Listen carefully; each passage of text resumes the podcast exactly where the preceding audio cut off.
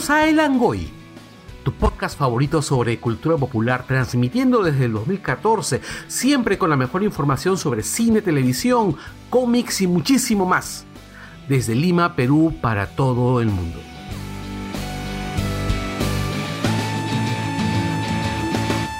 Bienvenidos a El Angoy. Espérate, espérate. Todavía no estaba grabando. Ya voy a poner esto en modo silencio. Por favor, pongan sus celulares en modo. Este, ponle mute al te- a la tele, creo, Mauser. Sí, mejor. en modo no molestar. Porque este. Me gusta ese bloque de Fox. El bloque de Fox. Ah, no molestar si es paja. Sí. De ahí me enteré que el- el- los diseños todo ser una flaca, no me acuerdo cómo se llama. Una vez pasaron un reportaje ahí en el mismo Fox. Y yo, ¿qué paja? El otro día entrevistaron al pata. estaba viendo televisión así y de casualidad estaban entrevistando al pata que hacía Chico Migraña en los noventas. Qué paja, que era el chico migraña. Sí. Eso y, ¿cómo se llama? Bacaláctica. No, Elvis Christ. Ah, ¿Te acuerdas? claro. Ese que resultaba. No, había un Elvis Zombie. Ese, pues, Elvis Christ. ¿Y qué, qué canal lo pasaba? MTV. Ah, sí, sí, sí, sí, ya lo recordé. ¿Qué haces comiendo un helado en la mitad del desierto? Estoy llamando Bacaláctica. y llegaba la vaca. Bacaláctica era bien paja. Sí, y era bien, bien quemado era. Sí, por eso era paja. Sí. Duraba 30 segundos. creo. Sí. Bienvenidos a El Angoy, el mejor podcast de cultura popular desde Arenales hasta Ciudad Gótica. Otra vez. Así es, hemos vuelto, nos gusta Ciudad Gótica. Sí. Este, Corredor transmite azul. Línea amarilla hasta Ciudad Gótica. Somos como Ciudad de Gótica. burros. Es Este, la mansión Wayne, el sótano Wayne, el baño de los Wayne, no sé. Así es. Eh, transmitiendo desde Perú hoy. ¿Qué día es hoy? Hoy es 20... 17. Ah, Deja 17 de adelantarte en el tiempo. 17 de septiembre del 2018. Les saludan Ay, ay, Daniela Margot. Ay, ay, ay, ay. Me Javier cacheta, Martínez. Ay, ay, ay, ay. Anderson Silva. Alejandra Bernedo. Michael Calderón. Carlos Berteman. Eh, este podcast llega gracias a todos los amigos que nos apoyan cada vez que pueden, a la gente, a la gente de, de Monkey Planet, ya vamos a volver a grabar con ellos pronto, Y a Macavicious. y a MacVicious. Que McVicious fue al en vivo en su disfraz de, de ebook. Así Sí, es, un gran fue, nota. fue disfrazado de, de- de sujeto con problemas renales. Eso no es un disfraz. Eso. Sí, este, eh, bueno, eh, ya saben que el gordo McVicious hace todo tipo de cosas, este, Uy. Oh, oh, oh. pero cosas que Oh. no involucren uso de riñones. Ilegales. Así es. Te puedes diseñar tu página web, desarrollo web, social media, CEO, consultoría en tecnología y licenciamiento para empresas. Y si ustedes quieren ubicarlo, pueden dejarnos un inbox en el Facebook del Langoy y nosotros le daremos eh, su número secreto, que es secreto. ¿Han visto Spider-Man Homecoming? Él es tu man in the share. Claro. Sí. Es algo así. Claro, pero gordito. Hasta- hasta pero, pero, físicamente. pero- pero- pero engor- pero engordito. Físicamente. Pero es gordito, Pero engordito, pues. Pero más gordito. Pero, ah, en gordito. O sea, en más gordito. que- Exacto. Ya, ya. Ese entendió, ¿es? Ya, ¿cómo se llama el Mind the Share de. Ned. Ned. Net, net. Siempre se- Pero es más, el personaje del el personaje Ned original, Gargan, ¿no? Net, era flaco. Gargan es este es uno de los duendes. pues. Gárgame. No, Gargan es el, el Gargan es el es el escorpión. Y Ah, después y después en los 2000 se convierte en el segundo Venom. ¿El Hobgoblin cómo se llama? El Hobgoblin es hay dos Hobgoblins. El segundo Hobgoblin es el sobrino de Ya, pero para el programa de Spider-Man, ya. Sí. Presentando.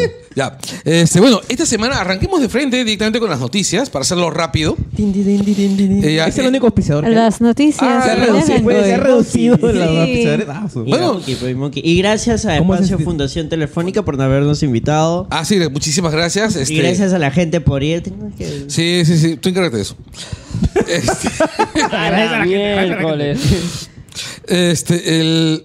Oh, bueno, salió chévere. salió muy paja. Muchas gracias a todos los que han ido. Nos hemos divertido Salvo un que nos montón. votaron, pero. Oye, yo vi el video y. Pucha, en un momento dije. ¿qué clase de qué es esto? ah? Porque estaba con sus PowerPoints. Yo, eh, sí, tenemos que practicar eso para que no sea como una expo, sino como un programa, pero tampoco como un programa normal, sino como. Hay que, una pedirme, expo. hay que pedirme cita a la siguiente. Sí, Sí, ¿no? oye, Porque pero- parecía Mónica. Claro, claro. No, han grabado un video en el que ya. suena la música de Mónica Ceballos y Carlos dirigiéndose hacia nosotros. Oye, Ganó RuPaul. RuPaul, sí. Pero ese- Ah, los claro. semis en este momento. Estamos con los semis aquí La al verdad es lado. que este es un programa de los semis, lo vamos a comentar. en vivo. Bueno, es como un react. Ya, ya, a cada volvamos a la premio. realidad. Este, las noticias de la semana. Ah, ya. Después de varios meses de sufrir a, a- a este congreso eso, de sí. mierda, El, el fe- pero no vamos a arrancar con, Eso no es noticia, es FaceLab. con lo que salió en Twitter. pues parte de las noticias. pues. Bueno, este, El, el, facepal de, de esta semana es el hashtag de Twitter. Vizcarra golpista. Pues esa vaina es hilarante. Esa vaina sí es. es y salió tempranito. Este, En la los, mañana. los fujitrolls, pues. Pero ¿quién lo empezó, pe? no sé. Algún Fujitrol. fujitrol. Un Algún fujitrol, bot, pero ¿no? es, es- es bots, son bots. El rollo es que es patético. O sea, es eh, la manera como. Han Nunca, estado chambeando de madrugada porque yo me he levantado en lo que he estado yendo a la chamba. ¿Cuándo plan no 8 la chambeando de. Porque madrugada? son nuevos, ¿sí? son nuevos fujitrolls, claro. No, que justo el mes pasado Twitter se bajó un Hoy día, chupo de oh, mira, cuentas hoy día en la mañana yo he bloqueado más o menos unas 200 respuestas. A la miércoles. Unas 200 respuestas. a- es que yo, en un momento yo. Una mañana de Verdeman, ¿no? No. ¿Qué voy a hacer hoy? Yo voy a ¿Y por qué no bloquear. El respuestas. ¿Ah? ¿Por qué no silencias el hashtag? No, no, no, no. Sino a lo que yo voy es. eh, yo ayer dije que el gran error, porque le puse un tweet y dice que el gran error del, del- del Perú del 2001 fue permitirles la reinserción democrática del fujimorismo. Una vaina así. Que debieron haberlos prohibidos como a los nazis. ¿Ya? Este. el- y bueno, durante la madrugada un Ah, ¿y montón te de gente. respondiendo? Exacto, un montón Ah, de la gente comenzó a, aburrido. a responder, pero así en, en, en- ¿Por qué? Porque en algún momento me retuitea este Perutops y Tatiana Stengo. O sea, ¿Qué más quieres? y este y empezaron a responderle a, la- a las tengo y a- No me empezaron- quiero imaginar. Ay, ¿Perú te Top es copiaron. una página porno? Así es. No me quiero Ah, imaginar a, a Wow. Carlos con, con un toque, así el toque de revisar todas tus noti- notificaciones, despertarte y ver que un montón de Fujiltrolls se han estado respondiendo. Así, con el hígado en la mano, la puta madre, quiero eliminarlos, Con pero el tengo que hígado en leerlo. Oye, pero... No, pero a lo que voy es que simplemente me dediqué a puc, puc, puc, bloquear, bloquear, bloquear, bloquear, bloquear y denunciar perfiles, ¿no?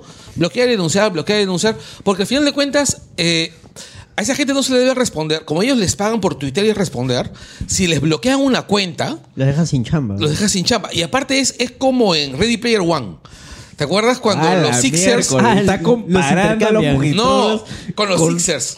De reír, reír. Con los Sixers de Ready Player One, pues. Pero o sea, no son- seas malo. o Tiene sea, todo el sentido del mundo. Carlos es así. Compro, compro. No en seas la versión malo. perucha de Ready Player One. pero- no te males. Pero me estoy refiriendo que es el, es el mismo principio. O sea, Tenía un buen recuerdo de la película. de bloquearlos. Pero no, Son pero, granjas. pero los bloqueo de mi cuenta, pues simplemente. Ya ves, son granjas. es- Se puede Claro, hacer. Son los Sixers. Ya. Pásame el mando uno. Listo. Ese- Así es. Oye, pero qué terrible. O sea, y han habido comentarios este, muy graciosos de gente que supuestamente vende una imagen de, de sensatez. ¿no? Había un tweet que me gustó mucho, no sé si era sarcasmo, espero que no, que era de un pata que decía, esto no puede ser posible, hay que apoyar a nuestro Congreso, así que por favor gente, dejen Twitter y vamos a las calles a defender ¿En el serio? Congreso. Qué ¿Qué? locazo. ¿Y cuánta Quiero- gente se volcó a las calles? Pucha, no sé, de repente... Igual que para la marcha de calle. Ni Uno Menos, Ala, no, eso fue triste. fue bien sad. Pero no, pues no hubo nadie. Menos. No, ha No, sido- nunca habrá nadie tampoco. No, y este Congreso tiene un porcentaje de desaprobación realmente espectacular, ¿no? O sea, es, es más de 80%. Merecido. ¿Qué va a pasar? ¿Es- ¿Va a explotar? ¿Va a morir? Todavía, mira, este- ya, incendiemos. Mañana vamos a ver lo que pasa.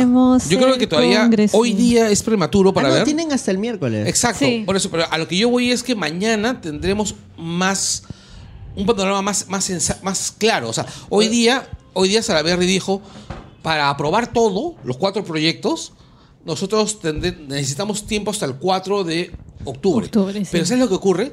El 4 de octubre es ya está lejos para convocar el referéndum. ¿Entiendes? O sea, lo que ellos quieren hacer es alargar la- el chicle lo más El que proceso, pueden sí. para bloquear el referéndum de Vizcarra, que no salga en diciembre. Pre- pregunta, profesor Bateman. Este, y si se negaban, si rechazaban estos proyectos antes de la cuestión de confianza, ¿esto hubiera pasado? Ya denle un queso, por favor. Pero, oye, lo, lo paja es que falta, falta el PowerPoint, pues.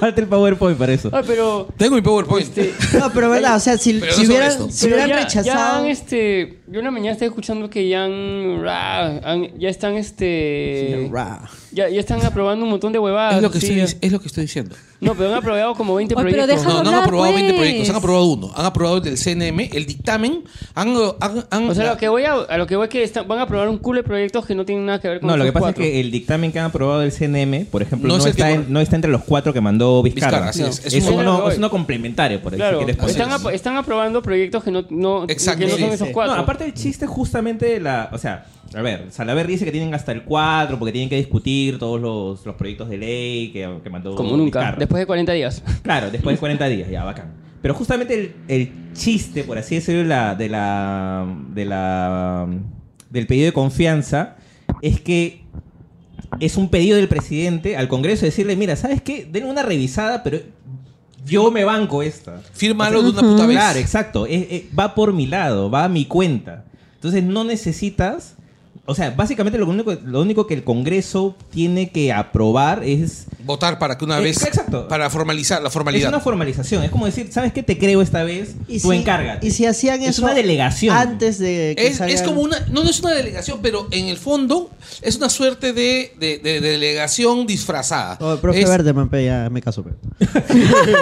No, porque además, eh, para cerrar esta parte, ¿ya? porque de repente, no sé si de repente aclara lo, lo, lo que ibas a preguntar, pero porque encima ni siquiera es un pedido para que se apruebe un proyecto de ley, es un pedido para que ese proyecto que de lo ley revisen. vaya a un referéndum. Ya. O sea, o sea, ni siquiera es que Vizcarra esté diciendo, mira, sabes que apruébame esto y que se convierte en ley. No, en realidad No, sí, está, está pidiendo las leyes. O sea, está No, pidiendo es que la ley- las cuatro leyes, que las cuatro leyes que van al referéndum Exacto. se aprueben para convertirse. Lo que pasa es que lo que quieren es que se apruebe, en principio, es el, la solicitud de referéndum. El referéndum necesita ser aprobado por 60 votos. Le he dicho al Congreso, apruébate esta. Exacto. Lo que ocurre es que, en realidad, le ha pedido al Congreso, la solicitud de referéndum, le está pidiendo al Congreso que se dispare en la cabeza. Porque el Congreso tiene, tiene dos maneras de recibir una bala, y una bala mortal. Uno es, si aprueba el referéndum, y esto va a, a- a elección popular, definitivamente lo que salga caga al Congreso. Eh, chato. Exacto. Pero si el Congreso no aprueba nada, se tumban al Congreso Van contra la cuestión de confianza y... Exacto, van contra la Constitución de Confianza, se tumban al Congreso, entra a la comisión permanente, que la comisión está llena de fujimoristas, ¿ah? Pues ahorita están entre la Ya, y- espada pero y está, la es- pared. ya, el rollo es que está lleno de No, la salsa, pues, si tú eres del Callao, entre la espada y la... Ya, y el rollo es que al Congreso le están pidiendo suicídate de una puta vez. O sea, el presidente ha ido, se ha puesto los huevos, ha ido y ha dicho, bueno, ya me llegaron al pincho, ya, este, estoy harto de ustedes, se van a la mismísima reconcha de su madre, me arreglan esto, Dale, eso lo sentí salir desde tu hígado. sí, o les pongo los tanques mañana. Desde la Porque úlcera. Además hay otro detalle más. Imagínate que estos patas le digan, porque están, están usando un montón de sub- subterfugios legales, que además son recontra es- espurios. Ya, que digan, ¿sabes qué cosa? Subterfugios Y ahorita la gente poniéndole pausa y buscando... A ver, Ya. Google. Ya que este, ellos digan, bueno, pero ¿sabes qué cosa? Nosotros modificamos el reglamento de la cuestión de confianza hace un, hace un tiempo y ya no vale la cuestión de confianza de- de- que le hicimos a... ¿Cómo se llama este ministro de Economía que se tumbó? Zavala. Zabala. Ya, ya no vale la cuestión de confianza de Zavala. Pues no, imbécil. Uno de los principios de la ley es que la ley no es retroactiva.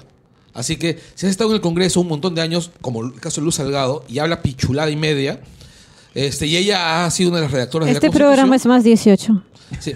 Y, es- y ha sido una de las que ha redactado la Constitución en la cual está, está el tema de la cuestión de confianza. Este, bueno, pues no sé qué miércoles has estado haciendo todos estos años en el Congreso. Y ahora sí, pero mi, mi- mi Tú consulta has es- maltratado a tu alumno, has maltratado Mi- a tu alumno con es tanta... sencilla. Sí. Ya. En el supuesto de que no haya puesto la cuestión de confianza y el Congreso se negaba a aceptar los, los proyectos, Terminarían vacándolo como PPK. o sea, podemos decir que los fujimoristas no sirven ni, ni para ser villanos, porque han tenido la posibilidad de hacer eso hace rato y no sí, lo han claro, hecho. son demasiado patéticos.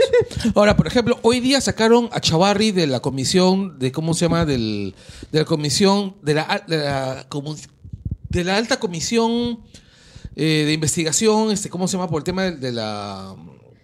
Hay una comisión especial para, para- de- para investigar el tema de la corrupción. Él estaba metido ahí. Bueno, todos los fiscales han decidido que Chavarri se larga. Cuando ya no te invitan. Claro, el rollo es, la cosa está bien jodida, porque si sacas a Chavarri de la, del- de la Fiscalía General de la Nación, el Fujimorismo se queda sin... Mira, te, lo te pongo un ejemplo más simple. ¿Tú te imaginas lo que hubiera pasado con Alan sin Peláez? Sin Peláez limpiando de todos los procesos penales que tenía. Alan estaría preso ahorita. Chavarri es el Peláez del Fujimorismo. Ya. Ya, si, Fujimori- si Chavarri sale mañana de la Fiscalía General, pasado mañana Keiko está presa. Nah. No, es más, no, No, es, es más, así, hay es, un- es así de conchuda. yo, no, yo huevada. no creo que sea tanto, pero hay un diálogo que se hizo eh, eh, conocido, bueno, No que trascendió. Claro, que era que, por ejemplo, el día de la votación de PPK, dice que Luz Salgado se le acercó a Keiko y le dijo, si tú votas... No, a Kenji. A Kenji, perdón, perdón, a Kenji. Se le Keiko acerca, claro, claro. Le dice, si tú votas a favor de que se quede PPK, mañana tu hermana va presa. Es que, es, que el, ¿sabes cuál es el Claro, rollo? y entonces, según ella, sí le estaba metiendo medio cuando en realidad lo estaba estimulando a a Kenji para votar a favor de Ya, el- ¿sabes, Kenji dijo, uy, no te lo puedo bueno. creer. ¿En serio? ¿sabes cuál es el rollo? Sánchez, ¿Pero juras? Sánchez ya tiene la, la solicitud de prisión preventiva. Es por eso que han estado tratando de, de atacar a Sánchez tanto en estos días. A lo que voy es, el, el Congreso, o sea, la cosa está jodida. Parece que estamos viviendo un pequeño momento de transformación Un pequeño momento de esperanza. un peque- que no va a durar demasiado porque estamos en el Perú y el Perú es un país destinado a no tenerla. Pero es como ver Candy. Cada vez que le pasa algo bueno a Candy, viene una tragedia inmensa. Exacto. Pregunta, ¿eso no lo podemos ver a fondo en nivelistas? Es que eso Es es lo que lo estaba que esperando, porque Sí. eso está indicado, amigos. Pueden escuchar nivelistas para más Sí, información. además el miércoles vamos a hacer un programa De especial. nada. Vamos a hacer un programa especial sobre el, sobre el tema. Este, después de la cuestión de confianza. Ojalá que sea, rendido, ojalá que sea celebrando la muerte del Congreso. Querete, Candy. Ya vamos a la siguiente noticia. Las primeras imágenes de Joaquín o Joaquín Fénix como el Joker. Pero esas no son imágenes de Joaquín Phoenix como el Joker, pues. Son de ¿Qué Joaquín Fénix. Joaquín Como Joaquín Fénix. Oye, no, a mí me Me recordó Pero me ha encantado. ¿Has visto el video? El ¿Has video visto el video? paja. Está haciendo cosplay de Carlos. Ya, pero mira, ¿sabes que tengo una pequeña... Parece John Casale. ¿Ah? Parece John ¿Este, el Casale. de Se llama para los débiles? No lo Ah, siento, ajá, Anton lo siento más como sí. sí, sí, sí. Están no tanto haciendo otra como John película para Casale. mí. ¿no? ¿Ah? Es más, yo creo que en la ¿Qué? bolsa de papel tiene ahí la hueá esta compresora de aire. Como el de No Country for All Men. Javier Bardem en... Ah, Ajá. ok, en ok, Para los ok. Débiles. No Country for Sí, All sí, Men. sí, sí, sí, tienes toda la razón. Sí. Se va a llamar Arthur, ¿no? Arthur Fleck. Arthur Fleck, que es, si le quitas el tour, dice A Fleck. ¡Qué troles! Release Snyder Cut. Ya ves, al final Ah. sí era cierto. Íbamos a hablar del Snyder Cut. Va a haber Se una cumplió, se escena cumplió. En la que Arthur va a estar sentado viendo una Te película y apuesto, ese va a ser el te apuesto que este blogger español o mexicano, John Doe, mañana va a sacar su video de 60 minutos sobre solamente esa pequeña a- asociación de palabras, así. Claro, es Arthur como, como hoy día que se ha mandado 30 minutos sobre el, sobre el comentario de, de Snyder diciendo, sí, es Ryan Choi. Lo que no saben que los últimos cinco minutos de esa película va, va a salir el Joker, de verdad. No, eh, eh, es que hoy día no solamente ha salido esa... Entre ayer y hoy salió esa primera foto de Joaquín Phoenix como Joaquín Phoenix, mal el- delgado, y el pero Joaquín video Phoenix. de El la video detrás de cámara, que es, es un... o sea, es, es al- es un alguien, es alguien grabando una escena de la película en, en la calle, o sea, no se escucha nada, solamente se ve un, a un par de actores, Joaquín Phoenix En y otro. grupo alguien ponía, ¿alguien sabe leer los labios?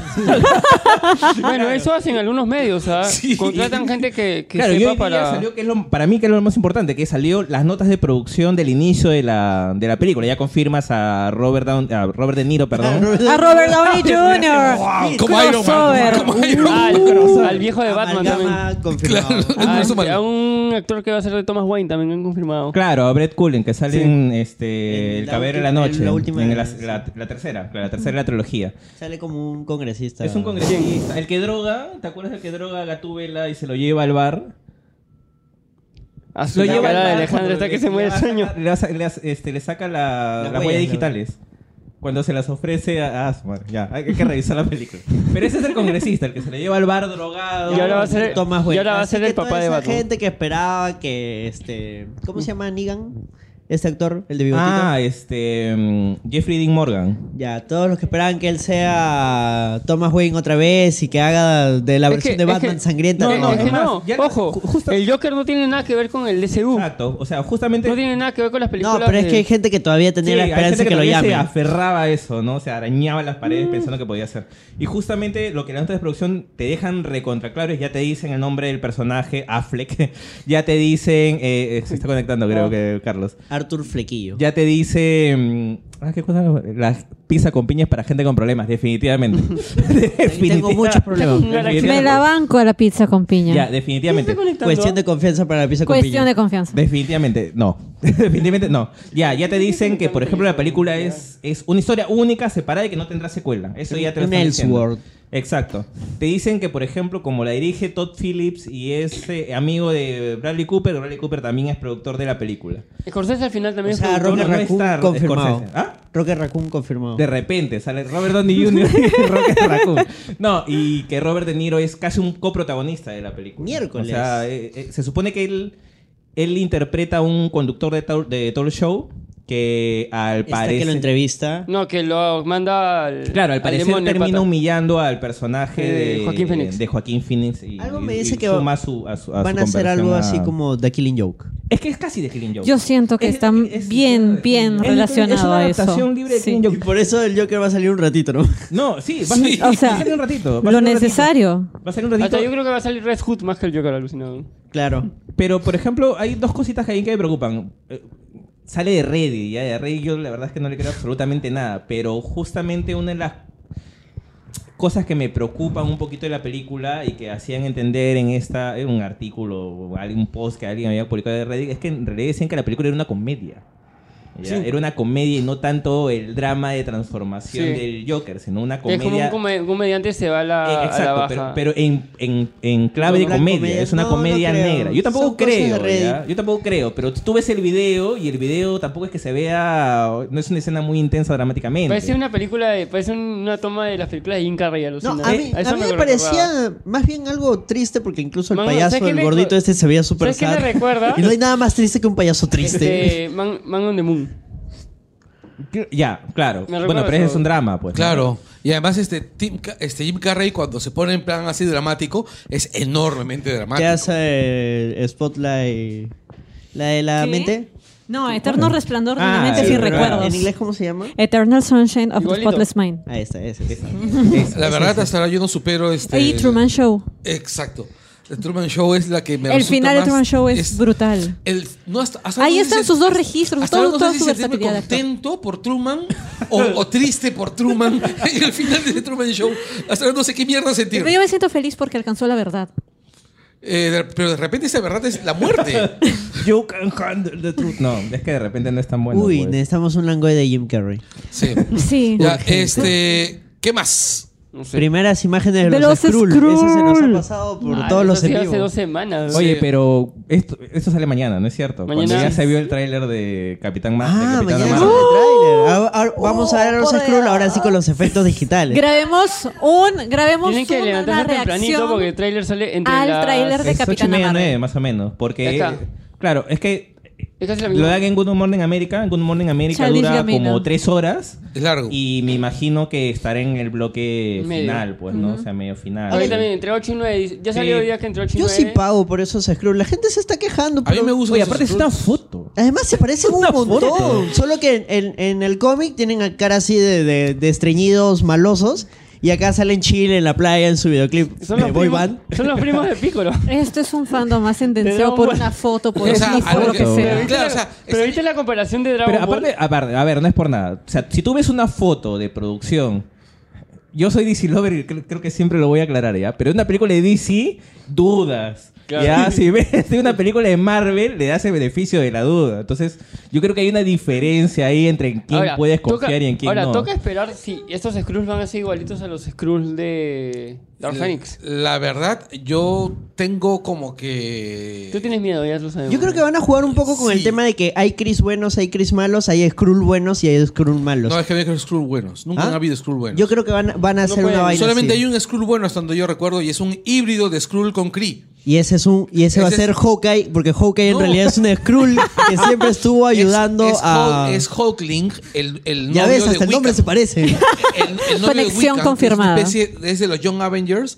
que es una especie de, de Super Skrull. ya, ya van a ver, La- el día la que mejor esté en el cine. ha sido la de este Samuel. Jackson viéndose joven de nuevo. Dice, Es que. Yo no lo podía creer. Oye, pero ¿sabes que a quien quiero. Me, me da- Colson. Sí, Colson. Con pelo largo. Hoy día justo estaba viendo a- Avengers. Colson Grunge. Claro, hoy día justo estaba viendo a, a Avengers y, por ejemplo, en el caso de Samuel Jackson, o sea, Samuel Jackson igual dentro de todo tiene buenos genes, pues, ya, o sea, Claro, un, Colson un- se cambió. claro, un hombre, un, un hombre negro, un hombre afroamericano, de, de joven y de Ah. viejo, o sea, como que lo Se ubica, mantiene, pero un mantiene. hombre caucásico cambia un huevo Y en Colson, 20 años. y Colson se ha ido a la mierda, además.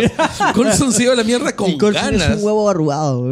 Claro, o sea, ahí sí, chambonga. O sea, la verdad el presupuesto de necesitamos- la película. Necesitamos a Ryan Reynolds para que ponga, para que describa cómo se ha envejecido Colson, ¿no? A mí me pareció bravazo la foto del, de este, del equipo este Cree, donde está Capitana y que de frente ya te digan que ya no va a ser una película de origen ya. ¿De cuál? Ah, de- Capitana. Salen con los trajes verdes. Esa vaina va a ser más linterna verde que linterna No, verde. es que esos son los Cree, son los trajes de los Cree. Ya, pero ¿sabes? Lo alucinante es que estamos suponiendo cosas que mañana en el tráiler seguramente van a ser completamente Pero qué diferentes. bacán. Mira, yo soy, yo soy- Nos vamos a quedar, pero en un offside. Pero más chévere, pues, porque así lo escuchas después de ver el trailer y te cagas de risa. Igual viene raro porque yo me acuerdo que hace meses Feiji dijo que iba a ser una película de origen y ahora con, con la entrevista, con lo que salió en, en la revista, ya decían que no es este de origen, que de frente empieza con Danvers en el espacio. Es que fácil Y que cuentan un alguna chongo- cosilla por ahí. Es no, que es- no, no, por un chongo regresa a la Tierra y ahí se le vienen recuerdos. No, Es que claro, es que- Ya es que va a ser full flashback. ¿Los cuernos? Recuerdos. No, pero es que. O sea, no va a ser Iron Man. Es Claro, como es que este- igual tienes cómo resolverlo. O sea, sigue siendo una película de origen porque obviamente es la primera vez que vas a ver el personaje y en algún momento vas a explicar cómo es que el personaje se convierte en quien es, ¿no? A Feiji le preguntaron y dijo, bueno, es y no es. Tú me entiendes. Sí, y el otro escribió un artículo de, de 15 párrafos para que el último te diga, pues, no lo han negado. No, pero Pues, eh, o sea, John Doe. Claro, es que, es, a ver, en- por ejemplo, depende también qué personaje es. O sea, en Spider-Man Homecoming no necesitas pre- pre- presentar a Peter Parker, sabe ya todo el mundo sabe quién es Peter Parker. A mí, por ejemplo, me parecería muy necio, que es algo que también he leído, que cuando acaba la película de Joker, nuevamente mueren los padres de, De Bruce. de Bruce Wayne, que ahí se supone que acaba la, la, la película. ¿no? spoiler en Teen Titans Go. Pues esa vaina fue Claro, horrible. ¿no? Horrible, ¿no? ¿Tú no has visto Teen Titans? No. Ya, hay una escena. ¿Planeas ya verla? estás. No me interesa, no me interesa el spoiler. Ya, Hay lo que una- pasa es que hay una escena en la que viajan en el tiempo porque su plan es súper alucinante. Si no hay superhéroes, entonces no habría... Este, yo Películas. podría sacar la película de Robin porque yo voy a ser el único superhéroe. Entonces hay que salvar a todos los traumas de los superhéroes para que no haya superhéroes. Eh, salvan el planeta de Superman, este, matan a Aquaman. Claro. Matan a Aquaman de chivolo. O sea, un chivolo lo hacen enredarse con estas jugadas de, de los six pack porque se muere en el agua. y este, y a los papás de Bruce Wayne los salvan, luego regresan al presente y ven que todo es un caos porque como no hay superhéroes, solo hay supervillanos. Y todo es una mierda. Entonces, no, no, tenemos que viajar en el tiempo otra vez. Eh, destruyen el planeta de Superman, salvan a Aquaman. Y en el caso de los papás de Bruce, les dicen, sí, sí, vayan por este callejón que es el más seguro. Es más, señor, tome este collar de perlas. Y luego, pa, pa, pa, Y se pa. escuchan los balazos y se ve cómo. Como ellos se cagan de risa. Es genial, pero... La va a ver ahora. Vas a ver, la va a ver. Claro, no, y a ver, ¿ya cuántas veces, o sea, en los últimos 25 años, cuántas veces han muerto los padres de Bruce en cualquier Pucha, que medio? Parecen Kenny, weón. Eh, Parecen claro, o Kenny. sea, eso es un juego. Parecen Kenny. O sea, yo me trato de pensar cuál escena ha sido la más repetida en la historia del cine, televisión y demás, y creo que solamente le salva la El tío Ben. crucifixión. Ya, la crucifixión nada Ah, más la, No gana. ¿a, quién, a quién han matado más veces? ¿Al tío Ben o a los papás de, o a los papás de Bruce? ¿A, a Cristo, A al tío Ben o a los papás de Los Bruce? papás de Bruce. Sí. No, papás de Bruce. Creo que es Jesús y Claro. ahí los papás de Bruce. Sí, ¿Su definitivamente. Spider-Man matan también a los papás? No, ahí es, es otro weón. Claro, sí. Matan al tío, claro, matan al tío Ben. Este, el. Ya, este, ¿qué es lo que sigue? A ver, Están grabando ya Avengers 4 de nuevo. Bueno, o sea, No, ah, son los reshoots. Ah, ya. son los reshoots que Son los siempre reshoots. que salieron que Bueno, Acuérdense de mí cuando en el cine vean que Hawkeye es un Skrull. Ahí van a decir, Anderson tenía razón. ya bueno. También lo El sacaste de tráiler de Mary ¿Te preguntas, Poppins. ¿Hace récord el tráiler de Capitán de Marvel? No, Ah. Capitán No. Marvel no. No. O- o- Ahora, la película la va a ir Avengers 4. recontra archi súper bien porque va a estar, o sea, la gente, ahí es- nomás la de gente está con Avengers hambre, 4. pues. Sea, la Sí. gente está con hambre antes de. Avengers y encima seguramente el tráiler de Avengers va a estar pegado a Capitana Marvel. Es lo que no hicieron con Han Solo, por ejemplo. No, pero que acaso es una película de mierda. pues. No, a mí me gustó No, Han no Solo. pasa nada A mí con me tu comentario. Han A mí Solo. me pareció que chévere. La programaron muy mal, le hicieron muy mal marketing. No, sí, tiene un El montón. marketing Mira, es un problema, Ya, pero no es por eso que la película sea mala. Al contrario, tuvo bastante hate previo, pero no por Deberían eso. dejar los problemas, los problemas de Han Solo, de la película de Han. Solo, están mucho más allá de la película. O sea, la película se, se defiende sola. O sea, la película que la no está termine mal. lo- Para lo- los lo- hijos los, loquitos Lego. No, Bueno. y además creo es la, es la primera película de, de, mm, del universo Star Wars en la que sí definitivamente no existe la fuerza. O sea, hasta Rock One tiene elementos de la fuerza. Ey, pero ¿no sale Dar Mul? Pero no haciendo nada. O sea, sale... no hace nada. Sale Mandando Ah, pero que- él tiene fuerza. No, pero sale, sale con sus patas biónicas. ¿Qué? ¿Qué cosa? ¿Cómo? Que te... ¿Qué que- dice? Ah, ¿Qué? ya, que ¿Cómo? sale, Ah, que, que sale, sale- muy mal en la Salimos mal foto. todos Ah, en sale- esa foto, Dani. Todos salimos Bueno, mal en esa Ya, foto. bueno, siguiente noticia. Bueno, es- El Este- tráiler de Mary Poppins. Yo me emocioné. Yo esperaba El que, trailer de Mary yo Poppins esperaba que sea lindo. Michael Yo he Rooker. tenido mi lagrimita así con el trailer de Mary Poppins cuando salió Dick Van Dyke bailando. Yo esperaba Yo pensé que, que, que se baje romper la cadera. weón. Se ve encantador. O sea, se, o sea, me recordó a mi papá. Oh. Ah. Oh, Laura Sad. Sí, sí. Laura Sato. Laura. A mí me gustó, a mí me gustó el tráiler, pero justo como le decía a Javier y a Carlos antes de empezar a grabar, me parece, o sea, no es un problema de la película, ¿ya? porque obviamente no la hemos visto, pero está muy pegada a Christopher Robin y tiene elementos que ya te hacen recordar lo que hace poco hizo Christopher Sí. Robin. Es decir, los niños que tuvieron una infancia feliz gracias a un personaje Ahora son fantástico, Se son conecta, pero adultos. no creo que lo afecte. Claro, no, no creo que lo afecte. Tienen un background bien diferente. Exacto, pero la peli- el tráiler ya apela a, a elementos que ya te habían remitido en Christopher Mira, Robin. ah, es y como si que tú quieres otra vez una película Sí, con lo mismo. pasa que Otra vez lo mismo, ya pues Disney. Las películas domingueras del canal de Disney. Sí, sí, sí, sí. Eso es lo que están mira, haciendo. Y a mí, sí, a mí no me molesta. O sea, yo fui. Vi La nostalgia vende, chicos. Claro, o sea, yo fui Christopher Robin sabiendo que iba a ser una película súper barata, así súper Sí, plana. o sea, es, es linda, pero es eso, es una Por eso película dominguera de. Disney. Ya, y mira, y yo fui al cine, a mí me emocionó ver a la gente Carter haciendo de ama de casa. este, el, Y a Obi-Wan. este, Obi-Wan haciendo papel de paparulo. Porque lo único que yo quería ver era a A Winnie Winnie, Pooh. Puh, general, que no. No, a Tiger. Y la canción de Tiger.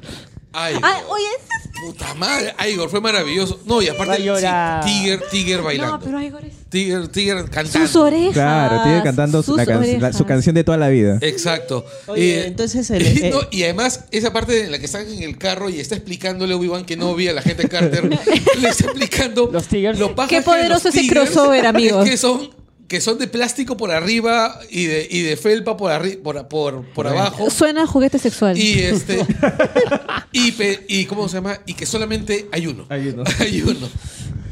Y O sea, se pone triste. Claro, sí, la, la- Ay, al- ay, voy por y aparece y en ese momento aparece burro en el parabrisas Igor. claro, Uy. a Igor y le dice ¿Quién gana? ¿Qué serie? ¿Serie? Uy, se viene. entonces los, Christopher Robin. el Efelante no es canon. ¿El Porque hay, hay una película de con el Efelante. Claro, Winnie Pooh y el no existe. pequeño Efelante. las Ah, ilusiones. te escuché ¿No es el canon? felante. ¿Ah? Efelante. Eso quiere decir que el Efelante no es canon. Pero pues, si porque- salió la película. No, no sale. Sale- la ¿Es película. canon o no es Pelea canon? Yo con digo la que nada. si es canon no ¿Ah? me digas que- Pelea con la nada, es No, Pero, un sale. monstruo pero se imaginario. escuchan los se escucha lo que pasa es que es el retorno de la fantasía pues o sea bueno en fin Sí, no, pero Él es hace que, los ruidos de Felante, es Carlos. que hay una película animada donde sí Claro, sale claro, el sí, Efelante. sí, sí, que es Carlos un sabe todo. Efelantito ¿Quién bien hace los bonito. ruidos? ¿Quién ganó? ¿Quién ganó? Entonces el Efelante no es canon, Mejor no, serie de nunca drama. existió. ¿Por qué? No, sí existió. claro que existió Entonces, ¿por qué no El salió Fonsi. una película? ¿Por qué El le siguen Fonsi. teniendo Carajo, miedo? carajo. El Fonsi. El Que Fonsi. tú no lo hayas visto no quiere decir que no existe. Happy Days.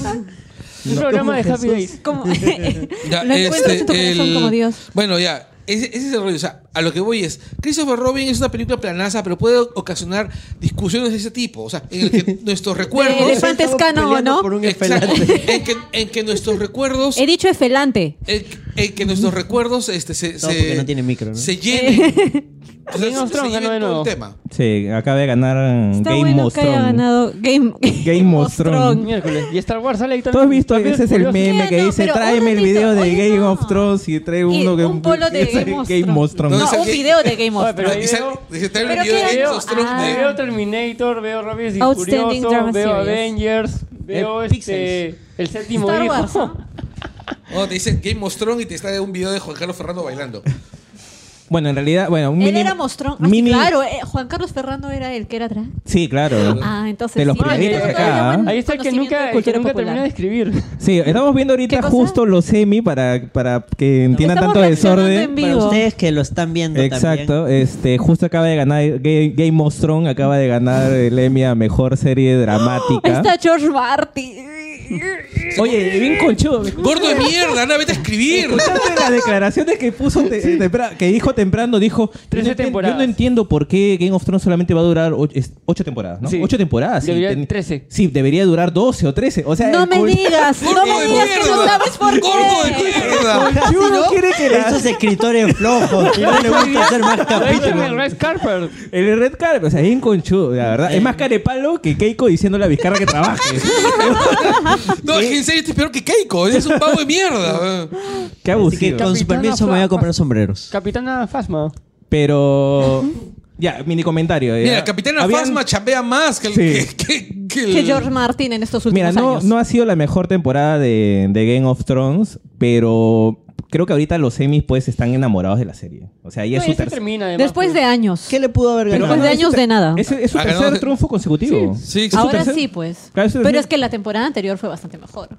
Mm. Eh, no, la temporada La- la última anterior fue temporada- peor La todavía. última temporada paja fue la cuarta, creo. No, ah, me estoy hueveando. No, la cuarta fue la mejor. ¿Y en Sí. Después la siguiente no superó, pero no estaba mal. Sí, Y la que sigue ahí- como que... Exacto. O sea, mira, eh, las dos últimas temporadas de Game of Thrones, a mí personalmente, Y acabó. eh, no, o sea, no me parecieron malas. Te- Tenían muy buenos capítulos y tenían otros capítulos que eh, como que les sobraban. O sea, Pero en, o sea, cuando tú haces una revisión de toda la serie, o sea, yo soy fan de la serie, pero obviamente dices, hay mejores, ¿no? O han- hay series que han, para mí, que han las, estado mejor. para mí ¿no? la sexta temporada se salva solamente por los dos últimos capítulos. Exacto. Me Exactamente. han dicho que Vikings es coincidimos. más chévere. ¿Cuál? La de Vikings. vikingos. Ah, Vikingos. No, Viking- Yo no le entré, ¿ah? No, Vikingos es pareja. Es pareja. O sea, todas las, ¿De todos, quién? todos los episodios son parejitos. No es que sea pareja Ah, de ya. Game of Thrones. Game of Thrones. Mira, a mí me hubiera gustado, por ejemplo. El que- vikingo es pareja de Game of ya Thrones. ves, Quiero ver la- la nueva ahora, lo que, lo que serie ocurre es que es bien medianita la serie. ¿ah? O sea, es bien. O sea, no va a mediana. bajar, pero no va a subir. Está Oh, dentro ¿verdad? de los límites voy de a la acá, mediocridad. Entonces, ¿y cómo ven The Witcher? No tengo ninguna esperanza.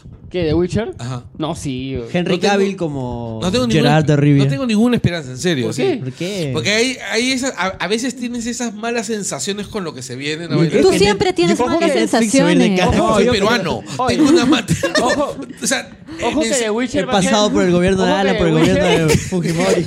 Los traumas, los ojo que The traumas del Witcher te Perú. va a centrar más en los libros que en el juego, ¿ah? pero el juego es bueno. Los li- Entonces tienes que leer los libros. No leo los libros. Pero Dale por una eso, oportunidad entonces, a Cavi. Todos los juegos de CD, de CD Red Project son basados en libros. Netflix- Cyberpunk 2077 también es un libro. Del Ya, mismo voy a- creador de Witcher. Mira, voy a Netflix buscar- está que se la juega acá. ¿Ah? Netflix está que se la juega porque este proyecto viene de tiempo. No, no, viene del año pasado. No, esos rumores de que Netflix quiere hacer este... ¿Del año pasado? No, son viejas. Si yo lo escuchaba en el Angoy antes de que yo estuviera en el Angoy. Sí, es cierto. A Es la cierto, mierda. Tiene, tiene años.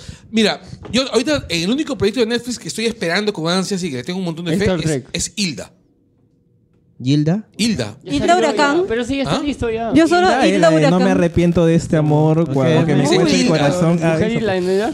No, La Hilda, la, mano es un película, el, el yo dibujo animado de este pasado. sí, está listo ya. imaginé. Claro, lo digo, bueno, eh, Como eh, arranca. No vi el tráiler, pero Sí, paja. listo. Tu recuerdo de tu ayer. Mira, yo no sabía de la la existencia del cómic, no sabía de la existencia del de libro. No vuelve más.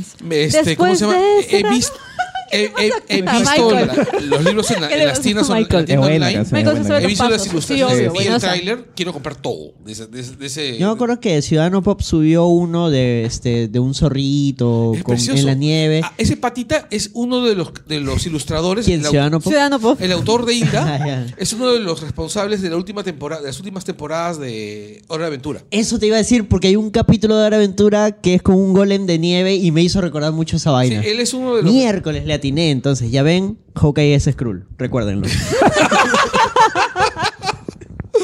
Ya, este, el. y ahora sí, Ya. trailer de la chica en la telaraña. Ah. Claire Foy actúa bien, así que ¿Ah? Claire Foy, ah, o Sí, Foy, como es- le digan, es, actúa bien. es probable que la película sea buena, pero la verdad, el tráiler no me vende. Y acaba de ganar un Emmy hace minutos. Sí. Ahorita. ¿no? Y aparte, a mí me gustó mucho las. Información a, a mí me gust- a mí me gustaron las, las, Minuto las- las películas suecas de Millennium. Las primeras. Millennials, Millennium. Le gustan las películas de Millennials, lo acaba de Listo, afirmar. cerrado. Ya, guardado y grabado. Wes Anderson. Los suecos sí. Los suecos sí. A mí me gusta Wes Anderson. A mí me encanta Wes Anderson, pero yo pensé que, que solo te gustaba John Ford. O por ejemplo, todo lo clásico. Godard. ¿No? Godard. ¿Cómo? A mí me- yo siempre he dicho que me encanta Wes Anderson. Godard. La del zorro es chévere. Pero, La chorra- ¿cómo- La cómo- del cómo zorro. te encanta Wes Anderson si, si odias a los hipsters? Porque es un buen cineasta, weón. Es un buen cineasta. Es una dicotomía amor-odio. Claro, o sea, si es- él se cruzara con Wes Anderson, le Las metería un combo, contradicciones de la pero- vida. O le metería un combo, pero le agradecería por su película. Exacto. Gracias por el Por fantástico ejemplo, señor eh, zorro. ¡Plum! Al suelo. No, eh, el- este, ¿cómo se llama? El- las aventuras de Sisu. Las aventuras de Sisu. El, el- De la- Zinedine la- Zidane. Zinedine Zidane. El, el Sisu. ¿Cómo se llama la película? Life Aquatic of Stevens. Me, me imaginé una película de Zidane dirigida por Wes ¿Te Anderson. imaginas cómo sería? Todo eh, simétrico para todo poder si- hacer la ruleta. Solamente, La solamente, en la pelada, época, sí. solamente en la época de la lluvia. Solamente en la, La época de la pelada. lluvia para usar las, raya- para usar las rayitas. O si no, el Madrid usaría rayitas. Es una muy, muy, una muy buena idea. ¿Escuchaste Wes Anderson? Sí. Estoy emocionada, me han hablado de Sisu. Este, el. No, a mí me gustó mucho la película esa donde. Este, este- que es una especie de homenaje al capitán. Al capitán, Al capitán de la selección, Sisu. este- No, al- el, capitán. El, este francés. eh, Ya justo. Zidane, Zidane. El explorador marino. Custo. Justo, Claro, Claro. Custo. Él no era el de. Ratatouille. ¿Ah? Claro, lo pas- lo pas- acá lo pasaban en Canal 5. El, ¿En serio también lo pasaban aquí? Ajá, así Claro. es. Pasaban eh, durante un, un segmento durante los 80 que se llama, del gobierno aprista que se llamaba la ofensiva cultural. Entonces, durante Ah, yo no una había hora- nacido. Claro, una hora pasaban documentales de todo tipo. Viva la revolución. Y este. No, y- pues, no es y nada terminaban termi- todos los documentales que pod- enlatados que podían meter. Ay, ¿cómo se llamaba esa película? Ah, este, claro, Steve Sisu. La... Steve Sisu, pues. Steve Life Zissou. Aquatic of Ah, eh, Steve sí. Sisu. Ya, de Sí, con este, claro, con música ese de Joao Gilberto haciendo covers recontra extraños de David Bowie. No puedo superar lo de Zinedine. No, a mí mis dos películas favoritas de, Wes Anderson son las dos animadas. El fantástico señor Ah, Fox sí, son muy y, buenas. y la de perro. pues. Y la Ya. de perro que es un Ya, me parece lo que joya. ocurre es que a mí me encanta la del hotel, por ejemplo, porque es, o sea, es, es A mí mis preciosa. favoritas son las de Hotel y Fantastic Mr. Fox. La del perro me gusta más que la del, que la del zorro. Perro, zorro. eh. Pero que- Perro. Es que tú eres Doug Glover. También eso es cierto. No, pero la de perro es preciosa. Es, be- es bellísima, güey, es bellísima. Bueno, Y la también música es falta genial la también. Todo Noy de está Wes en Anderson. torrent, chicos. Todo está en torrent. Sí. Oh, Hay que hacer un programa de Anderson versus Anderson. así. Conducida por Anderson. Viendo las películas. Moderando de Wes Anderson. y de Paul Thomas Anderson. Sí. Oye, pero Paul Thomas Anderson es un puto genio, güey. Oye, voy a hacer Paul Thomas eso y voy a armar un es programa, un me comprometo. Es un Sí, puto la genio. verdad sí. Anderson por Él es el de Anderson. Magnolia, pues, ¿no? Anderson versus Anderson por de Anderson. Phantom Fred. Ya, bueno, este, vamos a cortar para entrar al, al tema central. También vamos a tener ahora a, a Alfonso Rivadeneira hablando sobre Gotham. ¡Mi amigo! Ah, Sí. las han ¿Por qué no lo mandado invitaste? Un bloque de Gotham. Sí, nos hemos mandado un... Me escribió ¿Quién para te decirme, obligó? oye, he grabado con Carlos un bloque de una serie. ¿Qué serie? ¿Qué serie? Mira, No puede ¿qué ser otra que no se agota, pues. Alfonso, No lo ¿qué puedo La única pero yo quería que me lo dijera él. hablar Y me Alfonso dijo, No, Gotham. Puede hablar de Sex and the City. Ah, sí. madre, no, yo ¿en quiero serio, grabar no? con él Sex and the City. De Sex and the City. Pues no Pero tiene que esté Carlos Facebook. ahí. Fue un mata risa cuando comenzó a ver Sex and the City. ¿Y es Carly Lover o Miranda Lover? Eso es muy importante. Eso es Samantha muy... Lover. Es Samantha Lover. Comenzó a ver la serie porque tenía que Oh, escribir oye, eso es otro nivel, ¿ah? Claro, ese es otro nivel de, de Pero loca. sabes que no, no, Es un mata risa porque, no lo hallo a Porque- Alfonso como Samantha Lover. ¿ah? porque Alfonso cada vez que ve una serie lo pone en Facebook, ¿no? Y la gente... Lo trolea. Los, tenía, los posts que decía que estaba viendo Sex and the City eran los que tenían más comentarios. ¿no? Ya, ¿Sex and the City o Gotham? Tienes que ver una de las dos. Gotham, definitivamente. Got- Gotham. Gotham, Con Gotham. su Joker, con su Joker. Gotham primera temporada. Eh, mira, Y los capítulos Mira, que no, salga no, no puedes yo te, aseguro no puedes que, yo te seleccionar. aseguro que hasta la temporada más mala de Gotham es mejor que la mejor temporada de Sex and the City. Pero Mr. Big. Ya, se, se las dejamos ahí en los comentarios, pongan. Sí, ya. Team Gotham, Team Listo, Sex ya, and the City. ya venimos. Chu,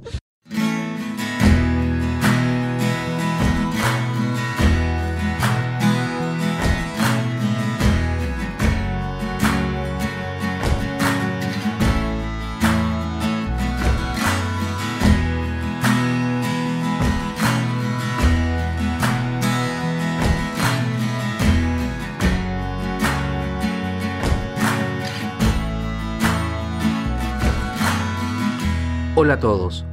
Venimos produciendo el Angoy desde 2014. Desde entonces hemos producido este podcast de manera casi ininterrumpida, tocando diversos temas de la cultura popular.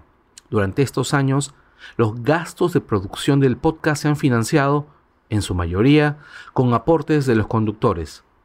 Dado lo insostenible de este modelo, estamos buscando alianzas que nos permitan ser sostenibles en condiciones en que ustedes puedan disfrutar el podcast como lo han venido haciendo hasta ahora y a nosotros poder producirlo sin perjuicio económico.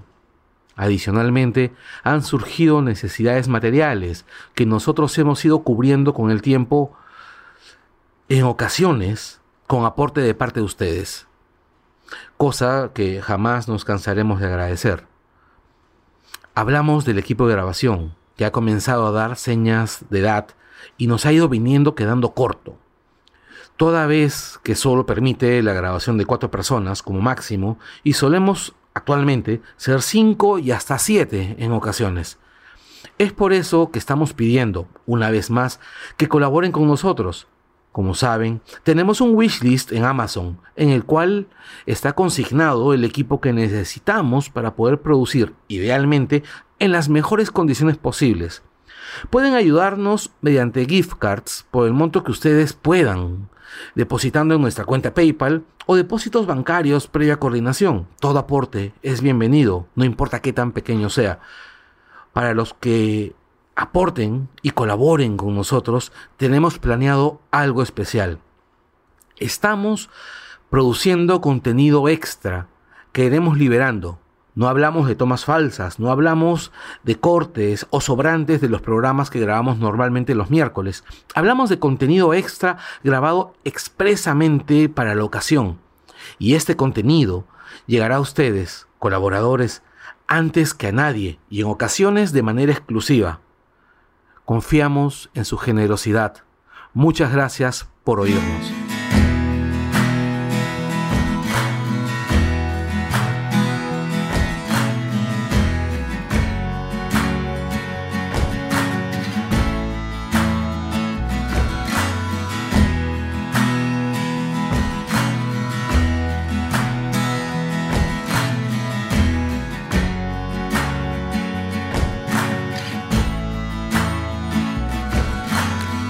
Alfonso, gracias por, por estar con, con nosotros hoy día. Gracias Eh, a ti, Carlos, por invitarme. Oye, Alfonso, este. Bueno, este programa es sobre Batman, justamente por el tema del Batman Day. Y una de las cosas divertidas que tiene Batman es que han habido muchas miradas sobre el personaje, ¿no? Y una de las miradas más interesantes, al menos por, por escaparse de lo, lo habitual, es Gotham. Gotham es una serie, una especie de precuela, es como una especie de versión Gotham de, de Smallville, ¿no es así? Es un, es un- claro, es, es lo que tú has dicho, es Smallville, pero con Batman. Mira, si en algún momento me hubieras preguntado si te gusta Gotham, ¿por qué lo ves tanto? Yo te hubiera dicho, no, es que ya he avanzado demasiado, no puedo retroceder, pero la verdad es que me gusta esa basura. O sea, es, es una serie mala, pero ¿qué te puedo decir? O sea, es un placer culposo y yo no tengo control sobre eso. Así es, este. Mira, a mí, por ejemplo, eh, Gotham, este, ¿cómo se llama? Me parece una serie paja en el sentido como idea, ¿no? O sea, como idea es, es este, ¿cómo se llama? Mm, Es una buena idea. Si te la hacían bien con, con un Bruce Wayne detective en su colegio, una cosa que tal vez no tuviera los, a los villanos antiguos, o, o mejor dicho, si lo tenía un mejor enfoque. Mira, si, yo lo veo así, a mí me hubiera gustado Gotham si hubiera sido como un Stranger Things, pero con Batman, de chivolo. Mira, yo hubiese apreciado más Gotham si hubiera sido como Gotham Academy, el cómic, Exactamente. como Gotham Academy y con algunos mitos de la ciudad. Por ejemplo, ¿qué mitos se, se pegaban bien para, para Gotham? El- la Corte de los Cuervos. Que La corte de los búhos. lo de los búhos, perdón, sí. El- al final, Aparece. Lo poco que he visto de la corte de los búhos exacto es como una sociedad de viejitos, pero pero muy acartonada, pues no, como todo en Gotham realmente, y eso es lo que no me gustó. Yo Claro. vi el primer arco de Scott Snyder precisamente de, de los búhos y me pareció una cosa muy muy, muy rica, muy, muy cargada de simbolismos y de cosas que pues que se te quedan después de leerlo mucho tiempo. Claro, y este otro detalle más con, con la corte de los búhos, al menos la de Gotham, es que estaba, parecía más una especie de el club Hellfire de los X-Men, cruzado con los magios de los Simpsons, pues, ¿no? Definitivamente. Sí. Bueno, este, comencemos a hablar de Gotham. Yo vi, yo he visto salteados episodios de la segunda temporada, tercera temporada. Vi casi toda la primera esperando que mejore. Eh, he visto algunos episodios también salteados de la cuarta. Sé que no va a haber más. Sé que después de la quinta se acaba toda la historia. Tú has visto las Bueno, primeras dos. Yo he visto las primeras dos y dos o tres episodios de la temporada 3. Mira, mi primer acercamiento con Gotham, como todo el mundo, fue el tráiler. A mí me encantó ese tráiler. Yo vi eso y dije, qué genial va a ser esto. Esta serie va a ser mi serie favorita. Mi decepción fue bastante grande, por decirlo menos. La primera temporada no me gustó nada. Como un hablábamos justo antes de, de esto, detesté Enigma. O sea, no me gustó cómo trataron a su personaje. Siento que, muy aparte de sus maniqueísmos y de todo ello, debieron haberlo planteado como un ser más horrible. O sea, porque siento de que es un tipo que hace cosas horribles, todo lo, todo lo podemos reconocer. Pero la serie yo creo que no le ha hecho. No lo ha mostrado como la basura de persona que realmente. Siempre ha tratado de mostrarlo como buen tipo, pero es mentira. Pues esa es una de los- las críticas fuertes que tengo, al menos a Enigma como personaje. Manja. Este, mira, a mí una de las cosas que me, me sacaban de quicio de este enigma es que era demasiado. eh, demasiado teatral. Por decirlo así. Bueno, todos en Gotham son teatrales. Sí, pero. Este, este, ¿cómo se llama? Enigma era súper, súper, súper teatral. El, era insoportablemente teatral, de hecho. Bueno, te puedo decir de que al menos el pingüino era más soportable que Enigma. El, el pingüino era un buen pingüino, alucina, y a mí me parece que el Bullock era un buen Bullock. O sea, yo podía ver que ese Bullock se iba a convertir en el Bullock de la serie animada. ¿Sí pues? O sea, con- cierto. con lo- Bullock con los de años- los pocos person- Debe ser uno de los pocos personajes rescatables de Gotham. Claro, y estamos hablando de un Bullock este, que se va a ir convirtiendo en un tipo, pues, este, hastiado, molesto y demás cosas. Pero, mm, por ejemplo, no me gusta esta doctora Tompkins. Me- eh, Que es Morena Baccarin, ¿cierto? exacto, o sea, Morena Baccarin me gusta, pero su personaje no. Yo amo Morena Baccarin. Mira, pero es una Mary Sue, básicamente. Pues no solamente existe para darle sentido a cierta parte de la vida de. del. ¿Cómo se llama? Jim Gordon. Sí, de Jim Gordon. Claro, sea, este Jim Gordon. Yo creo que el mejor papel es, de ahí es el de Alfred, que es un Alfred como el que sí imaginamos. Un Alfred que le pega a los chivolos. Un Alfred, este, ¿cómo se llama? Un, un señor viejo. Un señor, un señor, eh, un... Alguien que, ¿cómo se llama? Que ha sido militar, alguien que es capaz de manejar todo, ¿no? O sea, y que es Pero severo. Lo ves, desde el primer, lo ves desde el primer episodio y no te queda duda de que este tipo ha visto cosas muy serias, pues, ¿no? Y ha hecho cosas que tal vez no está muy contento de haber hecho. Claro, tú lo ves y dices, este tipo ha visto the real shit, ¿no? Es- Sí.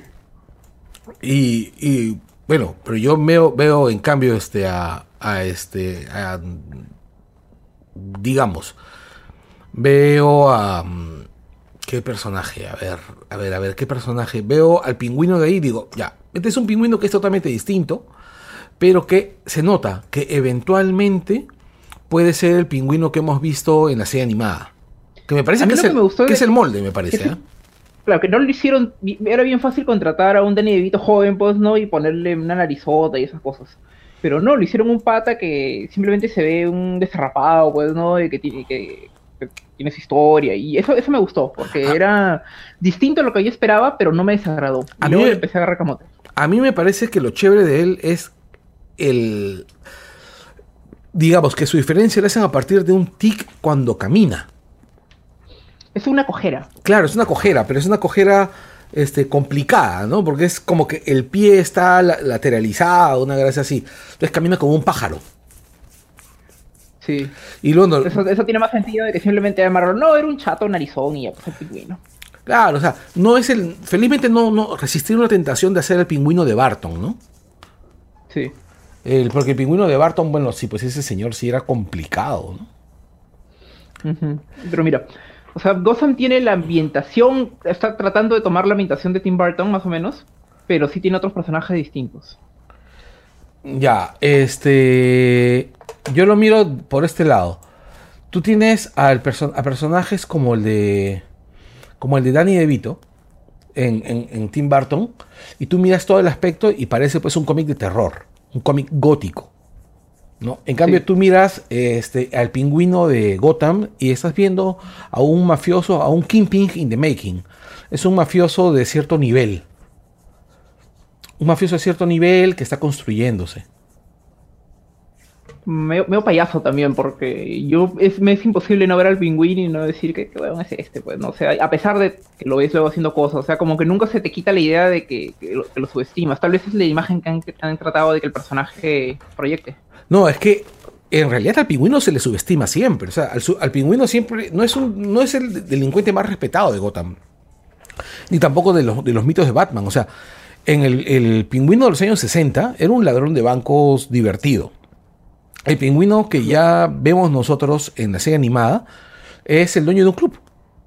Es un, es un este, mafioso a lo eh, los dueños de los casinos de esta película Casablanca o, o los dueños de los casinos de, del Padrino 2. Sí. O sea, un, un mafioso, Empieza como el chupe de Fish Mooney. claro, a lo, que, a lo que yo voy es que este pingüino está bien tirado para el lado del mafioso, del pingüino contemporáneo que conocemos, que es un dueño de clubs, que es un tipo de que maneja el crimen, el crimen de, ¿cómo se llama? Muy lateralmente, muy, muy lateralmente, o sea, tratando de no mancharse él personalmente. No, yo creo que se mancha totalmente. Lo que pasa es que tiene la policía comprada. Ese es ese pingüino. Ah, sí. Que el pingüino, ¿cómo se llama? De los cómics. Es un tipo que maneja el bajo mundo como un, un operario de nivel medio. Como un operario Ya, nivel claro. medio. Es un Fallin. Ya está. Fallin, como el personaje de Dickens. El, el que manejaba a los chivolos ladrones de Oliver Twist. Claro, era el, el pimp de los niños. Claro, acá es, en cambio, el, el pingüino que te están construyendo es justamente el tipo que ha pasado de ser el chupe del chupe del chupe a convertirse en alguien con cierto poder, ¿no? Ahora, Sí, este, eso es cierto. en Gotham yo he visto que han cogido algunos personajes muy chéveres y los han transformado en cosas realmente desagradables, o han cogido personajes que eran bien periféricos para darle cierto poder, ¿no? El caso de Bárbara. Eh, la esposa de Gordon, ¿te refieres? Sí, claro.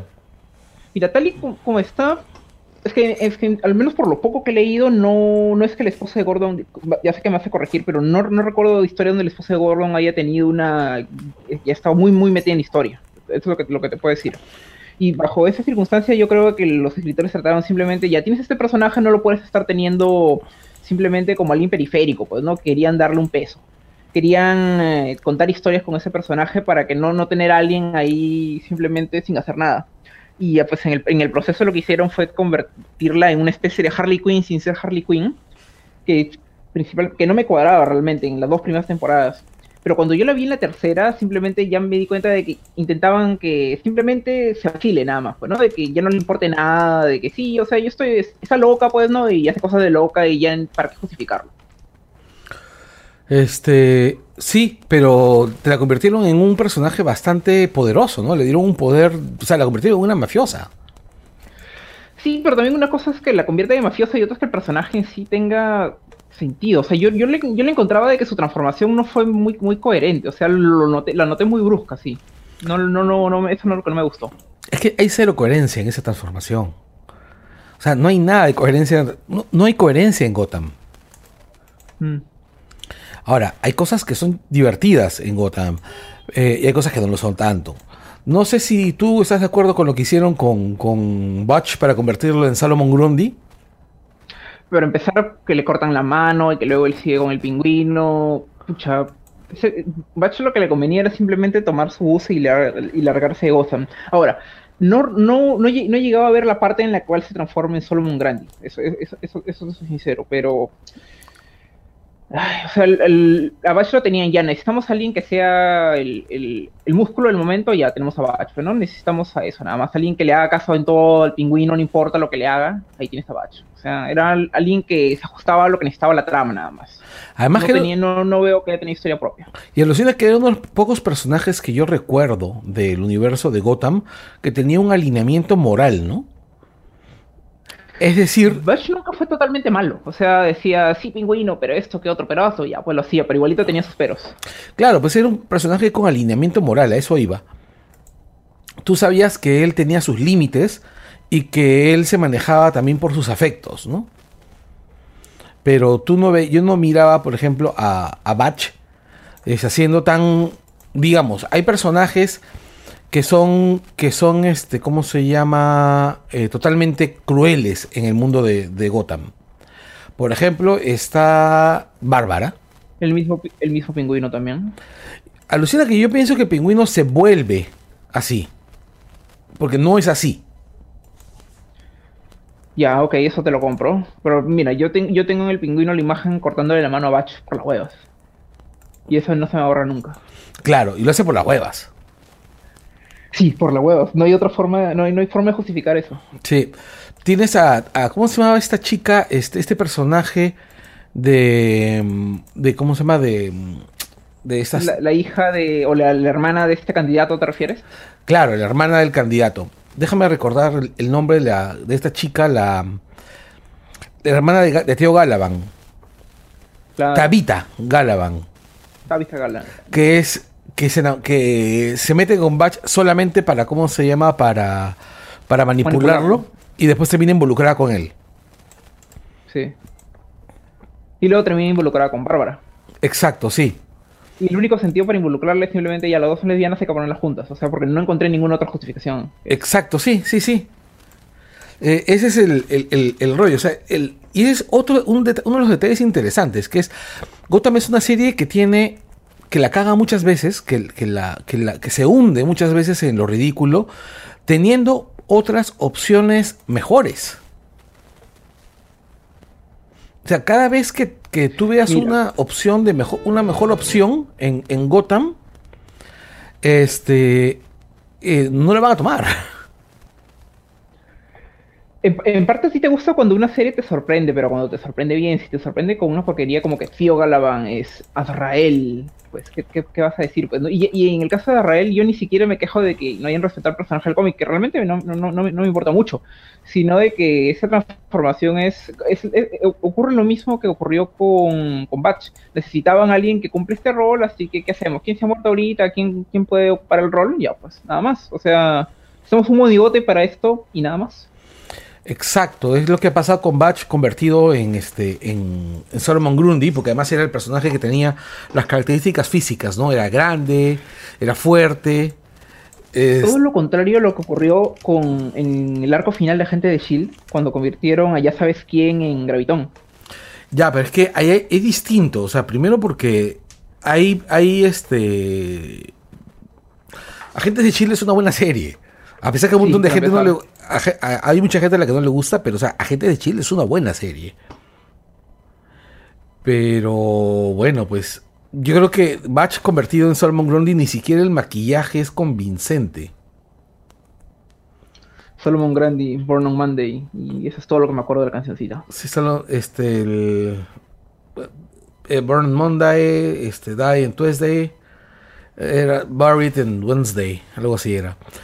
Eh, pero yo lo miro, miro, veo el episodio, veo el, el- el- el episodio donde Tabit, donde cómo se llama Tabitha descubre que recuerdo, que recuerdo que cómo se llama que Tabitha descubre a, a Batch como Salomón. Y es este, ¿cómo se llama? Terrible. Es terrible, o sea, es todo está tan mal actuado, tan sobreactuado, pero vamos, o sea, Gotham tiene tiene un montón de cosas que están mal, pero también tiene cosas que están bien. Mira, sobre lo que está bien, te puedo decir de que a pesar de toda su porquería, a pesar de que se hunde en su propia mierda, al menos te saca una risa, pues, ¿no? Y al menos una risa que no es algo que ellos intenten hacer, es una es como la risa que te hace Seiya, que por lo ridículo que es ya no te queda más que reírte, pues, ¿no? ¿Qué es esta huevada, pues, ¿no? Yo, yo creo que eso es lo que, lo que sí es rescatable Gotham. Definitivamente, estoy de acuerdo contigo. Este... O sea, terminas viendo Gotham solamente, yo, yo, te soy sincero, yo veía esa basura por morbo, porque quería ver qué tanto la van a cagar. Mira, hay series que yo he visto para ver, por morbo, así como dices tú, para ver qué tanto la van a, se van a hundir en la ignominia. Pero también hay otras series que yo he visto por el genuino deseo de que no se vayan al diablo. Eh, yo recuerdo, por ejemplo, con mucho, este, con mucho, con mucho interés, haber visto esta serie, esta serie que era, que, duró poco.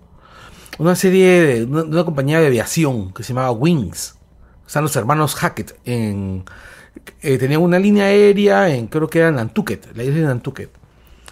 Me está escribiendo como un Mad Men de aviones. No, ni siquiera era un Mad Men de aviones, era una comedia súper barata, así, tipo orden, nivel Good Morning Miami, Ya. pero que cada episodio tenía, o sea, cada cierto tiempo tú veías, ah, por acá la pueden arreglar. Y cada vez Y que, no lo hacían. exacto, y se hundían, y se hundían, y se hundían, y yo miraba la serie diciendo, pucha, o sea, con esa sensación de pudo ser y no fue, Eso me pasó con la temporada 2 de The Flash. Pucha, cualquier episodio de... La temporada 2 de La Flash es, es claro, es un, es un ejemplo de cómo puedes coger una serie con posibilidades y hundirte, ¿no? Porque la primera temporada era muy divertida, era muy paja. Sí, o sea, iba de, una trama a otra y no se sentía apresurada. O sea, era, era, era bien bacán, así. Y además, segunda ha sido. es que repiten todo el... Todo lo cada vez que Flash se enfrenta a algún villano es un velocista, ¿no? Sí. Y uno ya Lo se... cual tampoco estaría mal, pero el punto es de que no han sabido contar la historia para que sea algo distinto. El, mira, a mí solamente me emocionó ese episodio donde, donde se encuentran, que es de la segunda temporada, me parece, donde Flash está entrando a otra línea temporal o a otro, otro universo mo- momentáneamente y se ve un anillo de la Legión. Ese fue en. Creo que. El- ¿no, no fue ese el final de la temporada 1 donde se ve el anillo de la Legión, se ve a Barry en la cárcel, cosas así? Creo que sí, ¿no? Te digo, pucha, sí. la Legión, pues tú sabes que yo soy muy, muy fan de la Legión. Sí. Y pensé, caray, qué, qué, qué- qué chévere, pero no, no, no, no pasó. O sea, la legión que se ha visto en, en las series de DC ha sido muy, muy mala. Pero vamos, va- este Warner va a cerrar Gotham este año. La va a sacar de su miseria. La va a sacar de su miseria. Ahora, ¿qué cosa es lo que vamos a recordar de Gotham? ¿Qué cosa es lo que vamos a... Además de algunos personajes bien hechos, o sea, vamos, Yo voy a resu- recordar resumamos... Voy a recordar para si- Dime. Sí, voy a recordar para siempre estos monjes con cuchillos entrando a un salón de masajes y matando gente. O sea, más que eso no vas a obtener de estupidez en Gotham. Claro, esos eran los, los de Sandumas, ¿no es así? Sí. Lo que ocurre también es que ellos decidieron tratar de, en principio, convertirle en un policial, un policial muy en la onda eh, Gotham Central, que pudo haber sido una gran idea, que pudo haber sido una gran idea con Bruce Wayne creciendo en paralelo. Este, después introducir a una gatúbela juvenil, introdujeron esta gatúbela juvenil, Una Michelle Pfeiffer chivola. se parece, se parece. Y ojo que no- tampoco no hace mal el personaje, ¿no? Y como que sí podrías entender la infatuación este, de larga data que tienen Batman con Gatúbela, porque bueno, pues, ¿no? O sea, este, tienen años juntos, ¿no? O sea, tienen años en esa danza de, de ir y venir, entonces sí lo puedes entender, esas cosas te pueden marcar por el resto de tu vida. Sí. Este, ahora, el rollo es, eh, yo miro los personajes, pienso, de repente si es que hubieran seguido con la tónica de la primera temporada, convertirlo en un policial, con determinados guiños a los, a los mitos de Batman, eh, si no hubiera sido, este, no sé, yo creo que la corte de los búhos fue de las cosas más patéticas de la serie. Pero su Azrael fue realmente patético.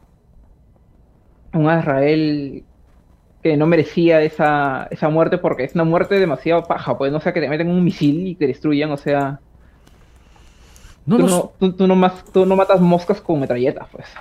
Claro, y no solamente eso, sino que estamos hablando pues de, de- Azrael nunca, nunca fue así. O sea, Azrael, eh, la diferencia que había eh, entre el personaje de Azrael y el personaje adaptado es, es demasiada, ¿no? Es como si tú hubieras elegido, pues, no sé, a un adaptado en el cómic, a un depredador con problemas, a un, a un depredador vegano. Pucha. Ca- Cada vez que pienso en el Israel de Gotham, nada bueno sale de ahí. Es cierto, pues es que no hay muchas cosas buenas en ese Israel. Eh, eh, es, es este, ¿cómo se llama? Varios detalles, ¿no? Eh, a pesar de todo, la serie tiene sus momentos positivos, que imagino que tú debes conocer un poquito más que yo. Este. Pucha, me, me gusta, me gusta la relación que se estableció de maestro-alumno entre, entre Bruce Wayne y Alfred. Ya hemos dicho que Alfred es un buen actor, el, actor es bueno. A mí tampoco me disgustó ese Bruce Wayne, porque yo un chivolo así medio depre, o sea, eh, por la, la muerte de sus padres, que trata de hacer algo distinto. Sí, sí, sí compro ese Bruce Wayne y sí compro ese, ese Alfred. Este. Sí, es que ese Bruce y ese Alfred funcionan. Pero ¿sabes qué cosa siento que no funciona? Por ejemplo, ese Gordon. Ese Gordon no funciona para nada, no, no te funcionaría ni siquiera en, en otra serie, o sea, no, pues. No, no, es que no, no, no funciona. Pero fun- funciona el Bollock, funciona ese, el, ¿te acuerdas de este oficial, este capitán que luego se vuelve loco? Mm, Bueno, yo me acuerdo del tipo de Shield, el pelado. Claro, el lo capitán, Pe- pusieron ahí en toda temporada. ¿Él se volvía loco? claro, se vuelve loco. Este, que es este, este, el pelado de Shield, es el que luego, el que fue antes, este, la mole, en la, pe- en la versión esta malaza de los cuatro fantásticos de Team History. Exactamente, fue él, sí. No, yo sé, el, el pata cuando le daban su rol sí, sí le daba peso, pues, ¿no? De que sí te creías de que era un policía, de que estaba dispuesto a hacer lo que haya que hacer, pues, para... O sea, hacer cosas eh, buenas, pues, ¿no? De hecho, yo me, yo me imaginaba, yo creo que Gotham hubiera sido una mejor serie si ese personaje hubiera estado desde el, desde el primer episodio, por ejemplo. Claro, Porque esta Gotham... Exacto, sí. Claro, es que el capitán. el capi- era el capitán Barks. Barnes, si no me equivoco. Sí. Ya, el, el rollo es que era un, pues, era un. El tipo, o sea, el, el- el tipo había sido un policía modelo, ¿no? Y además tenía formación de marín, o sea, el tipo era. Era el personaje. Él Era era Gordon gordo.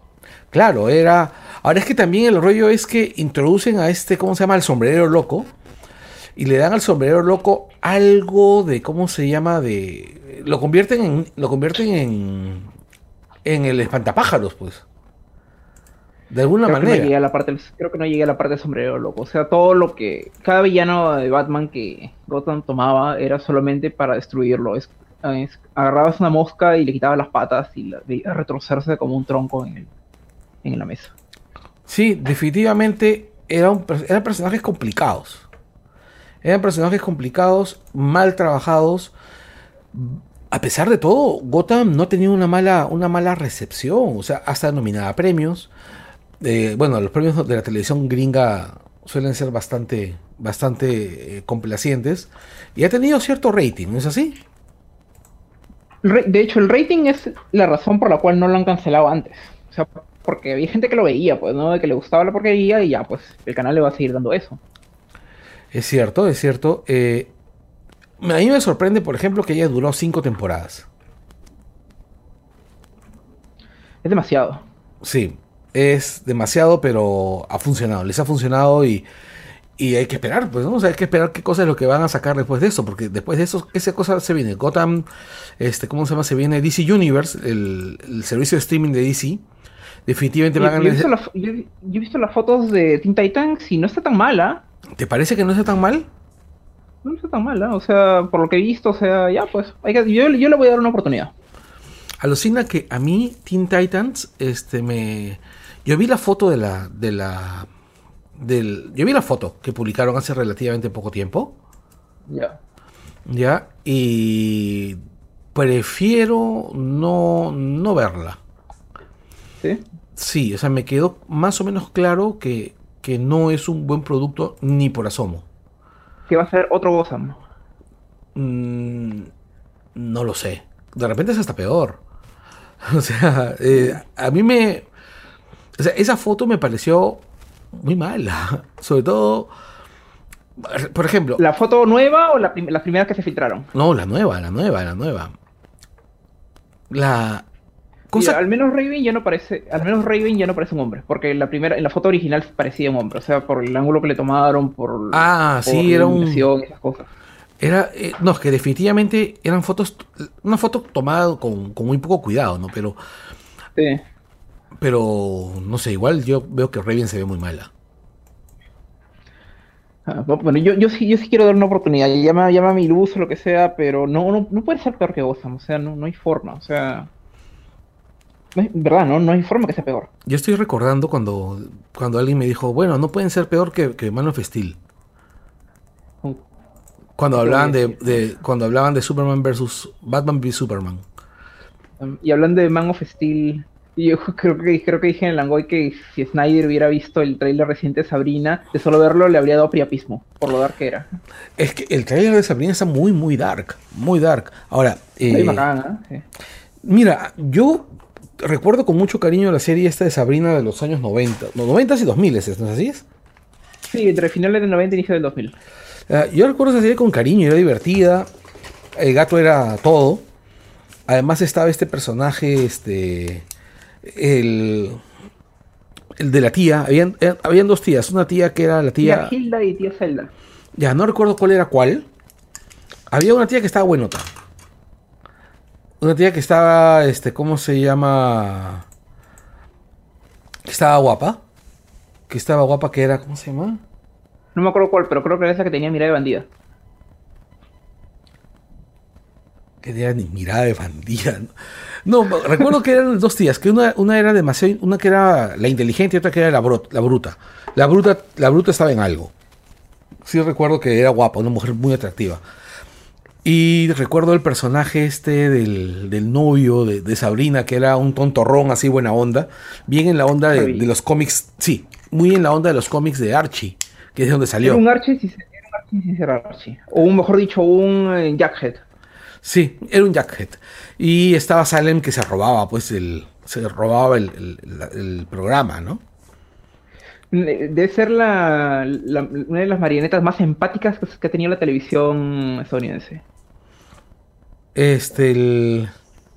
Claro, sí, sí, sí, sí, sí. Ese, ese programa era, ¿cómo se llama? Muy divertido en ese sentido. Y bueno, cuando la mandan a, a la universidad es como que la cosa se va descarriando y llega Punky Brewster, ¿no? Esa- esa- eh, creo que esa parte no llegué. La mandan a la universidad y llega Punky Brewster, se convierte en su amiga y llegan otras chicas más. Había una, es más, Sabrina tenía una amiga, una amiga de, de pelo enrulado en la serie. Ya no me acuerdo de eso, ya, ya, no, ya no tengo recuerdo de eso. Ya. Este. eh, Era en la serie original de los noventas. Jenny, creo que se llamaba. Jenny, que era su amiga en el colegio y que luego cuando pasan a la, a la siguiente serie ya no, ya no estaba, le desaparecieron. Eh, Tiene más sentido, pues, ¿no? Porque esas cosas, eso, eso es lo que ocurre. Sí, sí, sí, sí, sí, sí, sí, sí. Pero era... Mira, cuando int- cuando intentaron hacer lo contrario, o sea, en Gilmore Girls de la temporada 3 a la 4, cuando in- intentaron poner a la, a la amiga atorrante de, de Rory en la universidad, la convirtieron en una caricatura, pues, ¿no? Y ya, pues, preferí que, hubiera preferido que no la pongan de nuevo. Bueno, este. Sí, pero. Ah, su madre. Estoy pensando qué van a hacer. Porque la, la- la nueva Sabrina es la hija de Don Draper, ¿no es así? Exactamente, es Kiernan Shipka. Sí, sí, es que es una niña que tiene unos rasgos bien particulares también.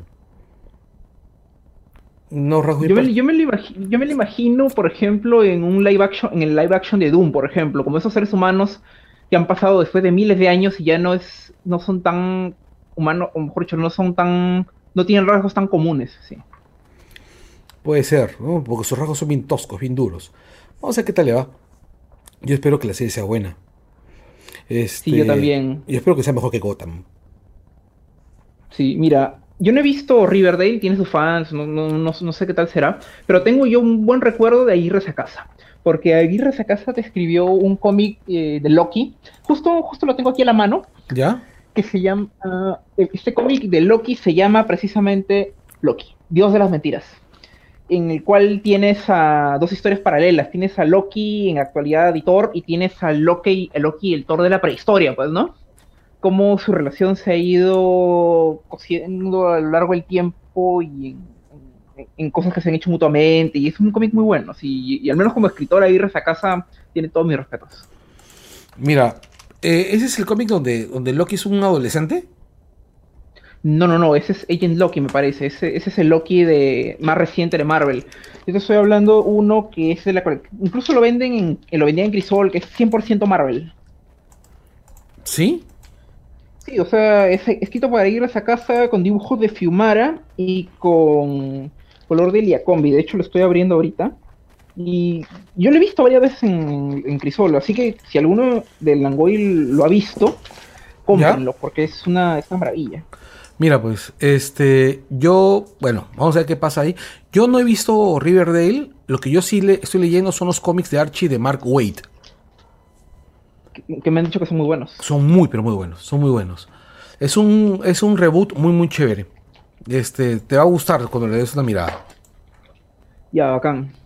Sí, bueno, yo creo que con esto terminamos, al menos esta, esta, esta primera, esta, este, esta primera intervención sobre el tema. Eh, ya comenzaremos a hablar de otras series en lo que viene el- en los siguientes programas. Tenemos que hablar, hablar del Emmy, que es mañana. Oye, sí, vamos a ver qué cosas se nos vienen para la próxima semana. Ya este, el lunes, este, este lunes 17 es el Emmy. Vamos a, cuando, bueno, cuando ese programa sa- salga ya habrá salido el Emmy. Ya habremos visto cómo Game of Thrones pierde. Porque, o sea, me, me gustó la temporada 7, pero no, no creo que merezca ganar. Ya, mira, yo lo veo de esta manera. Yo no creo que Games of Thrones gane, pero tampoco me agrada la idea de que Westworld gane.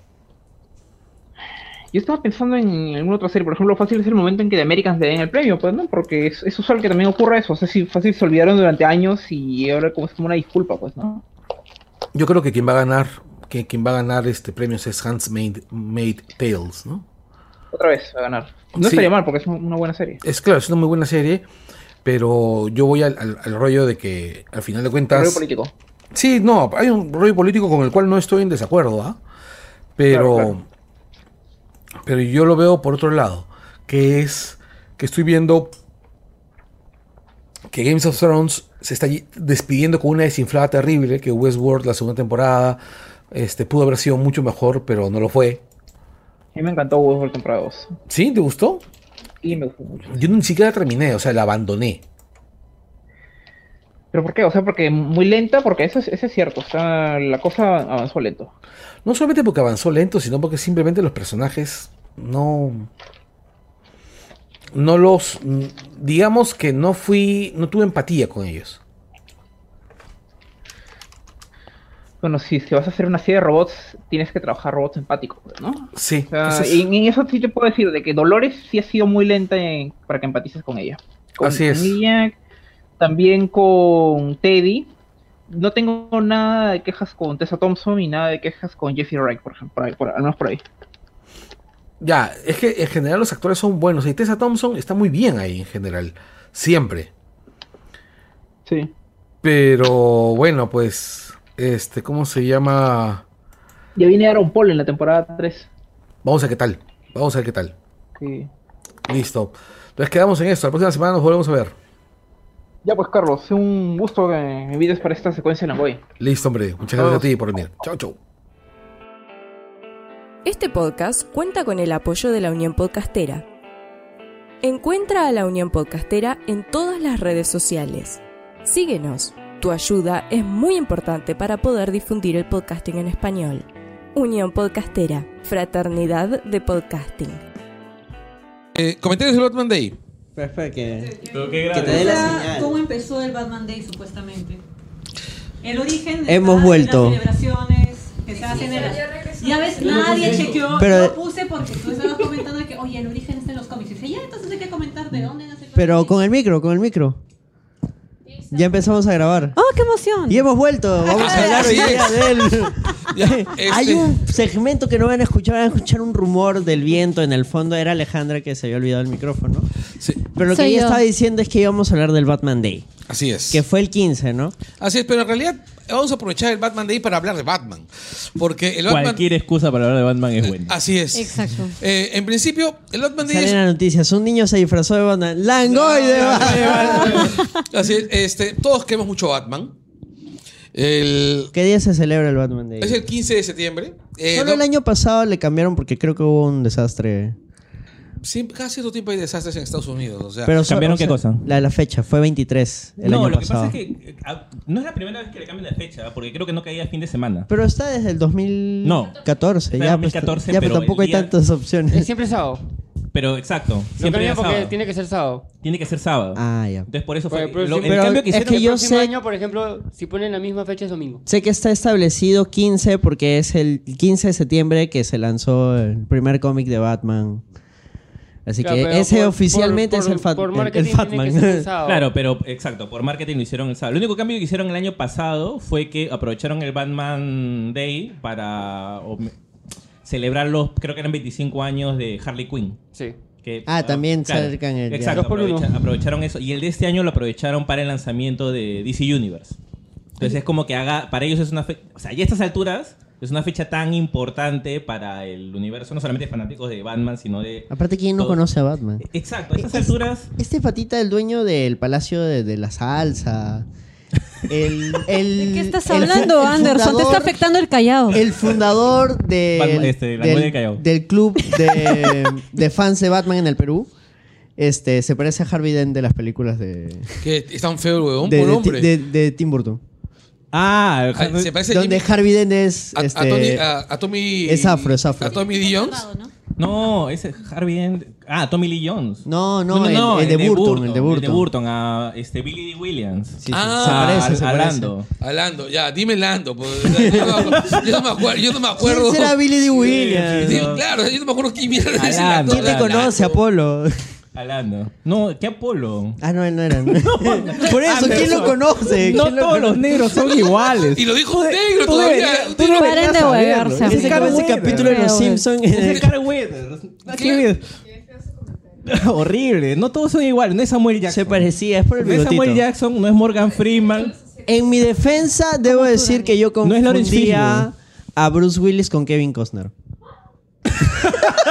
Oye, ¿sabes de qué? ¿Por Kevin qué le lleva confundías? Oye, escúchame, cabeza escúchame. Bruce Willis, ¿no? Bruce Willis es John McClane. No hay forma de que y confundas a Kevin John McClane. Costner es. El de. Waterworld. es el hombre es el, branquia. es el fiscal de JFK.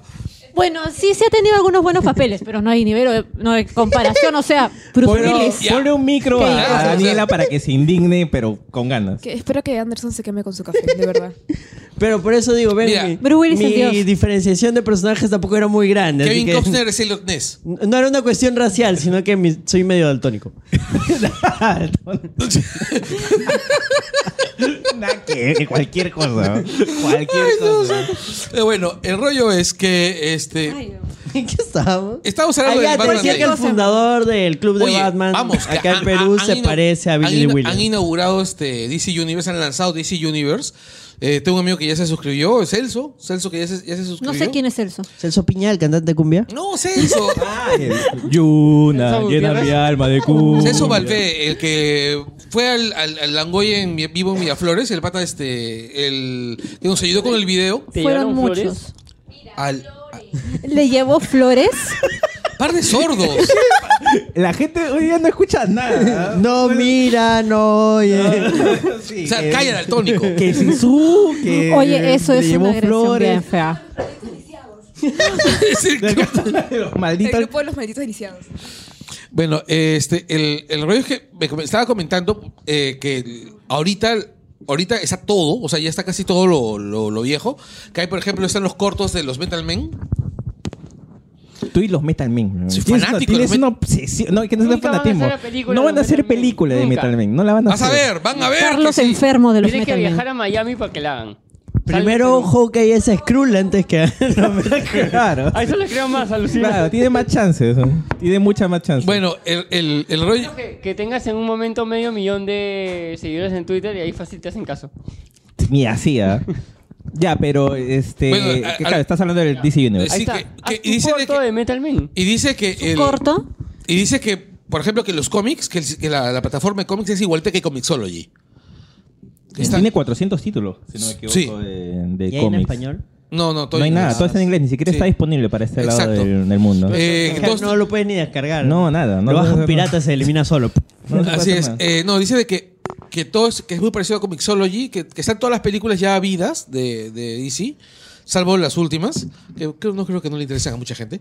Ah, Este, Entonces, ¿por qué seguimos hablando de eso? Hasta Schumacher es chévere. el- no, pero a lo- a- No, pero no está todo, ¿ah? porque justo en el Batman Day había y- Sí, eh, revisé un post sobre eh, cosas de Batman que había y por ejemplo no está Batman la serie animada. está. No, no está. Está Batman Beyond. Y está Batman de Braden Bolt. Sí. No, la y- serie y animada. Y, está de Batman. La serie animada no va a estar hasta Pero no es- después del lanzamiento del Blu-ray. Ah, de Claro. Blu-ray, sí. No les Y conviene. por ejemplo, la trilogía Nolan solamente está Dark Knight. Sí. No está Batman Inicia y no está la tercera. Bueno, el Bat- este Dark Y de Knight es la la- más amada, pues, Claro, ¿no? y de las animadas está Batman Ah, by Gaslight. Qué cagón. Qué bonita. Está, este, le, le iba a ver justo hoy día y se me pasó. Espérate que Disney. Le iba, está también eh, la máscara del fantasma. Batman Ninja también creo que ya está. ¿eh? No, Batman Ninja. Creo que sí también. Batman Ninja es malísima. No lo he visto todavía. Pero este no hay mucho, ¿ah? O sea, Es están, chévere. están esas. Es bueno, visualmente Es- chévere. es visualmente pero yo puse chévere. para escuchar en la chamba el- los diálogos, puta que es malazo. ¿sabes? No, tienes que ponerle mute y ver la animación. Lo que pasa es que es, es- han, han logrado captar Eh, sí. el No, no, espíritu vi anime. En, en Exacto. español. Verse bien, para pero hacer una mierda. diálogos.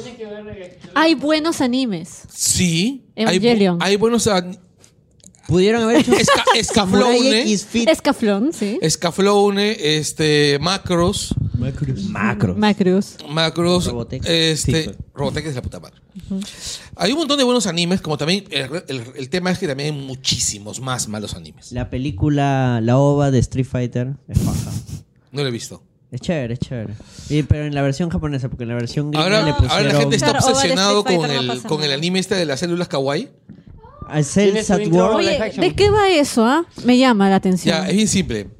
Todo Mundo- es bien simple Todo siempre. lo que Sí. pasa en tu cuerpo adentro lo han hecho un anime. ¿Así? Así es. Eh, Osidrix. Ah, pero eso ya lo había visto alguna vez, pero no, No, era en no, una... No, no, no, no. no. era un Acá, anime, hay, nunca- acá hay un eritrocito enamorado de un leucocito. Ese nivel. En de- versión, ca- en versión kawaii. Claro, son células kawaii. Lo- los glóbulos blancos son kawaii. No, las plaquetas son kawaii. Son un montón de chibolas con un pijama largo corriendo diciendo. Las un que parecían los que invadieron el estadio de Matute. Claro, claro. Ya. Por eso le pusieron la intro. Oh. Ya, yo Ah, ya necesito entiendo eso ahora, en mi ya vida. Recién entiendo ese video. A- a- De toda la vers- es que escuché la de con Linkin Park, con la canción, con la canción de Titan. Con la de Linkin Park es precisa. Sí. Deberían sacar la página Pelean Matute con cualquier canción. Tú pusiste la de. Ah, La de Age of Empires. Ah, la de Linkin Park, de ahí la Sí, de sí, la sí. música de Titanic. También. La de My Heart Will Go On. La de Avengers, pero esa no la había No, la entendido. que es chévere es cuando le ponen los sonidos de Age of Empires. También, claro, esa también está baja. A mí me parece divertido cuando los evangélicos empiezan a agarrar palazos al lancista. Al que lo descuelgan de la. De un ¿A cuál de muro. todos? Yo veo que están agarrando palazos a un pata. Así, todos. O sea, varios a uno. Sí. Tú Yo lo digo- viste. Esa yo- vaina fue ¿Y por qué surreal, te ¿eh? gustó? me pareció tan, tan contradictorio Sí. y divertido. ¿Y por eso te gustó? Por supuesto. Bueno, todos nos estamos divirtiendo con los memes, así que todos tenemos robo paja, los memes sí. Tú te has reído con los memes de, la- de los evangélicos apaleados en el piso. Así que no tiene ningún derecho moral. ¿Cuál meme, de lo- ¿Cuál meme de los apaleados en el piso? Toda- cualquiera que tenga una canción de fondo. Sí, es- todo- de todos esos memes que te has reído, han sido un montón de cagones agarrando palazos a, a evangélicos. y viceversa, La- la hasta que pregunta llegó es, la, pe- hasta ¿A qué la estadio policía. irá ahora Santana que era hacer su, su templo? Eh, me imagino que el único, el único estadio que está en venta, pues no, el de Gremco. Ah, no, No, fueron este, los Ah, evangélicos fueron pertenece a a hacer un Gremco. evento al, le- al le pertenece a Monumental, ¿no? Gremco. ¿No has visto el fin de semana? Pero creo que es otro el grupo. Reportaje de Cuarto Poder. Un evento. ¿Qué ha Son pasado? tantos grupos. Ya de se está y ya se Fijar- pagó. Montón, Grenco se, se quiere Evento. chorear más plata. aún. No, No, se pero pagó. volvamos a Batman. Bueno, ya. Otro Hace rato día, estamos la web de evangélicos. Sí, estaba aprovechando que estaban hablando del estadio para poner mi caramanduca. Sí. Bueno, este. ya ni me acuerdo en qué estábamos. Pero- no sé No, ya cómo- vuelvan a la pauta. Ah, ya. volvamos Ah, vol- ya, estabas hablando del contenido De de, DC la Universe. plataforma de DC y por eso llegamos a Batman Ninja y luego hablamos de la célula Kawaii. y llegamos al martillo. Es que eso lo debíamos hablar al principio. Langoy de células kawaii. No, es que eh, degeneró por culpa de las células. No, kawaii. mira, pero para, para darle la vuelta y retomarlo, o sea, no es casualidad que DC haya aprovechado el día de Batman para lanzar su DC Universe precisamente porque ¿cuánto tiempo tiene el, el Batman Day? ¿Cuatro años? ¿Tres años? Cuatro. Cuatro años, ya. En cuatro años es una fecha que ha crecido un montón, o sea, se ha convertido... Hay otros superhéroes que tienen días, pero pasan inadvertidos. Superman tiene su día, Spider-Man tiene su día. Flash ¿Superman tiene día? Tiene un día, Superman Todos tiene un día. Muchos superhéroes Casi tienen todos los de DC tienen. Y de algunos de Marvel también. Pero no son tan importantes. No, o sea, no- hay, no son hay- tan marqueteros. Claro. Y hay una, hay una relevancia entre lo que ha. entre lo que ha conseguido el personaje y, y la importancia que tiene para, para DC, que básicamente DC ha aprovechado ese día para, para hacer cosas importantes, ¿no? O sea, Sí, creo que el segundo año, tercer, eh, no, el, el segundo año sacaron unas, este, unas estampillas. claro, hicieron estampillas. Y, y- y Yo de tengo hecho. la versión pero en stickers de todos los Batmans. Claro, y de Este, hecho, o sea, por eso te decía, ¿no? La idea de hacerlo siempre sábado, cada año es como que también hay una expectativa meses antes para saber qué día va a caer Es o el cuál Free día va a ser. Day. Es que sí, o sea, ya, ya es una fecha, es, es, es la Navidad del- de, los, de los fans del cómic, ¿ya?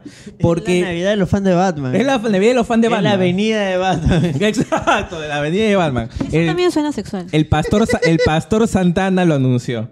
Porque Este, Dios le dijo que. ¡Levántate, Batman! Hay que comprar Matute y DC. Sacrificaremos a tus padres para, para hacer que la oscuridad engendre al defensor de Ciudad Gótica. Entonces, no, ya no, ya dejó de. o sea, yo no sé cuándo. Creo que el primero o el segundo abrió la bolsa, si no me equivoco. Ah, la bolsa. Que, bolsa? yo no sabía qué bolsa estaba La bolsa la, bolsa, la, valores. bolsa, la bolsa de valores, claro. Claro, sí, había un pata disfrazado de Batman que tocó la sí, creo que, ha campana. el- creo que fue el primero. Claro, y eso a estas alturas ya es un, ya es un gran evento. O sea, no solamente es un día no, fue para. Christian- Christian Bale, tocó la campana, creo. No. No, eso fue para No. la película. Eso fue para la para película. Knight. recuerda que hay escenas que se filmaron si en Wall Street. tiene este acceso a Bloomberg, porfa, chequen las acciones de Batman en la opción de diferenciado de, de- de DC y en la sección de diferenciado chequen si, si sale Batman como activo diferenciado, ¿no? Eh, cómics, películas, Batman. Ah, ¿Así, así aparece? No, por eso está digo que si no, alguien pues, puede que- verificar. No pues. sé, pues, el, que el programa grabamos en la noche. Pensé que lo habías buscado durante No, la. eh, no, no, ahora, lo que yo tengo, tengo claro es que de todos los personajes de DC, Batman es no solamente el más querido, el que más el, más, el más identificable, sino también, claro, es el que más plata da. Es más rentable. Es que ¿Qué es más el- ha calado es en la cultura pop? Es uno de los pocos humanos del universo DC. o Es que es no humano. meta. Claro, es el único, es el único personaje no meta del universo DC que puede pararle bronca a los meta. Solo que mete plata. Sí. Claro, pero, ah, pero si te das cuenta, o sea, no es el único. Es de los más populares, obviamente. Pero Pero no no, es el único personaje no, claro, es de DC los que no es pocos. meta. Y tampoco es el único personaje no meta en general del universo de cómics. Pero a estas alturas Es el más querido. pues. es el más importante, el más popular. Y estamos hablando de algo que hace, a ver, 15 años probablemente no, no, no era posible. Hace Ahora- 15 años Batman no existía, gracias a Schumacher, ¿Por qué será Batman eso? no existía. Y veámoslo quizás ah, hablando de, de producción audiovisual. Hacer una película de Batman debe ser relativamente, relativamente más sencillo que hacer una película de Superman. Asumo. No, es hacer a alguien volar A ver, y eh, alguien que tiene Batman- varios peligroso. gadgets. para Batman tienes que hacer un batimóvil, un batiavión, un batehelicóptero. No, pero es más peligroso. Se está jugando con ya con juego. de- No, y aparte, ¿sabes, sabes es como qué? hacer una película de acción. Sí, lo que pasa es que, ¿sabes cuál creo que es el, el- el asunto con, con Batman? O por lo menos de lo que hablábamos cuando, cuando imitaron también... pa- Uy, Pancho hizo una, una batisubida. Este, este, de lo que hablábamos el día de, de la trilogía de Nolan es que precisamente creo que la trilogía de Nolan y en realidad varios de los productos que se han hecho a partir de Batman siempre han dejado el listón muy alto para todo. Es decir, a nivel de cómics, para cualquier no iniciado en cómics, probablemente empiece por alguna de Batman. Cuando le pregunten cuál es la, el cómic más importante de la historia, le va a salir de repente alguno de los de Frank Miller, o el año 1 o el resto del Caballero de la Noche. Cuando hablen de series animadas, este, en- Master Race 3. Exacto, o, pe- o, pues, o cuando hable de, series... o- sí, maleado. Esa vaina ha sido recontra vil, recontra baja. O sea, Master Race es una mierda. ¿no? O cuando hable, por ejemplo, de series animadas, va a regresar al Batman de, de Paul Dini. O, o cuando hablen de películas, van a terminar llegando a la de Nolan. Es decir, en cada uno de, de- de los campos del entretenimiento, siempre el pico más alto lo ha significado un producto de Batman. Y, y- y es algo que probablemente lo- de- tanto en Marvel o en otros sellos de DC no lo puedan conseguir. Entonces, dejar el listón tan alto también da ciertos temores. Es decir, tú, por ejemplo, me dices que debería ser... eh, la moto ya pasó. ya, a nivel económico podría ser más barato hacer una película de Batman que una de Superman. De repente probablemente, pero también el nivel de exigencia es más grande, porque ya después de Burton y después de Nolan, tú no le puedes dar pues a cualquier hijo de vecino una película Ah, de, ahorita, claro. pues, Ya no ahorita, puedes. ahorita hacer algo con Batman es, claro, es, cogerlo con pinzas, porque la cagas, tienes otro Exacto, o sea, caso a- para DC, Forever y la cagas. Exacto, a, con, a DC tú puedes, no sé, pues, o sea, lo podrá cagar con Aquaman, la podrá cagar con Flash. Métete con chino, métete Claro, con blanco. pero con Batman, no. nunca. O sea, ya a estas alturas ya no te puedes equivocar con, con Batman. Es decir, se ha demorado tanto, por ejemplo, en, hacer, en poder contratar a Matt Reeves después que se cae lo de, lo de Ben Affleck. Y es por algo. O sea, Matt Reeves, según lo que él ha declarado alguna vez, nadie lo está apurando. O sea, nadie le está diciendo, oye, tenemos que empezar a filmar porque no tenemos Batman, ¿qué vamos a hacer? O sea, ya nadie le está apurando. Choche, tranquilo. Exacto, y he dicho tranquilo. Es más, él dice que ya no va a... O sea, no es que lo ha dicho, pero está clarito que no va a contar con, en- con Ben Affleck. Y en Warner nadie le ha dicho, oye, pero tiene contrato vigente. Nadie le ha avisado a Uf, Affleck, Nadie ¿no? le ha avisado. Mira que le dijimos que igual iba a actuar. O sea, nadie le ha dicho absolutamente imagino nada. a Affleck en las oficinas de DC, que todos están hablando de las futuras películas y llega Affleck así como que, muchachos, ¿y qué vamos a hacer? Ah, no, este, uy, Uy, no- justo me han llamado, tengo que salir, tengo que salir. Sí, no, no te llegó el memorándum.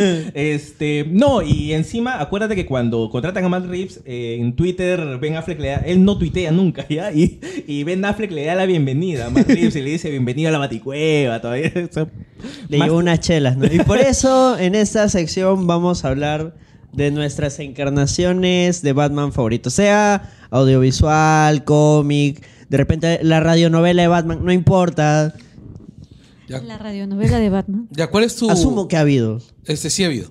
Este, el- pero en los años 40, creo. Había radionovela de Superman. Había Radio de Superman Superman. contra el Habían Ku Klux seriales Klan. también. Claro. No, seriales de series, no de seriales de, de telejuelas. Que también había. Y es más, el, el- el tipo que hacía el serial de Superman se volvió loco, ¿no? George Reeves. Claro, el que se mata. Sí. Ah, es el que alucinaba que sí podía volar. Exacto. Al que hace Ben Affleck en una película. Bye. Claro, Ben Affleck hace de George Reeves en ay, ¿cómo se llama? Hollywoodland, que es una película, es más, sale- o sea, si tú ves la película, no es muy buena ya, pero Ben Affleck actúa muy bien. Sale Ben Affleck vestido de Superman, porque obviamente está encargando, está encarnando, eh, está frito Ben Affleck, ¿ah? Ah, es que se vistió de Superman, hizo fue de ya la Superman, ya hizo Daredevil, ya hizo Batman y eh, nada de nada ningún- con ninguna Bueno, de- su de Batman es bastante decente. Es lo mejor de lo que hizo eh, Ya, Snyder, pero ¿quién- no estamos... ¿Quién no quiere estamos- empezar con su Batman favorito? Ahorita. ¿Nadie? Arranca tú pesando. Tú, Anderson. Ya voy yo entonces. es que dicen, no, es que habló mucho. No. Oh, Habló mucho el negro, dice. ya, este. Como sé que de repente por ahí van a escoger el Batman de Paul Dini, o de repente ya van a escoger el Batman de, de Nolan, o el, este, Es o van a escoger. hay algunos el- que ya son muy obvios, ¿no es cierto? Entonces, Vayamos para los otros. Sí, yo voy a hablar del primer Batman que leí cuando estaba en el colegio, que fue este Red Rain, este Lluvia de Sangre. Batman versus Drácula, Lluvia de Sangre. Que creo que ha envejecido mal. No, o sea, si ahorita lo lees, no es wow, el gran cómic. Pero en su momento, en el 91, sí creo que. Claro, fue tu menos introducción al personaje. por, por lo que leí, sí, o sea, estaba top 25, una vaina así. Que fue un cómic que le prestó un amigo de mi hermana, un amigo de la universidad, creo. eh, que es fanático de, de- de Batman. Y mi hermana me lo prestó a mí porque ella ya lo había leído. Y es esta historia, es un Elseworld y a partir de ahí yo empecé a investigar qué eran los Elseworld, porque yo decía, pero Batman se convierte en Drácula, pero Batman nunca se ha convertido en un vampiro, esto no tiene sentido. y en la contratapa decía Elseworld. Eh, la compañía utiliza este tipo de mundos para contar historias alternas. Y yo dije, puta, qué bacán. No tengo que leerme todo el resto de, de la historia para poder entenderlo. Era un... Vine por cobre y encontré oro. Exacto. Y era una historia donde Batman, de la manera más detectivesca del mundo, empieza a investigar una serie de crímenes en Ciudad Gótica, más gótica que nunca en este. Hasta la tipografía era gótica. Y le dan indicios de que son vampiros, pero es Batman. O sea, Batman, la persona más escéptica y desconfiada de este mundo, no va a decir, ah, ya, son vampiros. Así que recurre a la herramienta pública y de mayor confianza en cualquier ciudad, la biblioteca. Va a la biblioteca a... En tiempos, que- en tiempos en Wikipedia. Claro. A la, a la biblioteca, Alfred. Aparece en la biblioteca y le pregunta a la bibliotecaria. Estoy buscando libros sobre vampiros, pero vestido como Batman. ¿no? Y la bibliotecaria así como que... ¿Really? Batman, el hombre murciélago buscando libros sobre vampiros. Y le pasa unos libros y empieza a investigar. Y efectivamente, todos los crímenes concordaban a que eran vampiros. Pero Batman no lo podía creer. A todo esto, Batman había tenido un sueño húmedo, literal. Eh, Había soñado con una mujer que entraba a su habitación y tenían un encuentro carnal y él despertaba y ya no había tal mujer. Como en esta película de Nicolas Cage donde él alucina que es un vampiro. Que en Ah, los por eso estabas hablando de esa película. Era el enlace, Ah, era el, ya. era el Con razón, enlace. All is connected. Recuerda que All is connected. Hawkeye es Skrull. La cosa es que a partir de ahí Anderson es usuario de Reddit. Ba- Batman se empieza a sentir distinto. Porque ustedes saben, la adolescencia empiezan a picar ciertas zonas del cuerpo, a crecer, Te empiezan a picar. a crecer pelos. No, empieza en ciertas a, partes del cuerpo. hay partes en las que él muestra una fuerza sobrehumana y él se sorprende, pero no le, pero no le toma importancia. hay partes que le crecen. Anderson dijo, hay partes que te empiezan. es que Anderson dijo, hay partes que te empiezan a picar y se tomó chicos, la mano. Chicos, chicos, chicos. Ya, la pubertad no es un tema para que se burlen. Langoy de la pubertad. Ya. La pubertad de Batman. Daniela está por atravesarla en algunos años. Por favor, respeto que hay un menor de edad. Daniela está atravesándola. Pero ahí te das cuenta que el tema vampírico por eso pega bastante en adolescentes, ¿no? Claro. Porque es el tema, todo este tema lujurioso y que luego El va- vas descubrimiento. cambiando, exacto. Ajá. La cuestión es que Batman no le toma importancia a, a estos cambios en su cuerpo. y decide ir a enfrentar a estos asesinos. Entonces se encuentra en unas cloacas y Típicamente Batman. se, se enfrenta a varios zombies. Y no la hace, ya son un montón. O sea, se baja a la primera, a la primera horda. Está en este Arkham, ¿no? En el videojuego este. Se baja la primera horda, viene la segunda, se lo baja y la tercera ya no, ya no la hacía. Y de pronto llega una suerte de, de fuerzas especiales comandadas por una chica, Tania. ¿Está en libertad? No, Tania nomás se llama. y le ayuda. Lo can- ¿Por qué lo cancelas así? Y de pronto Batman así cae y se despierta y le dice quién eres tú. Y resulta que Tania era nada más y nada menos y nada más. Que la chica con la que había soñado. Exacto. Nadie lo All hubiera is imaginado. connected. Nadie, Sí. nadie lo hubiera imaginado. Super caleta. Sí, ¿y dónde lo mordió Tania para que Batman se volviera vampiro? Porque Fue como que en la nuca, por ahí. Por eso no podía ver. Ah, mírate la nuca. No, no puedes. ¿no? claro, es, como chu- es como chuparte el codo, ¿no? Una vaina así. Tengo La un cuestión- amigo que puede. Ah, no tiene clavícula. No sé, pero siempre la hace. No, no llego. Todos han intentado. La cuestión es que ahí le revela pues de que ella lo mordió porque él va a ser el salvador de todos. Y ella le cuenta su rollo que es tipo Blade, ¿no? Yo soy un vampiro, pero soy un vampiro bueno que ha estado buscando una forma. Noventas, pues, noventas. Ha buscado una forma de generar sangre falsa, pero por ese mismo motivo no tenemos la fuerza suficiente para enfrentar a Drácula. Porque el villano es Drácula. Un Drácula sin carisma, un Drácula que casi no habla, pero es Drácula. es lo que hay, eran los 90, ¿qué hacemos? La cuestión es que le tiene que hacer una transfusión de sangre a, a Batman porque de verdad está ya muy matado. Y esa transfusión de sangre acelera su proceso de, de cambios y entonces les crecen un par de alas ¿Eh? en la espalda. Ah, ya. Oye, le creció un par de. Un par- Ya, claro, le crecen ganas. Sí recuerdo ese cómic. Es más, Esa eh, escena yo la tengo marcada en, en mi cabeza, cuando le muestra a Alfred las alas. Se las Se muestra. la muestra, muestra se la Alfred. muestra Alfred. Bueno, sí, es más, eh, creo que hace relativamente poco tiempo eh, en Brave and the Bold, and the Bold eh, Batmite convierte a Batman en el Batman vampiro de Red Rain. Es que es una... eh, Es una- icónico. Es una... Claro, es, o sea, Batman... ¿Qué tal si combinamos a Batman con Drácula, un vampiro? No, ¿a quién se le hubiera ocurrido? Y claro, y finalmente Batman derrota a Drácula de una manera bastante sangrienta. Sí, sí, e- esa, esa mecha es chévere, ¿para qué? ah? Sí. Está bien dibujadita. Claro, sí, es más, parece una mecha de anime de, de- de vampiros, ¿no? Es súper noventas. Esta Sí. vaina está dibujada por Killy, Killy Jones, creo que se pronuncia, que también ha dibujado para Deadman. Y no me acuerdo ahorita para qué otro más. Claro, es que es, los 90 son la década de los, de, los, de los retos sobrenaturales para Batman. O sea, habían vuelto los 40. Es este Batman así súper orejón con las... Claro. Súper puntiagudos sus orejitas.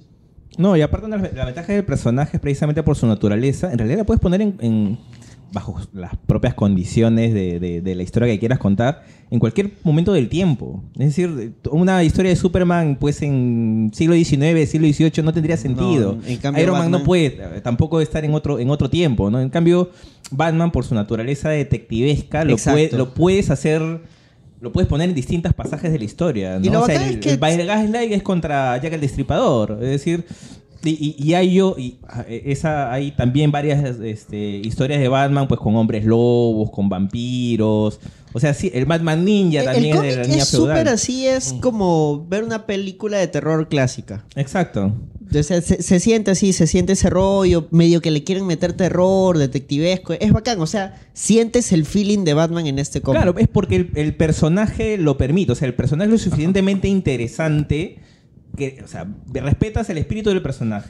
Le- O las no mismas respetaron reglas. a Drácula acá, pero... Ah, claro, no importa. Pero es que le iban a quitar protagonismo. Claro, el que tienes que respetar es a, a- a Batman, ¿no? Y lo puedes poner en cualquier, en cualquier contexto y el personaje va a funcionar. Y es algo que probablemente quienes son guionistas también pues debe ser un pajazo mental saber de que, eso. que tienes un personaje con que puedes hacer lo que se te da la gana, ¿no? Ah, y al final Batman muere, pues. Mecha con Drácula, lo mata, pero Batman aparentemente no va a sobrevivir y le dice a Alfred, Alfred, vende todo. Y Alfred dice, uy, pero me voy a quedar en la calle. No. Alfred vende todo, hace un orfanato, no sé, yo me voy, me voy a morir y se muere. Y, y efectivamente Alfred sí le había dado una parte de la herencia, Alfred no, no, no se crean. Como en Rise. Y demuelen la mansión de los Wayne, hacen un orfanato, todo un rollo. Pero de pronto, en las catacumbas, debajo de la nueva mansión Wayne, hay un ataúd. Y en ese ataúd está Batman. Batman vampiro. Porque él dice, Batman ha muerto, Bruce Wayne ha muerto, ahora estoy yo. Y ahí acaba. Luego le sacan dos continuaciones que esas sí no, no he leído. Es, es la década, porque en el 90, Grant Morrison, junto con Klaus Jansen, que era el, el dibujante de Daredevil de ese entonces, sacaron un cómic similar que se llama Gothic. Gothic, Ese sí lo tengo. sí, Gothic es brillante. Es bacán. Este, Gothic es la historia de Batman persiguiendo a un asesino serial que mata. O sea, es It. It en, en el universo de Batman. Es un- Batman en el universo de... no, o sea, es Batman persigue un asesino serial que aparece cada veintitantos años y que mata a siete niños. ¿Con globitos? No. No. No. Eh, los, de, los decapita y los viola. Ah, como las nutrias. Batman Nutri. La adaptación será Benedict Cumberbatch. ya, este, el... Y bueno, Batman recuerda, por ejemplo, a un compañero suyo de colegio que había sido asesinado y que es más, él encontró la cabeza de ese niño en un tacho de basura de un, de un profesor suyo. Ala, como esta película de. Como este libro también de Stephen King donde encuentran el cuerpo de un niño. Sí, o sea, esta cosa. eh, eh, el rollo es que Batman la, la- historia King. se reduce a que un, un sujeto que buscaba la inmortalidad cada cierto tiempo, era inmortal, y cada cierto tiempo hacía un sacrificios humanos para poder alargar su vida. Y así llevaba viviendo. Batman Dorian Gray, una cosa. No, eh, no, es el enemigo. ¿no? Batman O sea, sí. Dorian Y llevaba así años de años viviendo. Y bueno, Batman lo derrota, ¿no? Lo derrota. Este. Bueno, yo escogí ese porque, como les digo, fue el primer cómic de Batman que leí. A conciencia, sí, porque yo había leído más Superman por cómics que me había comprado así en la cachina. Claro, en claro, claro. Y ese fue el primer cómic de Batman que había leído en toda mi vida. Desde ahí dije, no, Batman, Superman, ¿quién te conoce? No, y debe ser una cuestión, ¿sabes qué? También generacional, ¿ya? Porque yo me imagino, estoy diciendo me imagino, ¿ya? Porque obviamente no tengo cómo leer la mente de la gente, pero los tiempos de Superman, el mismo Spider-Man o todos, esos super- eh, todos esos superhéroes con poderes, de repente pertenecen pues a tiempos un poquito más Optimistas. Optimistas, exacto, ¿no? Sí, sí. Donde las grandes hazañas las, gra- las logran grandes personajes, Sí, ¿no? sí, sí, es el hecho de que tú estás esperando al gran líder. Al Salvador, pues. Exacto, a- sí. al, al Mesías, que no vas a poder ser. En cambio, en Batman ves que la ciudad es una mierda y. Y es- Claro, entonces dices, ¿quién no pensó Lima es ciudad gótica? Claro. Todos. Todos, todos. más, y, y yo, yo conozco que gente de de- otros países que me dicen México es ciudad gótica, este Bogotá es ciudad gótica. O sea, Es que Es- tiene es- Yo características conocí a una generales. flaca que me dijo Praga es ciudad gótica. Ya. O sea, ya, ya, enti- entiendes. O sea, si te dicen Praga, una de las ciudades más ordenadas, una, una de las ciudades más ordenadas de Europa es ciudad gótica, es que Groenlandia es ciudad gótica. Reykjavik es ciudad Ya, gótica. Lo que pasa es que Ciudad Gótica tiene características generales que comparten con un montón de ciudades que son súper, súper eh, grandes o muy pobladas, la corrupción, eh, problemas también con respecto al manejo de la policía. Bueno, ahí hay corrupción también. Eh, tengo el micrófono a la boca. Pero no le conteste feo. está Tengo el micrófono a la boca. Sí, encendido.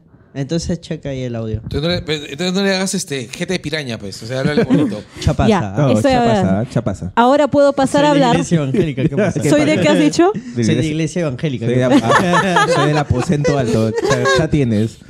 Ya, Yo ahora puedo, ¿ah? Yo me- ahora puedo pasar a comentar mi Batman, que para poder evitar a mencionar el de Nolan, que todo el mundo sabe que es buenísimo, y mencionar, había pensado el de Long Halloween, pero voy a optar.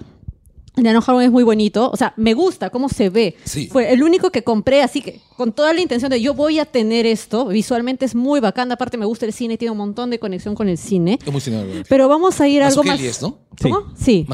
Ah, ya. Pero vamos a ir a algo más kitsch. Voy a hablar del Batman de los 60 Uy, no, ya. Porque el Batman de los 60 fue el primero que yo vi. Así que fue mi primer contacto con Batman. Que es precisamente el Batman que se llega a posicionar en la cultura popular de manera bien fuerte y bien masiva. Sí, claro.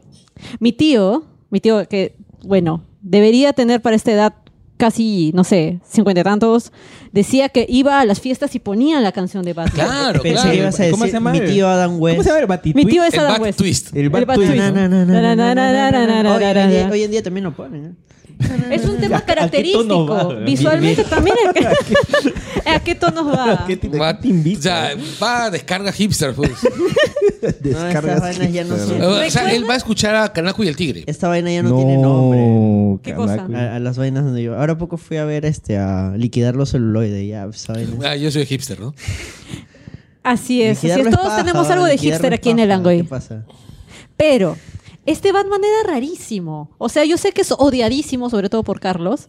Por mí también. Lo detesto con toda mi alma. Sí. Pero yo lo veo y me sigue pareciendo divertido. O sea, es, Ah, no, sí es divertido. es divertido. O sea, no vamos a decir que es muy bueno. Le sacaron una película animada el año pasado. Sí, con la voz de Adam voz West y Bloodward, ¿cómo se llama? Sí, Burward. Burt Ward. Que eran Bruce Wayne y Dick, Dick, ¿cuál era su apellido? Grayson, ¿no? Grayson, claro. Dick Grayson. Que en español eran Ricardo Bruno Díaz y Ricardo y Tapia. Ricardo Tapia. Cualquier, weón. Ricardo Tapia, el chico maravilla. Claro, cualquier, weón. Pero antes, en los cómics, en las adaptaciones de los cómics clásicos, venía así. no, venía como este Bruno Ponce. Como Machito Ponce.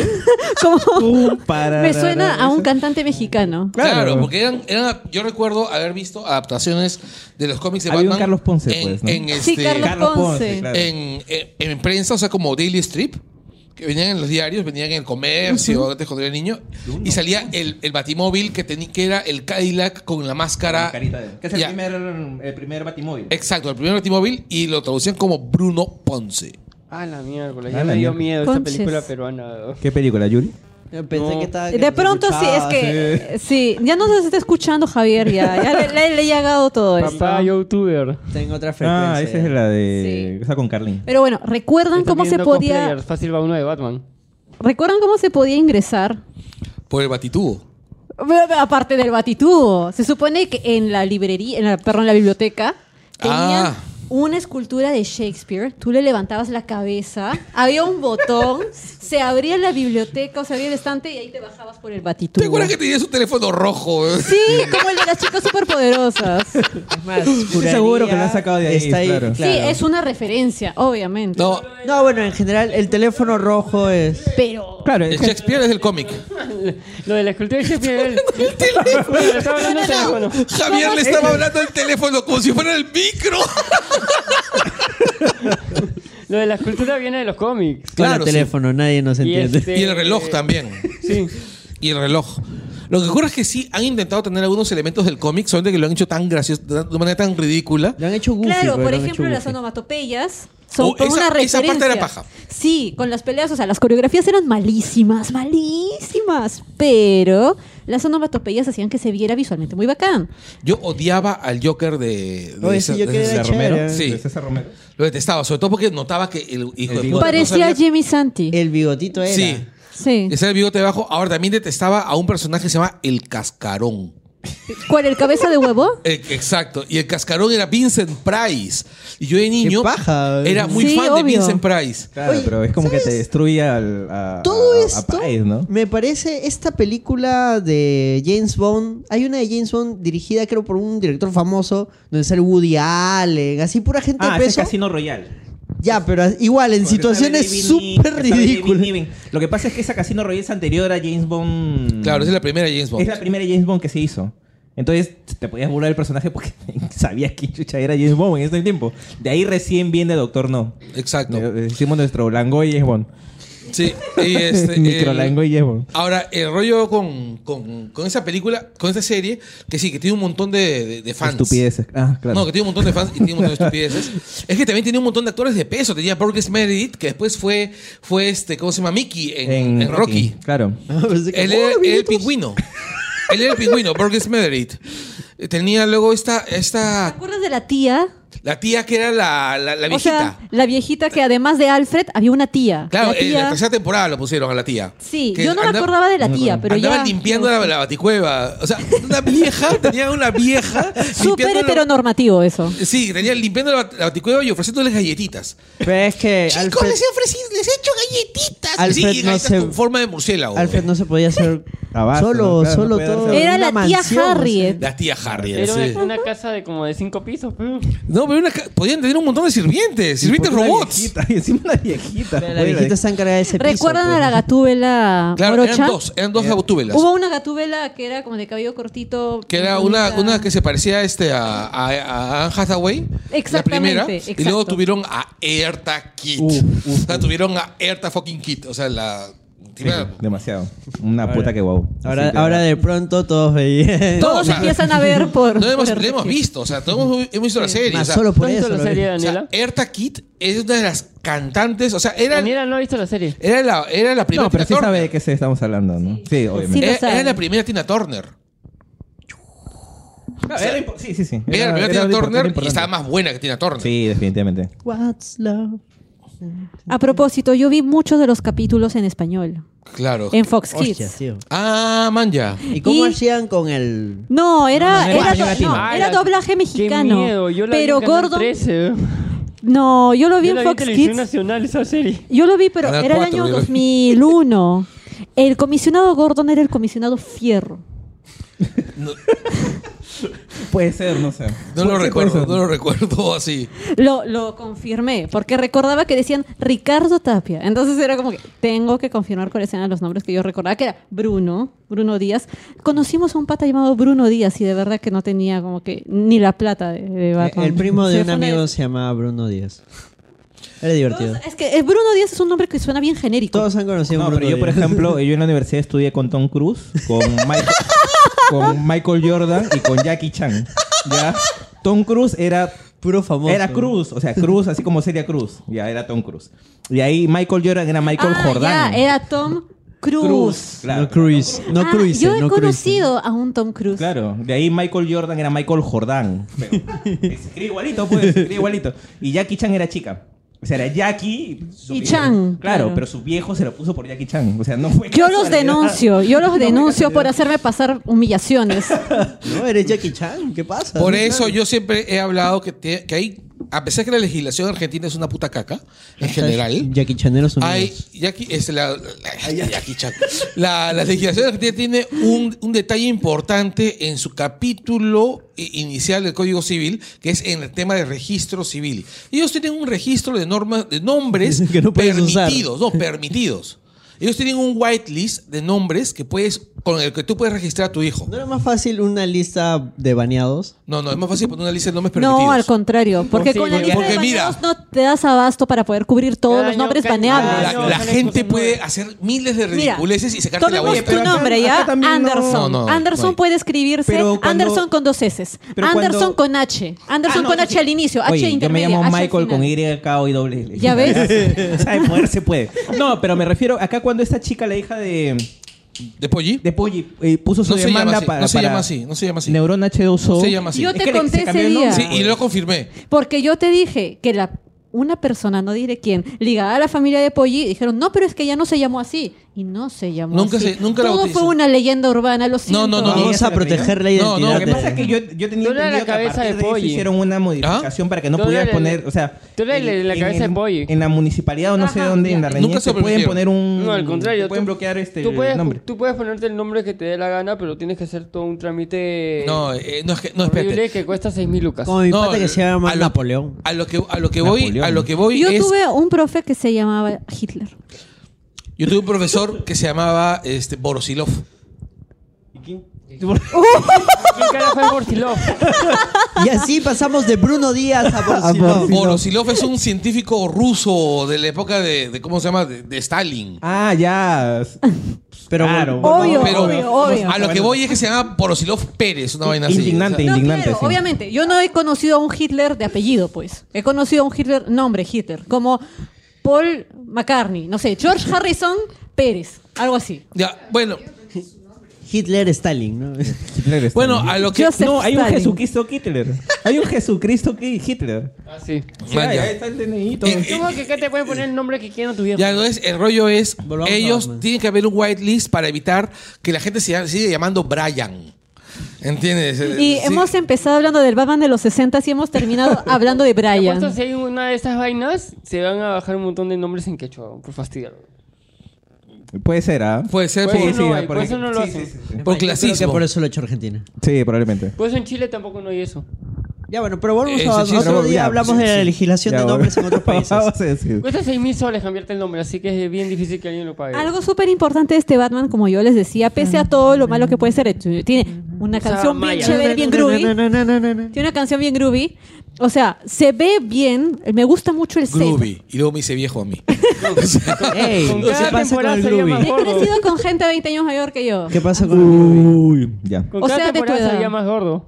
¿Cómo? Con cada temporada se veía más gordo. Con cada temporada se veía más gordo, Tenía más lonjas ese, ese Batman. Pucha, y encima. el- Oye, era un Batman como tú, como yo. Bueno, tal vez no como Mauser, Se pero... veía más gordo. Era un Batman como tú. No, como Mauser, pues. Mauser No. vive en un cosplay de Perosores Vertis. Pero... y, tiene que y tiene que rellenarlo. Y tiene que- tiene que- que sale, sale en los Pero- Simpson como Adam West. Este, creo que sale en un batimóvil y dicen, oh, mira, y con las estatuas de Adam West y, y Ricardo Tapia, algo Y- así. y- y Ward. Y, no eran estatuas, eran y verdaderamente. estaba y hicieron el batito hizo. Claro. No, No, pero- pero, ¿te acuerdas en El Hombre Radioactivo? También que hicieron una parodia de Batman y dijeron, vamos a hacer la película del Hombre Radioactivo. Pero no puede ser como la de los 60. Y sale el Hombre Radioactivo peleando contra unos Boy Scout. Ah, no, y hay un capítulo en el cual Y, bailan sale, el, el twist del Hombre Radioactivo. sale que Krusty había sido un villano de la serie de los 60 Claro, de, de- de Batman. O sea, yo no niego que... Mira, Que tiene su spray anti-giros de carrusel. Pero, pero mira, eso no es más ridículo que el batirrepelente de tiburones. Y eso sí no, pasó. Y eso sí el pasó. No, es que eso es genial. ¿Has Pero visto los sentido. funcos? El funko del Joker con, Con su... con, con su tabla de surf. Oye, es alucinante. Es no un capítulo memorable. Con el tiburón ahí colgado. Esa imagen es, es terrible. ¿Qué? ¿Carlos no lo has visto? El Batman con... Carlos, ¿qué te Ya, pasa? Claro, ese es el episodio más recordado de ese Lo- Batman. o sea, el Batman lo- con su Carlos, ¿qué te chorro, pasa? Lo había El. Joker con su chorro. con su Hay una figura, hay, hay un kit madre, que... El horrible. Surfing Joker No, es el Joker hay un más kit cool. Que viene el, ba- el Batimóvil, el Joker y Batman en sus trajes de playa y con las tablas. Es un aterrizador. No, es horrible. Puta, es horrible. Ya, pero mira, lo, que, lo único que sí le vale reconozco plata. es que el, su batimóvil era paja. Bueno, el batimóvil era lo paja. que hay que reconocer, Tuvo varias cosas de diseño Lo que hay que reconocer chéveres. es que gracias a esa serie tuvimos el iPhone verde. Ya, sí. Con Cato. Sí. Recuerdo que la Y de- serie empezaba con el narrador diciendo, jajaja, parece un día normal Vale. en Ciudad Gótica. Oh, oh. Eh, No saben que mientras tanto pum, está preparándose No. la insurgencia, No, la rebelión de parte del villano más temible. de la- y aparecía Claro, un o sea, fulanito, mientras- que siempre era alguien que racialmente podía ser marginado. Claro, o sea, mientras que Bruno Díaz y Ricardo Tapia están tomando té junto con Alfred y la tía Harriet. Y salía la tía Harry con Claro, sus galletitas. Exacto. Salió un faraón. En, el, en, en los horribles páramos de los puertos de Ciudad Gótica, donde se junta la miasma más desagradable de la ciudad. ¿Decía miasma? Sí. Eh, No, se- eh, Eso- ¿Seguro? ¿Estás no, seguro? eso es cosecha de Carlos. Ese Carlos, no. tú No. ya te- Ba- Batman Eh, Batman eh, hipster. Hay Batman ninja, Batman vampiro, Batman, Batman hipster. hipster. sale y luego aparecía el pingüino así. se dice- y salía este Burgess Meredith, este, ¿cómo se llama? Antes de enseñarle a, a golpear a, a Rocky. Ya miren, paréntesis. Según la National Geographic, sí es posible hacer un repelente de tiburones. Ya ven. Así que no, no es estaba ridículo. lejos de la Ya. Era vanguardista. Pero eso no deja de hacerlo ridículo. No, es vanguardista. No es vanguardista. Lo es como volver al futuro el, y ver el como que ridículo era que solo Batman podía tener ese repelente. No, Ah. encima, no. En esa época desarrolló un te repelente. Era solo para ricos. Exacto. ¿te El acuerdas único rico era Batman. ¿Te acuerdas la escena? Era en el helicóptero y tenía varios repelentes. Y él escogía el de tiburones porque había repelentes de, otro, de otros Animales. El que tiene plata, imagino el que tiene plata hace lo que le da la gana. Claro, ahí Así que- está. Tenía repelentes para armadillos. weón. Sea, De repente, Que son Acá, súper pues, peligrosos. Por supuesto. de repente ¿no? quería hacerse un charanguito. Repelente para erizos ¿no? africanos. Y todavía un montón de ericitos africanos ahí. Tal vez eras alérgico a los erizos africanos. Repelente de mapache. Yo defiendo a mi Batman. Repelente como mapaches anarquistas. Repelente para mapaches anarquistas. Y era un repelente que además, este, ¿cómo se El llama? mapache bebé le escupe en la cara la idea de propiedad privada y luego se la come. Así es. Ay, No, ese eh, sería un buen villano para Batman, ¿Qué ¿no? cosa? El Un mapache. villano que le escupa la propiedad privada. Oye, Y luego mapache. se la coma. No, claro, el mapache bebé sería el, de- el, El máximo villano de Batman porque le escupe a la idea de propiedad Es privada. un anarquista, un anarcosocialista y el otro es un... Dueño de todo y esclavo de nadie. El mapache. es que es muy bueno. Tienen que No el sé si video. alguien en DC Langoy de mapache bebé, por favor. Tenemos que ser un lenguaje de mapache bebé. Eh, el. Ya, por ejemplo, en mi caso, yo recuerdo haber crecido con los superamigos. Ya. Mientras tanto, en el Salón, de, la Justicia. Y odiaba a ese Batman. O sea, yo siempre pensé hasta, vi- hasta que vi. Ey, ¿no hasta íbamos que a hablar vi de los más queridos? hasta, hasta que vi No, vamos a hablar de los más queridos por nosotros. Claro, es o tan sea- hipster que decidió hablar del que más odia. No, a lo que voy es, hasta que vi el Batman de Tim Burton, ah, para mí Batman era un personaje ridículo. Claro, ese tenía el baticompartimento para batirratones. Así es. No, el más ridículo no es el de Clooney con la batitarjeta de crédito. No, no, claro, pero, Claro, pero- hasta que vi el de Barton, Que el de Ah, Barton es antes. claro. Y después, cuando aparece el de Barton, aparece también el de, el de, el de Dini, del que hemos hablado un montón de veces, así que no lo vamos a tocar. Tenemos un programa Así es. del. Pero la Liga de es Justicia. ahí donde yo descubrí el Batman de los cómics de los 80s post-crisis. Cuando. Post- ¿qué crisis? ¿Cuál de las dos crisis? ¿Cuál de ¿Qué todas crisis? las crisis? Ah, post No, pues, crisis. Eh, eh, pues, claro. Es DC, es un han Hay un habido montón de crisis. crisis, claro. DC, La crisis original, la del ochenta y pico. pucha, la crisis de las hormonas, la crisis de los transgénicos, la crisis de la Ya hablamos de la crisis vampírica de. de- Claro, o sea, no, es después de la muerte de Jason Todd. Después Pero ese, de- es- ese es este. Después de la crisis- después ese de la es- crisis- Claro, ese es muerte en la familia. Claro, pero después de la crisis, o sea, estoy hablando de temporal. O sea, el- el- Ah. Claro, ese es después de la crisis claro. original. Ya, y es, el es cuando aparece Tim Drake. Ya. Cuando Tim Drake descubre ¿Quién es Tim el, Drake, tercer, el tercer y mejor Robin de todos. Best Robin ever. Es el mejor Robin de todos. Es más, eh, yo Ah, recuerdo. en Titans va a salir Dick Grayson y Jason Todd. ¿no? Así es. El- Ya, y es uno, donde- el, el más emo y otro que lo han emi- emisado. Exacto, y en cambio, en cambio, yo recuerdo siempre que, que cuando se referían a los Robins, este, hay un, hay un cómic donde Barbara Gordon dice, Dick, Dick fue el nombre". mejor Robin de todos. Dick fue el mejor Robin de todos, seguido de Damian. Pero Tim va a ser el mejor Batman. Otra cosa. O sea, no, es que, pero es que Pero opina. Michael. Ya, ya sí. No, lo que. A ver, este. Pero al final fue Terry McGuinness, así que. Ah, No, claro, es. Ya, pero ese va en el futuro. pues. Chápate esa flor. Claro, ese va en el futuro. No, mira, en, en mi caso, eh, temporalmente sí es parecido al, al de Carlos. Porque, por ejemplo, yo cuando empecé con Batman, también fue. Yo me acuerdo de la serie animada. Yo me acuerdo, perdón, la serie animada, la serie de los 60. Y yo la odiaba. Cuando empezó el amor. La odiaba, la odiaba. ah, la chumas. odiaba. O sea, la empezó odiando. Sí, no, yo la, la serie de los 60 la odio así, pero una cuestión es que es, visceral. es que es terrible. Porque. pa- Te la voy a poner ahorita. Claro, porque. Ventajas de nacer en los 90. Te la Claro, voy a eh. poner ahorita. A ver, por- que sí, Ma- sí. Michael no puede ver esa serie, pero Carlos sí puede ver la serie.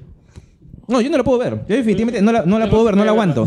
Y Yo yo, no por- puedo ver porque tengo un problema en los ojos, no, me permite los- los diferenciar el- colores. el plomo del azul. No, y por ejemplo, y esa era la época en la que rep- le repetían los superamigos. Claro. Y Repetían mucho los superamigos. Entonces, la, la noción que tú tenías de Oye. Batman era el de superamigos Chumas. y la de la serie de los 60. Pero para cuando, o sea, pero para cuando yo estaba creciendo justo llega la de Burton. O sea, y la de Burton y la serie animada son bien pegaditas temporalmente. Una en el 89 y la serie animada es del 92, 93. 93.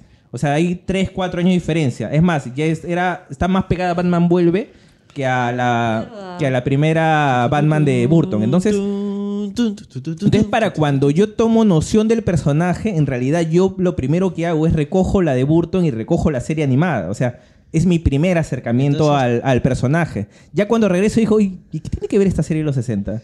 ¿Y qué miércoles tiene que ver los super amigos? Es como que no terminas de armar al personaje. O sea, En cambio, yo. Claro, no terminas de identificar cuál es. O sea, es esta versión cómica. Porque en tu este, cerebro no se desarrolla el concepto de multiverso. Exacto, o sea, no, no la tenía. O sea, no la tenía tan clara porque además en Ey, esa pero ya época. había salido de la crisis. Pero no era tan fácil conseguir cómics Ah, para un niño que vivía en el sí, RIMAC. pues, Carlos o sea, sí. en- yo viví en el RIMAC. en los- Claro, como te digo, yo mi primer cómic de Batman, porque yo sí Qué conocía la serie. Claro, y ahí, a, a- ver, ¿de dónde, No, sacas, ¿de dónde sacas cómics? Exacto, sí. O sea, ¿de dónde sacas? O sea, no- ¿de dónde? porque me fue las Malvinas, porque me Claro, y cuando y las que comprabas, por ejemplo, no sé, en el centro de Lima, eran las versiones más antiguas. Sí. O sea, no, no compraba, o sea, de los 80 son año 1 y de Dark Knight Returns. Mi- mi ya, primer- pero esas no las encontrabas pues en ningún lado. Mi primer cómic de Spider-Man era una aventura random con publicidad en Nesquik al- a la contratapa. O sea, Claro, o sea, o sea, no había manera que consigas este cómics importantes, por así decirlo. O sea, tú conseguías cómics, pero de esos que se hacían en los 50, en los 60, las que terminaban con un, las que te ponía a Batman con Superman diciéndole a la gente que cruce la pista, ¿no? claro, que, que- que, no sé, pues que tome el bus en paraderos autorizados. O sea, Como ese el, cap, como el Capitán América. eh, eh, claro, ¿no? Pero eran Boy Scouts, o sea, era- o, o con lo que intentaron con He-Man en los 60, que amigos, no se olviden que tiene que hacer. Ya, esos eran los cómics de Batman que uno podía comprar o, o- o- o encontrar y a un precio en el que pudieras pagar. O sea, para mí, en mi periodo de crecimiento, de conocimiento del personaje, pues lo que había hecho Frank era. Miller o lo que había pasado en Crisis no existía. ¿Quién te conoce, Frank? Claro, o sea, ¿de dónde los podías sacar? O sea, ¿cómo podías recurrir a ellos? O sea, si no tenías a- además en el círculo de personas en colegio, no había nadie pues que fuera consumidor de cómics. Uy, no, y lo peor es que tú, en esa época hablar de cómics no es como ahora. Claro, ahora, es como que chévere. Ahora Ahora tenemos un programa hablando de cómics. claro. Oye, ¿ya has visto el ba-?" y terminabas en el piso sin, Oye, sin tu pan con jamonada. Te robaban el cómic, el, el, golpeaban el el pan, baño. Claro, te tiraban la plata y te pegaban. bolsa, la leche en bolsa por la cabeza, o sea, no había en bolsa. Sí, leche en bolsa nos daban. ¿Tú? Claro. ¿Leche en bolsa? Nos daban leche en bolsa, claro. Claro, nos daban leche Yo también en bolsa. en, en, el, en Cole Nacional sí, Sí, daban. te daban leche en bolsa. ¿Sí? Leche en bolsa horrible, que ¿En sabía qué A mantequilla. mí sí me gustaba. No sé, ¿En dependía. qué años? En los 90. Yo en los 90. Ah, ya, ah, ya. Claro, te daban leche en bolsa y, y en los los recreos te los tirabas. En, los 80 en los 80 también, pues la ENSI. Claro, pero no te lo Ah, daban en pues, colegio. Pero yo no la viví, pues. Sí, no, o sea, Sí, No. no. No, no, me refiero a que No, bueno, sí. No, lo que pasa es que, o sea, no es que era carnavales con, le- con leche, no es que tiraba Suena horrible. Claro. Eso también suena sexual. Claro, Carnavales con suena leche. porno. Pero no, pues en el Sería un buen nombre para una porno. carnavales con leche. Carnavales con leche. Si algún director de porno está escuchando este programa, también. Por favor, nos dan los créditos. productor de cueros que está, sí está- Claro, ya no, pero por ejemplo, en, si alguien te caía mal en el colegio, le tirabas, le tirabas con Le de un lechazo. Claro, le tirabas un lechazo, claro. Lo que, lo que me hace recordar a este muchacho en el grupo de Langoy que comentaba que, le, que lo golpeé, que le mandaban cockslaps cada vez que hacía alguna cosa mal. No, pero por ejemplo, ¿Qué sí. la tipijazo? Ese no, sé- ese no sé si. No, pero por ejemplo, cuando estudiaba estabas en en- Colegio Nacional En en Colegio. Nacional no jugabas ahí este, en los recreos partido ¿Jugabas maldito. ¿Jugabas a la Partido- tipijazo? ¿Jugabas a No, no, no, no. Partido maldito. Por tiras la Dios. pelota y pateas a cualquier lado solamente para patear a alguien. Y siempre había alguien que desde el segundo piso tiraba leche solamente para ver a quién le caía. Bueno, Colegio Nacional, pues ya. La- Aventuras de a mi colegio. nacional, fue muy en sano. Pasamos de Batman a los traumas de Michael. Sí, o pelota sea, de mira, papel. nosotros jugábamos matagente con la pelota de básquet, que era lo, lo más cruel que Tenía hacíamos. pelota de básquet. Ya, Wow. o sea, eso ya era bastante. Teníamos, Wow, teníamos, pucha. selección, teníamos selección de básquet. Nosotros éramos- teníamos- fuimos campeones del. Privi- Nosotros jugamos con privilegio. botellita de chiqui. No, no, juntábamos periódicos, Ah, no. los hacíamos Exacto. bolita y Ah. esa era la pelota. Pero soy claretiano, pues en un colegio. Los de arriba, los de abajo. Claro, o sea, o con, o con las cáscaras de manzana. Con eso jugabas partido en el, en el recreo. Es que. Carlos es un Ve las de nylon, las de nylon. Claro. No, nylon es muy caro. ¿eh? No, yo- papel periódico. Mi época sí nomás. fue botellita de plástico. Ah, Cualquier claro. botella de plástico. O anda a la basura, sáquete una pelota. Yo hasta ahora Con recuerdo a, mi- a mi profesor de física que nos enseñó a, preparar- a fabricar lanzachapas. Uno iba al colegio descalzo y acá Carlos jugando con, con pelota, de pelota de básquet. y acá, Carlos, el profe te enseñaba a hacer lanzachapas. O sea, Pelota de, básquet. Pero- o sea, que, que, la verdad. Ey, pero volvamos a. Batman, volvamos a Batman. Privilegio. Ya, bueno, la cosa es que. Mi compañero era Bruce Wayne. No, la cosa es que este, mi inicio con el personaje es eso. es- esa la- o sea, estamos repitiendo probablemente los más obvios, pero generacionalmente el más obvio es el que me tocó. O sea, me tocó el personaje de Burton. ¿Dónde te tocó? Claro, me tocó. A ver, Uy, tenemos un muñeco acá. Sexual. Me too, me too.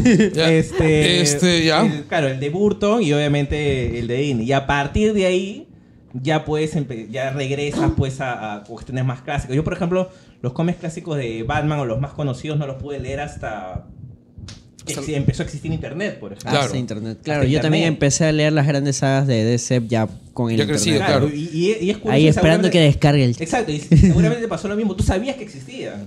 Sabías que existían. Claro, o sea, no tenías cómo después de que conocí el cómic, pues Claro. yo conocía las películas, la serie animada, pero cuando conocí el cómic dije, ah, no, hay un mundo Hay acá. más, exacto, hay más. Y lo peor, y es, y es un poco frustrante porque dices hay más, Sí. averiguas que hay más y no tienes ni puta idea de dónde conseguirlo. O sea, no tienes como, no Así tenías que, cómo acceder gracias, a- internet. Gracias internet. Gracias, piratería. Ahorita todos Gracias abracen internet su, que entrabas y dejabas sin teléfono a tu casa. abracen su modem en ese momento. Porque Sí, antes dejabas sin teléfono a este, tu casa. yo recuerdo que a mí, yo los de Batman Pirate Bay viva. tenían varios amigos que los coleccionaban, pero gracias a internet pude leer La Cosa del Pantano. la cosa. La cosa, cosa de Batman. verde. Claro, que Batman Verde. que Batman Verde. Pero La Cosa del Pantano de Alan Miller y este año van a sacar... ¿De Alan Miller? De, Frank- de Alan Moore. Claro, es que es el universo amalgama. Oye, había un Batman en el universo amalgama que era bien, bien extraño. El Batman con Wolverine. Claro. Dark Claw. Dark Se ve Claw. horrible. Claro, era espantoso. Cuando lo descubrí dije, wow, Batman con Wolverine. Pero ahora que lo pienso, Batman con Wolverine. No, y el, el traje era estúpido. Y las navajas tenían un hueco. ¿no? Y tenían un hueco que hacía estructuralmente frágil la navaja. A ustedes no les gusta lo kitsch. No, pero sabes que siempre va a depender de quién. Volverá al universo amalgama. en No, pero siempre va a depender de quién lo escriba y qué tan bien hecho está. ¿no? Cuando ¿Volverá a ambos, unirse? ¿Se cuando ambos estén en el cacho y ¿Se necesiten ventas. No, no creo. Porque, por ejemplo, acuérdate del Batman que hizo Stan Lee. ¿ya? Era una estupidez. Era cualquier cosa, ¿ya? Pero por eso ejemplo, fue ya, un- pero su Mujer Maravilla, sí me pare- o sea, más allá del chauvinismo, pues, porque era este, es- inca, este, pero su Mujer Maravilla era, estaba, era paja, o sea, me parece que estaba Su mejor hecho. Superman tenía espada. Acá en el vivo, en el, Sí, claro. en el en vivo dicen que Batman debió fusionarse con Moon Knight. Pero, de- Pero sería, sería, Pero- sería, pero- mega, sería Mega Batman. Pues. Claro, sería Batman, Batman. Batman sería- Batman. Batman ver, al no, ya iba- cuadrado. ya iba Batman blanco, pues también. No, Amigos, Batman ¿cuándo vamos a hacer un cosplay grupal? Han sugerido que me disfrace de Bárbara Gordon. Asumo que Sí. ustedes pueden disfrazarse de lo que gusten. yo de Batmito. El pingüino hipster. Bien. Ah, Ah, estamos hablando de Javier. Claro, Batmito. Y yo de ayudante de Alfred. ¿no? Barrendero a la B sector. Carrie Kelly. Car- ah, pues. Carrie Kelly. No sabe Daniel está es. asustada, está preocupada de Es con qué chévere le están ese personaje. comparando. Carrie Kelly es un personaje chévere, no te Sí, preocupes. Es no, bacán, sí, es bacán. Sí, Claro, Es- esa era es- mejor. es Robin pelirroja. Así es, sí. Antes, antes que spoiler. Ya, Y es- Michael sería quien Batman. Yo sí tendría que Terry McGuinness. oh, obvio, obvio, obvio, por no puedo favor. hacer otra cosa que no sea. Pero, pero no puedo. Anderson no puede ser el jardinero, tiene que ser otro personaje. Pues. Tiene ¿Quién las puede ser? Lucius Fox. Ahí está. Oh, Ah, ya tengo la oye, Michi, es ya tengo una la buena Michi. idea. Claro, Bueno, y- primo, y, bueno, pasa, y primo. pasa de ser el inventor a ser el contador. Hay que ocultar Que eso. tiene que encontrar las maneras de disfrazar las cuentas. Ya está listo para Halloween. Dato chicos. curioso, Bat, Batfleck también fue contador en El Contador. Contador. Todo está conectado. Qué mala todo película es El conectado. Sí, no, es buena. Es re mala. Es, es irregular, no diría que Tendré que verla porque Off la vida de un contador no es es nada buena. interesante. Es un Ah, vas a ver, y la primera hora es el contador y la segunda hora ya es. Es Batman. ya es Batman. La primera hora es máscara. no me cuadra el balance. ¡Sí! Primera hora es él en una pizarra diciendo esta, esta cifra Él no cuadran. una, en una pizarra, una gota cayendo. una toma de 10 minutos. o la gota gigante con hacer rayitas tipo anime. El, Esa fue la, la, penúltima, la penúltima película que vi en VK del Arcomago. ah, pero Javier, tú no nos has dicho Ah, sí, cuál es tu... Sí, ¿Cuál es. Tu introducción Ah, qué miedo. Este. Pucha, yo empecé con el Batman de Jim Lee en el cómic. ah, man, ya. Y de Pero ahí. con el cómic. Eso sonó... O sea, Ah, me, me chévere. refiero, o sea, tu, prime- tu primer ah, acercamiento al bueno, personaje fue bien, frente al cómic. ya. Claro, la primera gracias. vez que supe de Batman fue en estos cómics de los 60, 70 que, que vendían medios amarillentos en los kioscos. Ah, los de Novaro. ¿Ah? Los de Novaro. Ah, editorial Novaro, Sí. pues traía todo eso. Este, pero los leía en el mismo kiosco, los leía. O sea, y de ahí, claro, vi el Batman de los 60, eh, los super amigos, y de ahí, pucha, ya eh, el Batman que sí dije, "Oh, este es Batman, es el de, el de Barton, que lo vi en el cine San Felipe. Ah, la sí, en banca de madera. Ah, su madre, no me acuerdo dónde vi ese Batman de, de Burton. Ya bueno, cambiamos el Nosotros título de... éramos Yo lo muy vi en el- pobres. Y, el, último que, Arenales. el último que me Ah, pero ese afectó es más bastante conocido. fue el, el Batman de La Corte de los Búhos y el de Tierra A él no le gusta, no sé por Y qué. el de- y el de Tierra- y el de Tierra No sé uno. si acaba bien, pero... pero El de Tierra 1 me parece, por ejemplo... Acaba el- horrible. el- No, no acaba bien, pero es el, bien bacán. el de Tierra 1 me parece bravazo. Y ojalá que lo terminen en algún momento, o sea, porque se quedaron en el segundo tomo. Y más que todo porque ya es un Batman más agresivo, o sea, por el tema de que Alfred es un ex-marine y le dice, Claro. Ya este, hay que consumar. Mira, yo sé que a mucha gente Eso no le es duro, gusta. ¿ah? Eso ¿Cuál? es una historia bien dura. Claro, no, pero Alfred Tierra siempre, siempre ha sido un ex marín. Siempre Sí, le ponen solamente todos los que- pasados posibles. Claro, pero hay un momento en donde tú ves que tratan más esa faceta de Alfred. Claro, sí, sí, yo le dice Alfred. Es más, en Gotham, Alfred es un. Se te dejan pintado No, que es un ex- Gotham tiene un buen Alfred. No Es es, un un muy Black buen Ops, Alfred, un pero es un Black buen Ops. Alfred. Sí, claro. El eh, Gotham es un, un ex Black Ops. Sí, y, es más, y tiene un buen Bullock. El Bullock de Gotham es el Bullock de la serie animada. Sí.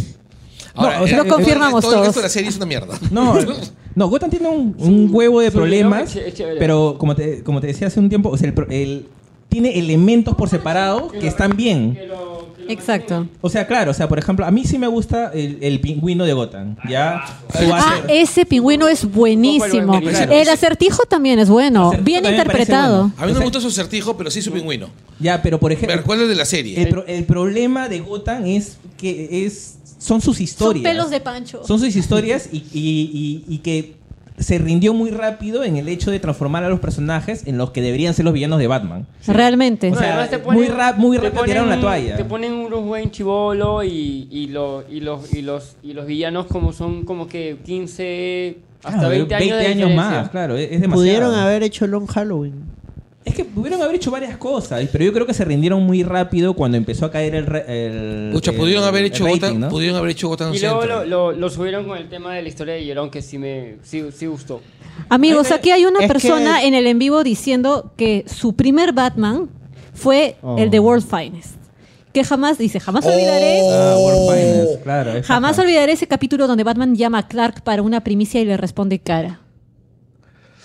Claro, claro, claro. Este, sale este, ¿cómo se llama? Super chica. Gabor 2 lo dijo. Luego, este, a ver. Oye, pero. Ya, pero World Ah, es No, es que, es que es, la serie de Dini, pues, ¿no? Claro. La, eh, tenían esa inter- interrelación, este- esa interrelación era maravillosa. ¿Recuerdas ese episodio donde Batman lo conoce, recibe a Superman?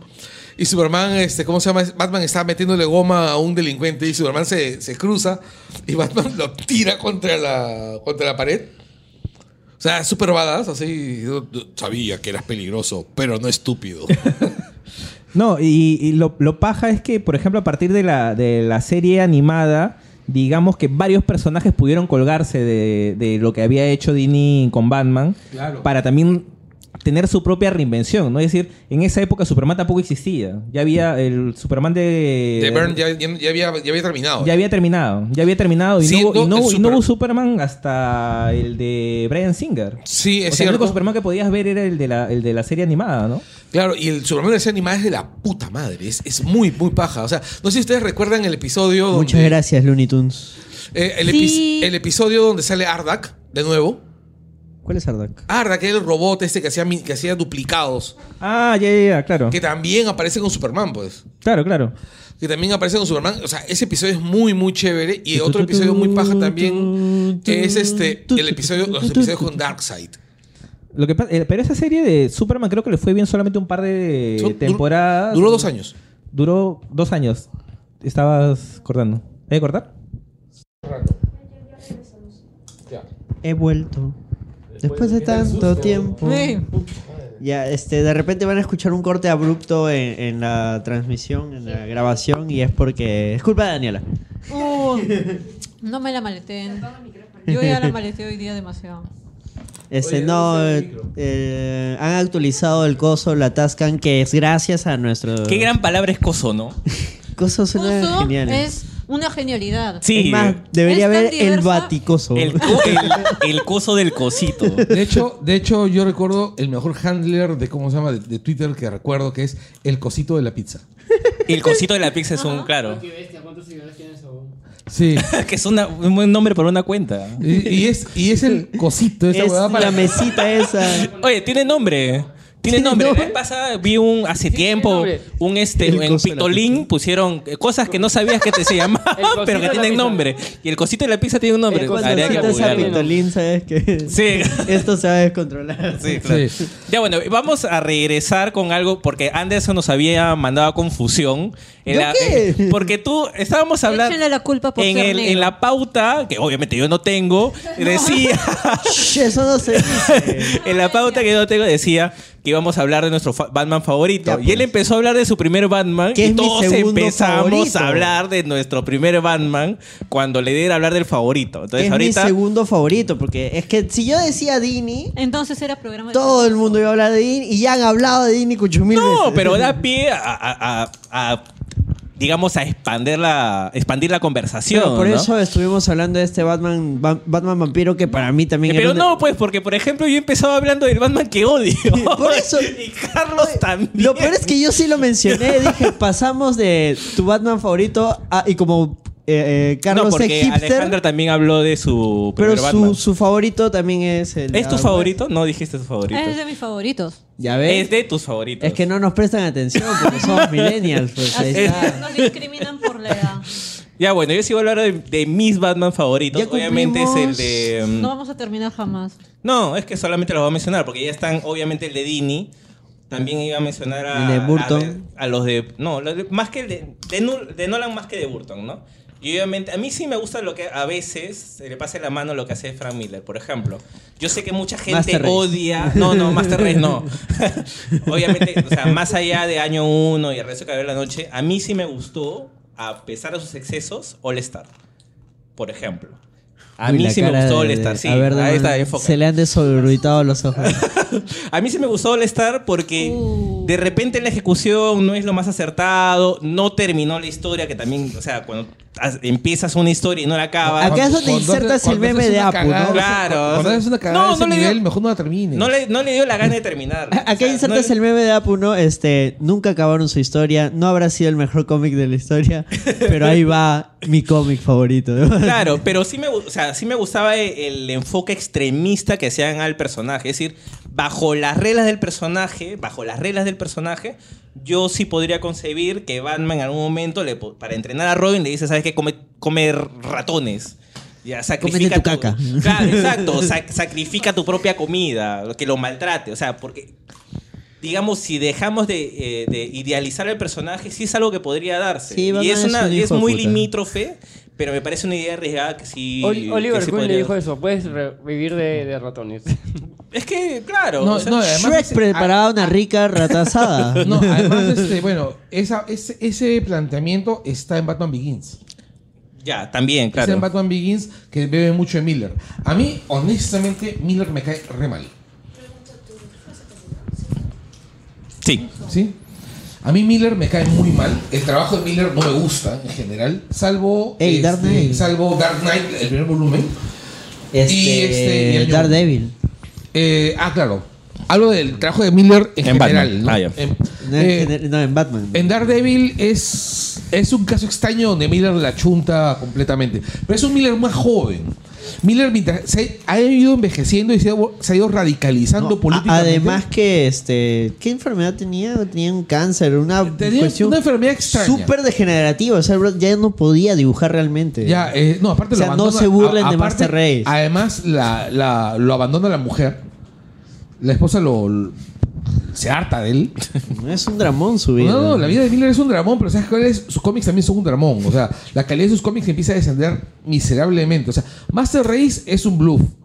Hay un huevo de gente que, ¿cómo se llama? Que, que que dice lo compra que porque es Miller Exacto. Claro, exacto. Yo, yo le tengo porque es Miller, nada más. Ya, el- Y porque te da curiosidad igual, o sea, Por ejemplo- no, la- no la defiendes, pero dices, bueno, pues vamos a leerla. porque el morbo y el bolsillo Eh, Aguanta todo, ¿no? Ahora, a mí Miller, a mí, por ejemplo, el Batman que me gusta muchísimo es el Batman que hace en un solo número, en un solo número para, para terminar un arco recontra pajero de Grant Morrison que hace Neil Gaiman.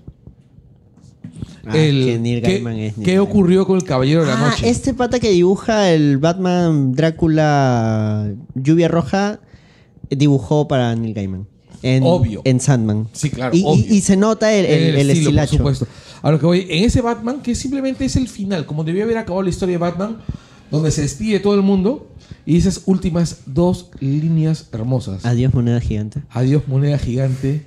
Adiós, mamá. Son tres palabras cuatro No, dos o tres líneas finales. ¿no? O sea, adiós, moneda gigante. Adiós, dinosaurio. Adiós, mamá. Oh. Eh, Es, es- es tremendo. O sea, es, yo imagino que es así como debería acabar la historia de Batman. Me ¿no? imaginé a Batman como el chavo, ¿no?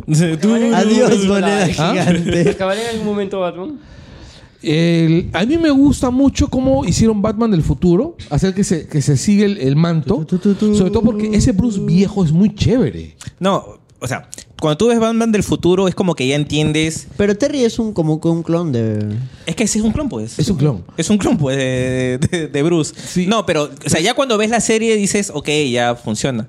Pero en realidad, El concepto no pegaba. el concepto no pegaba, pues. O sea, en la previa, tú dices. ¿Qué van a hacer? Bru- claro, No, exacto. Bruce es Batman. para su época. No, pero fue un riesgo. Fue un Sí, riesgo. fue un riesgo súper grande, hasta por el diseño del personaje. Ahora, a mí me gusta un montón de cosas que son bien chéveres, riesgos pequeñitos, o sea, cosas pequeñitas que tú las ves como un riesgo enorme. Por ejemplo, Bruce siempre ha sido, Batman siempre ha sido un tipo muy desapegado de todo. Y acá ponen, sí, y aquí ponen a Bruce súper apegado a Ace. Es más, está absolutamente preocupado cuando raptan a Ace. ¿Dónde está mi perro? Claro. Y, ¿Dónde está mi y te, perro? y te plantean que le ha roto feo con la ley de la justicia. ¿Dónde está mi trago? Te plantean, o sea, y te plantean, te- ahí es donde por primera vez te dicen que él tuvo algo con Bárbara. Y que él atrasó Bueno, que a era, Rick. muy, era un poco obvio, pues. No, pero ahí, ahí es oficial. Que atrasó a Dick. Que atrasó a Dick con Bárbara, por ejemplo. que tuvo un, un quiebre horrible con Tim, ¿Con Bruce con, Tim- con Timothy Drake. El- o sea, hay un montón de cosas. Y, si, y además también no, no nos olvidemos del, del Batman Jackie Chan, ¿no? Es que, como mencionabas hace ratito, Michael, o sea, fuera de- del misticismo o de esta idolatría a Batman, Batman es una persona. Bruce es una persona súper complicada de tratar. Es un millonario alcohólico que no es este. que no es este Iron Man. Que es súper desconfiado. Vive, vive solo en una mansión. O sea, tra- trata en la vida real como una persona que sea alejada del resto. No, y además... eh, Pero eh, mira todas las vivencias que ha tenido también. ¿Cuál Y todos los traumas que, mueve? que Claro, y tiene. responde a la misma idea de qué es lo que te puede pasar en un mal día. Es decir, Joker. Es más, lo, lo chévere justamente de, de- de este enfrentamiento entre Batman y Joker es que básicamente tú lo que tú, tú lo puedes identificar es que son lo mismo. Solamente que cada uno decidió sobre el- la base de la tragedia que les pasó tomar un camino. Pero Cada en uno realidad, carga su cruz de, de Exacto, manera ¿no? distinta. Pero son- exacto. Probablemente, o sea, bajo los orígenes que son muy diferentes en el caso del Joker, no tenía los recursos para ser otro tipo de persona. y termina el problema de dinero. Eh, o sea, es, que es es claro, en un momento te- es. básicamente, y esa es una crítica que, eh, social muy fuerte. O sea, ¿qué posibilidad tienes de ser una mejor persona si, no tienes tú- recursos? Exactamente. Si no los tienes. O sea, básicamente lo que te está diciendo es algo para lo que responde Bueno, aunque para ahí- cualquier sociedad, ¿no? O Aunque sea, Dave Miller agarra y se sopla ese concepto y crea a, a Nemesis, creo que se llama, que es su, su Joker Fit Batman, claro. que es este Batman blanco prácticamente. Claro, pero. Pero, pero eh, o sea, en cuanto a lo que es el, enfrentamiento o la dualidad con el Joker, es por eso. El Joker le habla del mal día, Es la lucha de clases. pero Es que en sí exactamente también, es la lucha de clases. Hay una lucha de clases Ajá. ahí. O sea, el Joker no podía hacer otra cosa que no fuera un, un delincuente. O sea, no, no, no tenía otra chance. Porque tú no tienes una oportunidad. Si él Porque hubiera la vida tenido- es una mierda. claro, o sea. Si eres pobre, en cambio, no tienes la oportunidad. Exacto. Sí. Y en cambio, Bruce Wayne sí la tenía. Y él decide. O sea. Es hasta- más, si tiene más sentido Con de que el no Joker se opción. ría y sea el Joker porque es como que te ríes de, de esa miseria, ¿no? No, y hay. Y, y, eh, Y en encima cambio la- Batman es un amargado. No, encima la crítica social de ese punto de vista en la concepción de Batman es bastante fuerte, porque básicamente le está diciendo a la gente que tiene recursos, no tienes excusa para ser una mala persona, o no, no tienes excusa para ser más ambicioso cuando lo tienes todo y decides seguir pasando por encima de la gente. O sea, hay una cuestión ahí bastante fuerte en cuanto a lo que te trata de decir el personaje, de cómo ve la, la- la propia sociedad, ¿no? Por eso cuando te reproduce, te const- que cuando en Batman del futuro crean ese personaje Powers y, y el que después se convierte en Blight, en, en peste, te lo plantean pues como el, el típico malo económicamente poderoso de las películas de los años 40, ¿no? Se parece al malo de esta película Qué bello es vivir. Ay, claro. Ya se parece al, al, Un al- tipo ambicioso. un así exacto, un- ¿no? exacto, sí, sí. Un tipo realmente mm, un platudo mierda. Así es el y al final se convierte en mierda, porque el tipo es un era una enfermedad viviente, ¿no? Claro, y, y- y precisamente, o sea, Y que mataba todo lo que tocaba, o sea, Claro, podía y la- matar todo lo que tocaba. Y la, y la imagen pública justamente de Bruce Wayne es la de el playboy que le da que le llega el mundo, pues, ¿no? O sea, de cara a la gente no es un filántropo, no es alguien digno de admiración, Bueno, es el también príncipe de hace Ciudad sus, donaciones. todo. Claro, exacto, pero o sea, hace sus donaciones, ¿no? O sea, tiene sus gestos, pero no son gestos públicos, o Es sea, porque tengo plata. No, y, Claro, son- exacto. y es más, son gestos que los ve la fundación de sus viejos. Exacto, es como diciendo, es o sea, de cara a la gente dice, este lo tiene que hacer porque su viejo lo hacía.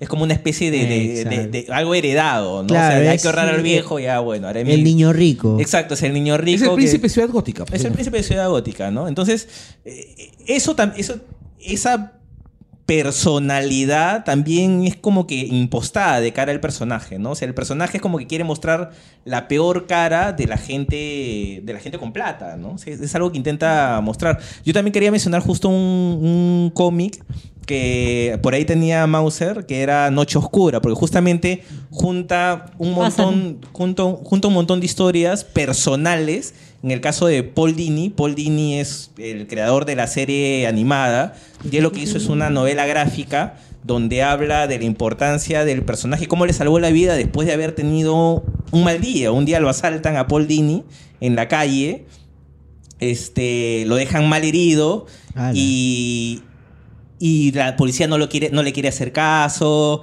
Este, ese día había salido a cenar con una actriz Que de visita por acá. por- no, era una, era una actriz que básicamente lo sangraba.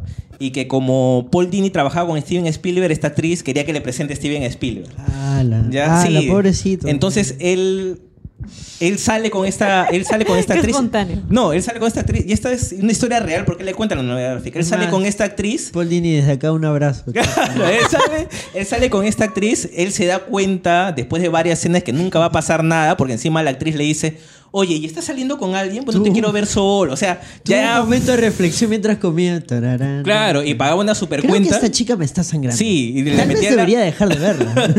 les metía la frenzonada de la vida y él decide pegarla de que eh, está saliendo con otra persona y decide irse por su lado a caminar a su casa. Justo el día que estaba por su lado. y lo asaltan. Y lo asaltan, entonces él le sacan, le sacan la mierda, termina en un hospital, no quiere decirle a nadie de que está mal, la gente de Warner lo llama por decir, oye, tienes pendientes, ponte a chambear, ¿qué estás haciendo? Qué basura. Claro, y él en su imaginación empieza a, a imaginar obviamente a los villanos de Batman diciéndole que ya tiene que abandonar su vida, que mejor es acabarla, y por otro lado tiene a Batman diciéndole que en realidad no, o sea, que él, ha su- que él como personaje ha superado cosas peores y que tiene que ponerse a levantar a, a ser productivo, ¿no? O sea, y es una novela gráfica biográfica, No, y son- bastante, está bastante bien narrada y, y es- y aparte es súper fuerte, porque tú cuentas, eh, eh, es más, es- habla del personaje y su alcoholismo, de cómo se mete en el alcoholismo para poder, para poder sobrevivir, ¿no? Y cómo en el camino un personaje de ficción que, al- que lo había estigmatizado termina salvándole, termina salvándole la vida, ¿no? Oye, Mark Hamill dice, fascinante de principio a fin, tan revelador, tan conmovedor, tan profundo, una obra maestra. No, Mark es, que es, muy, Hamill. es que es muy paja. Y bueno, Mark Hamill es pata de Dini. Claro, exacto. Además, bueno, Mark Hamill le debe a, a, a- a Dini el relanzamiento de su carrera también. Sí, ¿no? justo, Oye, en- justo Neil en Gaiman también, un justo poderoso relato No, es que hay un, en la parte final hay un cameo, por así decirlo, de Sandman. Cameos locos. Claro, hay un cameo de Sandman. Por ahí sale Stan Lee también. Ahora, y además, bueno, no recordemos que Dini es responsable del mejor Batman de todos, ¿no? Exacto. Lo avalo. Sí. Bueno, entonces creo que con eso llegamos al final. Este, Sí. Rapidito nomás, este, en la tienda de Cabane que nos han dado un cómic para sortear que Lo es hemos posteado ya en Batman redes. Rip. Sí, este, ¿cómo vamos a hacer? Que compartan el programa. Que compartan Así el es. programa. Mañana, ma- Sí. este, mañana les colocamos la metodología. Bueno, cuando salga este programa y lo terminen de escuchar, se van a dar cuenta cuál es la metodología. Así es. En el mismo pues vamos a poner la metodología. Eso, el sábado va a haber Funcos 2 por 1 No sé, vayan, va a haber promoción en Funcos. En Acabane Store, en el último piso del Centro Comercial Arenales. Qué paja, qué paja. Trataré de no ir para no gastar. Ya tiene 100 funcos, Carlos, ya. No. Su cama está hecha de 99. Funcos. Me conseguí este. ¿cómo se- Mira, estoy, con- estoy que- ter- por terminar la colección de, Está bien. de Batman, la serie Está animada. paja ese el- Ese es lo que me falta. ah, y gracias a Pero, ¿lo Jonathan Carpio original? por los stickers de Langoy. Ah, están bien chéveres. Recomendadísimo su trabajo. Los imanes y los stickers. El de, el de Daniel es igualita. Es idéntica, idéntica. idéntica. Está diciendo que va a sacar un DLC con este de Michael. No, Ah, sí, me falta el mío. Pues, o sea, si me pusieron en el post, en el aviso de que iban a presentarse en vivo y todo eso, derechos de Oye, pero- debería por lo sacar un menos pack que sea de invitados. ¿no? invitados, claro. no, es que además, Zorro. además hay otra cosa. Es que también Claro, ya- usaron mi imagen para anunciar, mínimo debería tener mi sticker. Pues, ¿no? este, eh, también van a haber nuevos, este, ¿cómo se llama? Nuevos diseños. Así que estén atentos a la página. Sí, Y sí, coleccionenlos. Y, sí, van, sí, es que van a ser diseños, van a ser diseños coleccionables. Y feliz. Batman Day. Para el otro año pongan un Batman de tamaño de una persona y abajo pongan regalos. Ah, puede ser. ah. Claro, sí. Bueno, listo. Chau, chau. Chao. Adiós. Chao. Y para terminar este primer programa de la octava temporada de Langoy, los vamos a dejar con el audio de eh, Langoy en vivo que hicimos en el local de Espacio Fundación Telefónica el 13 de septiembre, eh, que ha sido hace unos días nomás. Eh, esperamos que lo disfruten como nosotros disfrutamos hacerlo y esperamos que en las siguientes eh, presentaciones que hagamos eh, nos estén acompañando de la manera cariñosa como nos acompañaron en este último programa. Muchas gracias y sigan escuchando.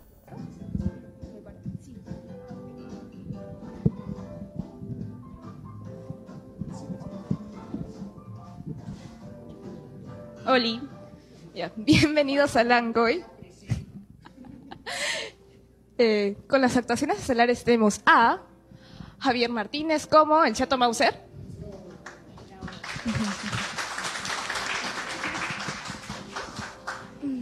Anderson Ávila como Anderson Silva.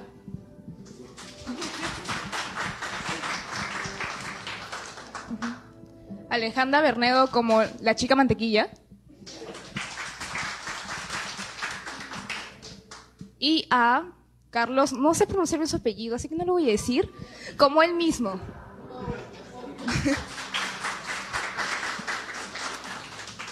Y Daniela Margot como la chica muda.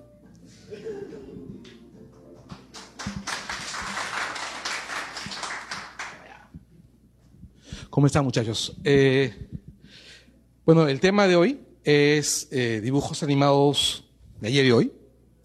Ver cómo la cosa ha cambiado en Pero con ganas. pero- mucho tiempo, ¿sí? Como si quisieras estar acá.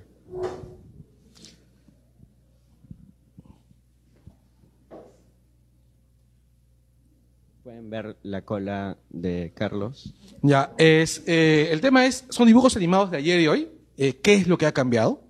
En realidad han cambiado un montón de cosas. Eh, pero para eso hay que retroceder en el tiempo. Hay que llegar a los ochentas.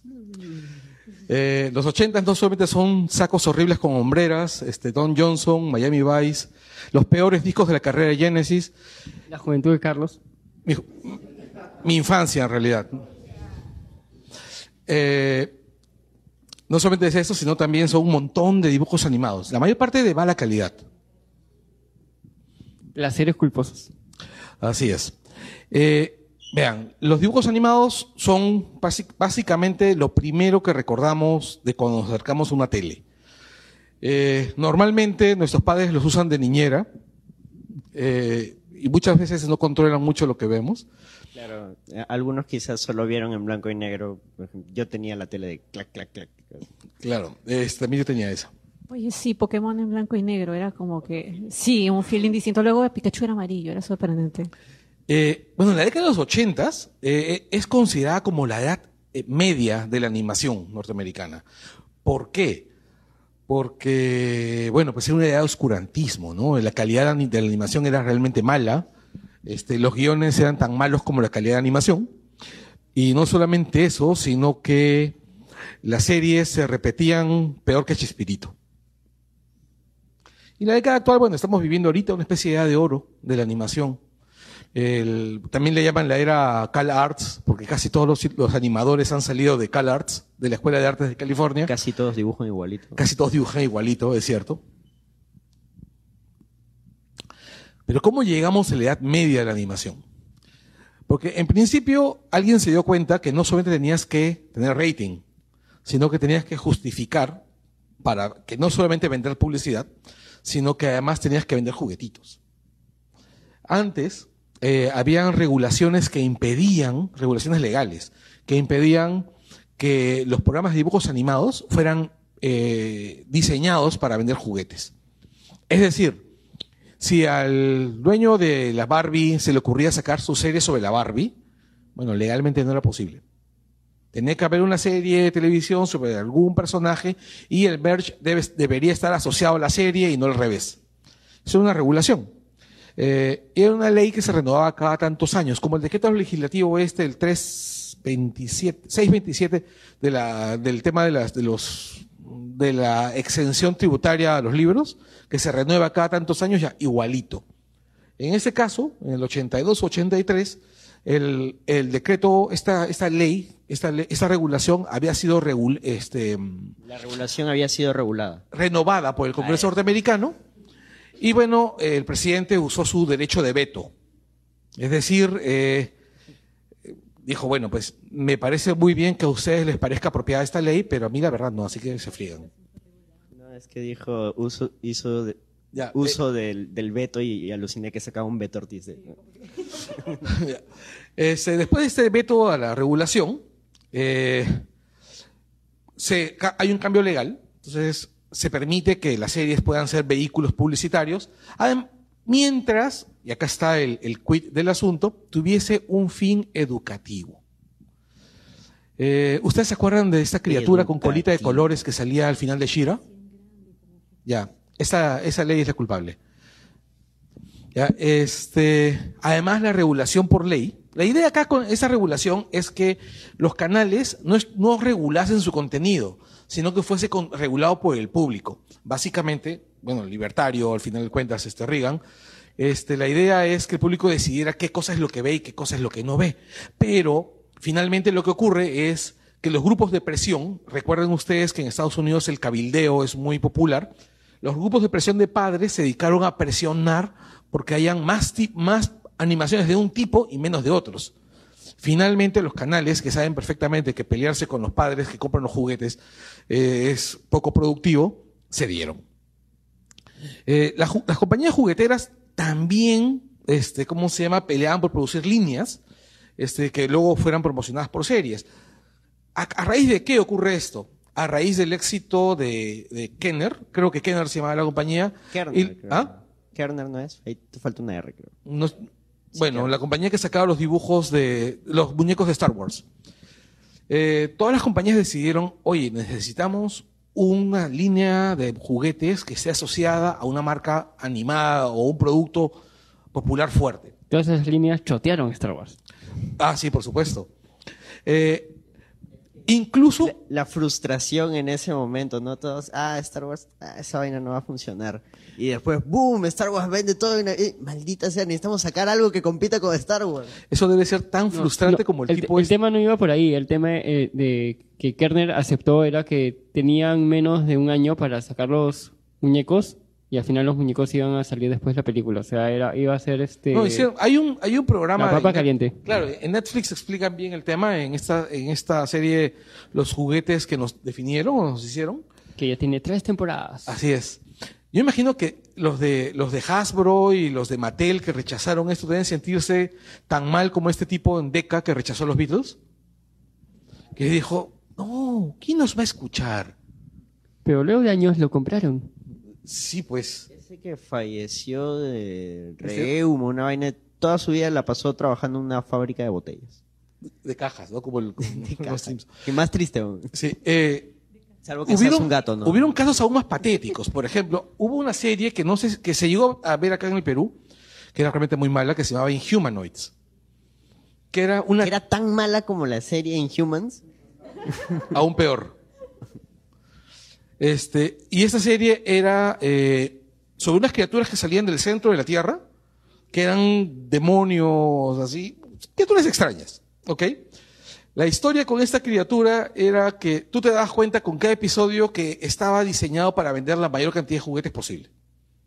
Habían criaturas que tenían, había una criatura que tenía una jaula en el pecho para tener a un tipo escondido dentro, un prisionero dentro. O sea, ¿quién se va a la, a la- a la batalla con, una, con un prisionero en el pecho? O sea,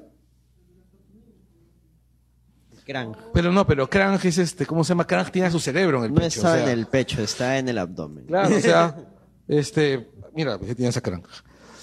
Este, el, parece un ebook peinadito. Sí. Solía haber muy poca relación entre los eh, diseñadores de juguetes y la animación. ¿Qué ocurría? Que muchas veces los diseñadores de juguetes estaban haciendo en toda una línea y la empresa que hacía la animación hacía cualquier otra cosa. ¿Cuál es el mejor ejemplo? He-Man. Si ustedes ven los minicómics que hacía, que sacaba este Hasbro, ¿eran de Hasbro o de Mattel, He-Man? Mattel. Es que ahí el rollo era que sacaron los juguetitos y dijeron, no, necesitamos una historia para que los niños puedan jugar con ellos. Saca los cómics. Y cuando sacaron la serie, los que hicieron la serie no leyeron los cómics y aparte los que hicieron los cómics los hicieron súper violentos y dijeron, no, esta vaina no la podemos poner en televisión porque nos la banean al toque. Y ahí nació Iván. Sí. Bueno, eso más o menos es el resumen de lo que hemos dicho. O sea, si hemos crecido en los ochentas, este, uno recuerda los dibujos de los ochentas pues con cariño. Todo el mundo recuerda este, ese escándalo que hubo con Thundercats, eh, cuando salió la publicidad de Thundercats Roar. Y si eres de los 90, también viste lo- las repeticiones de los dibujos de los 80. Exacto, pero este, Thundercats era una serie realmente mala. Era una serie realmente mala. La del 2011 era bravaza. El 2011 era mal, era, era muy buena, pero no estamos hablando de eso. murió. Este, pero el rollo es, la nostalgia glorifica. O sea, la, la- la- la nostalgia glorifica todo y Thundercats y la serie de los 80 son un ejemplo de esto. Eh, ¿Alguno de ustedes ha visto algún episodio actual de la serie ochentera de Thundercats o de He-Man? Son horribles. Son muy malas. Es más, la serie, los reboots que hicieron recientemente de ambas series son mucho mejores. Ahí por lo menos explican quién es Skeletor. Además, la idea de que Skeletor sea el hermano del Rey Randor es bien paja. Ah, el intro es muy bueno. Este. Ahora, Lo que eh, pasa es que en las intro tú vendías la serie, entonces todo el presupuesto se iba en la intro. sí.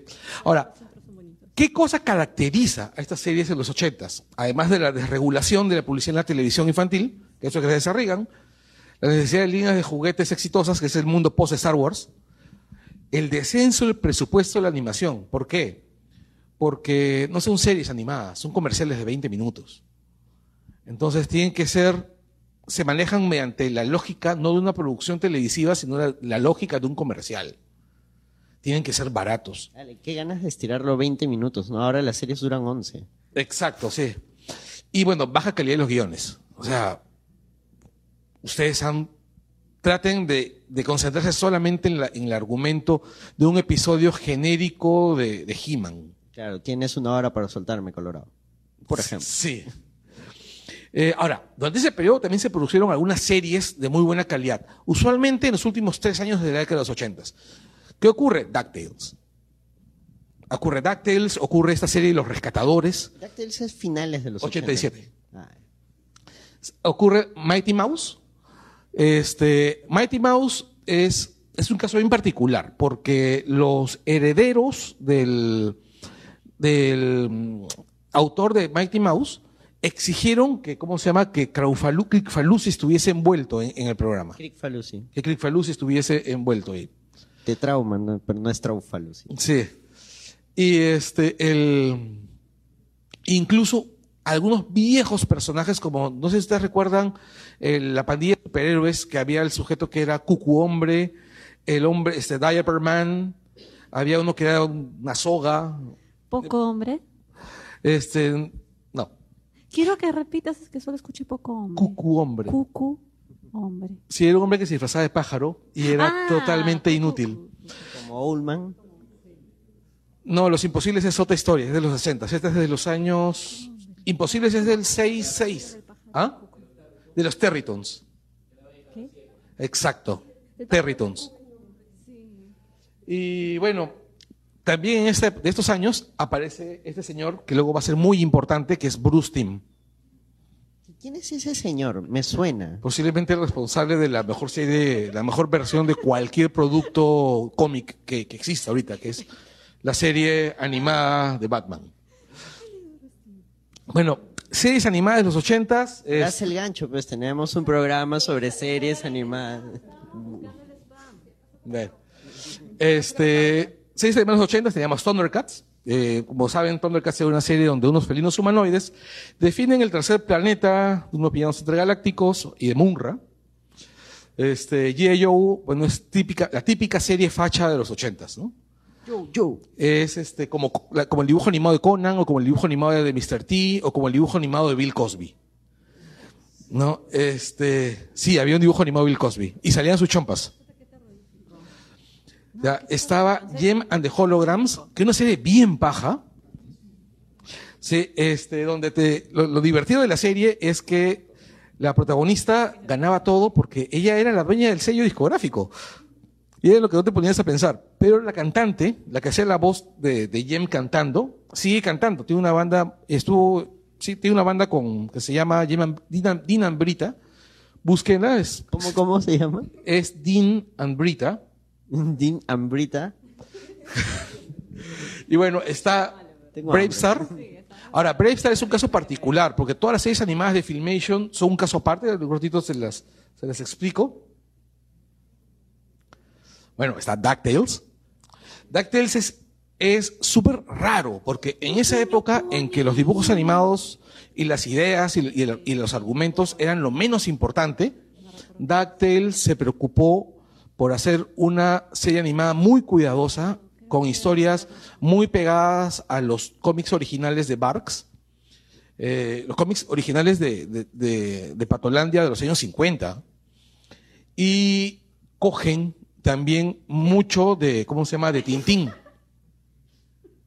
Bueno, está He-Man, He-Man y este... The Masters of the Universe. Así es. Ahora, lo, lo divertido de He-Man es que, así como es totalmente estúpida la serie, como, como He-Man es totalmente estúpida, She-Ra es, sí, también es bastante estúpida, pero toma muchísimos más riesgos. Toma muchísimos más riesgos, como por ejemplo, que la protagonista no forme parte de la clase, de la clase gobernante, como en He-Man. Y lo, y lo normal en los ochentas es que todos los protagonistas o son parte del gobierno, o son parte de la ley, o de lo contrario, este, tienen alguna situación que los coloca en superioridad este, moral sobre los demás personajes del... En el caso de Shira es que ella tiene que recuperar el reino, me parece. No, en realidad de lo que ella es parte de la... Ella es una... Ella, Ella tiene... es- igual es princesa. Sí, pero de otro, de otro mundo. Claro. De ot- ¿Qué el grito? ¿Qué el grito? No. Este, que es parte, es este, y es básicamente una rebelde, es, parte de la contraofensiva, es una cosa, una cosa bien particular. Está Silverhawks, que todo lo que se puede decir de Thundercats se aplica a Silverhawks.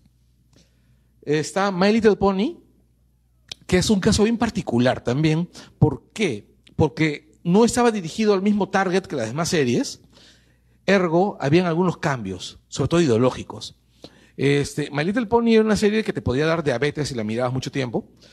Pero además de eso, este, había momentos bien ácidos. Por ej- hay un episodio que recuerdo que se llama Las Flores Fugitivas, que sí, re- recuerdo haber visto en el momento que salió. Este, Porque Carlos es un brony. no, sino porque me sentaba frente al Acéptalo, televisor, ¿eh? no tenía control remoto y larga. comenzaba. Ese es el porqué, amigos. En realidad esto es una intervención. Carlos, siéntate. El- en este episodio, dime, ya, en este episodio, eh, el pueblito este donde vivían todos estos caballos raros y este la chivola Ponis, esta Se que- llaman ponis. la chivol y, y la no, es que no, solamente- no solamente My eran los ponis, Pony, sino también habían hipocampos, habían este caballos alados, habían unicornios. Esos son alicornios. Se llaman alicornios. Ok, Tiene sentido, tiene sentido. ya anicornio. Claro, o sea, si es unicornio. Puedes decir Pegaso, porque Pegaso es uno individual. El alicornio es la especie. Ah, bueno, el rollo es Ah, interesante. este que llegan unas flores fugitivas, este, los ponis dicen, pobrecita las flores, le están persiguiendo unos cangrejos gigantes, las protegen, y resulta pues que la florcita eran, eran el, el- el- enemigo y que los cangrejos feos eran la protección, eran las fuerzas del orden. Porque si algo aprendí de hora de aventura es no confíes en la gente fea. Eh, todos los 80 se basan en los, los, este, los que están del lado del bien son bonitos y los que están del lado del mal son feos. Es básicamente esa es la historia. Y en este episodio se invierte esa posición. Las flores eran los delincuentes y los cangrejos bastante feos eran las fuerzas del orden. Porque la justicia es fea.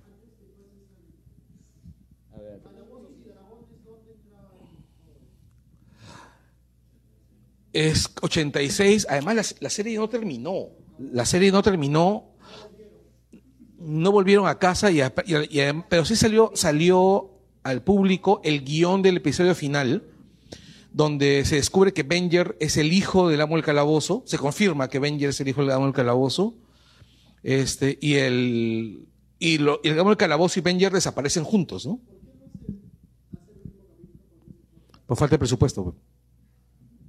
Creo que a nadie le interesaba la serie. Un brasilero lo, lo hizo lo hizo cortando varios este, minutos de la serie.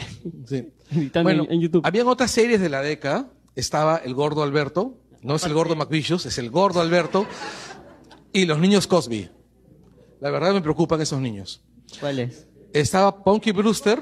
Y los niños Cosby. Sí. Mira ahí, o sea.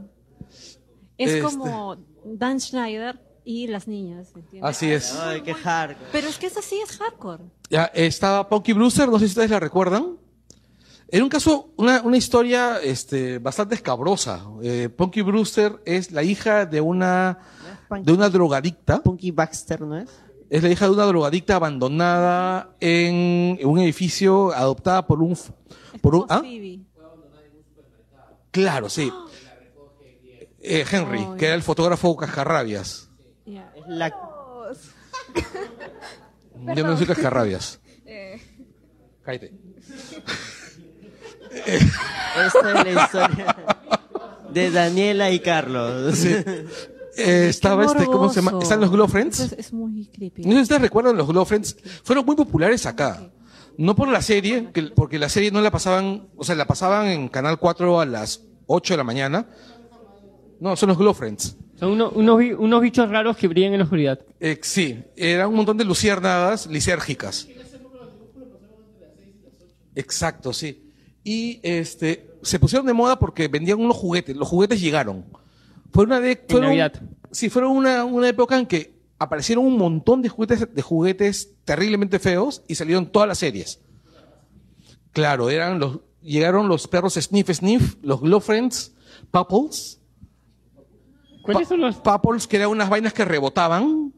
Eh, Sniff Sniff? Sniffers eran unos perros que parecían, parecían un Basset Hound aplastado. Carlos es el único que ha tenido todos esos muñecos. Qué miedo. Eh, de ahí estaba los Galaxy Rangers, que era una serie muy chévere. Para la época era súper adelantada. Estaba los Transformers, estaba Inhumanoids, estaba este, Muppets Babies, que eran, sí, eran terribles, eran terribles. Los teleñecos. Pero yo tenía los muñequitos. Teleñecos. Estaba Webster, que era la versión low cost de, de blanco y negro. La versión sumamente low cost. Hay un episodio donde se le quema la casa el chivolo. Y es la serie tan mala que tú mirabas la serie y pensabas, ¿por qué no se mueve el chivolo? A la miércoles.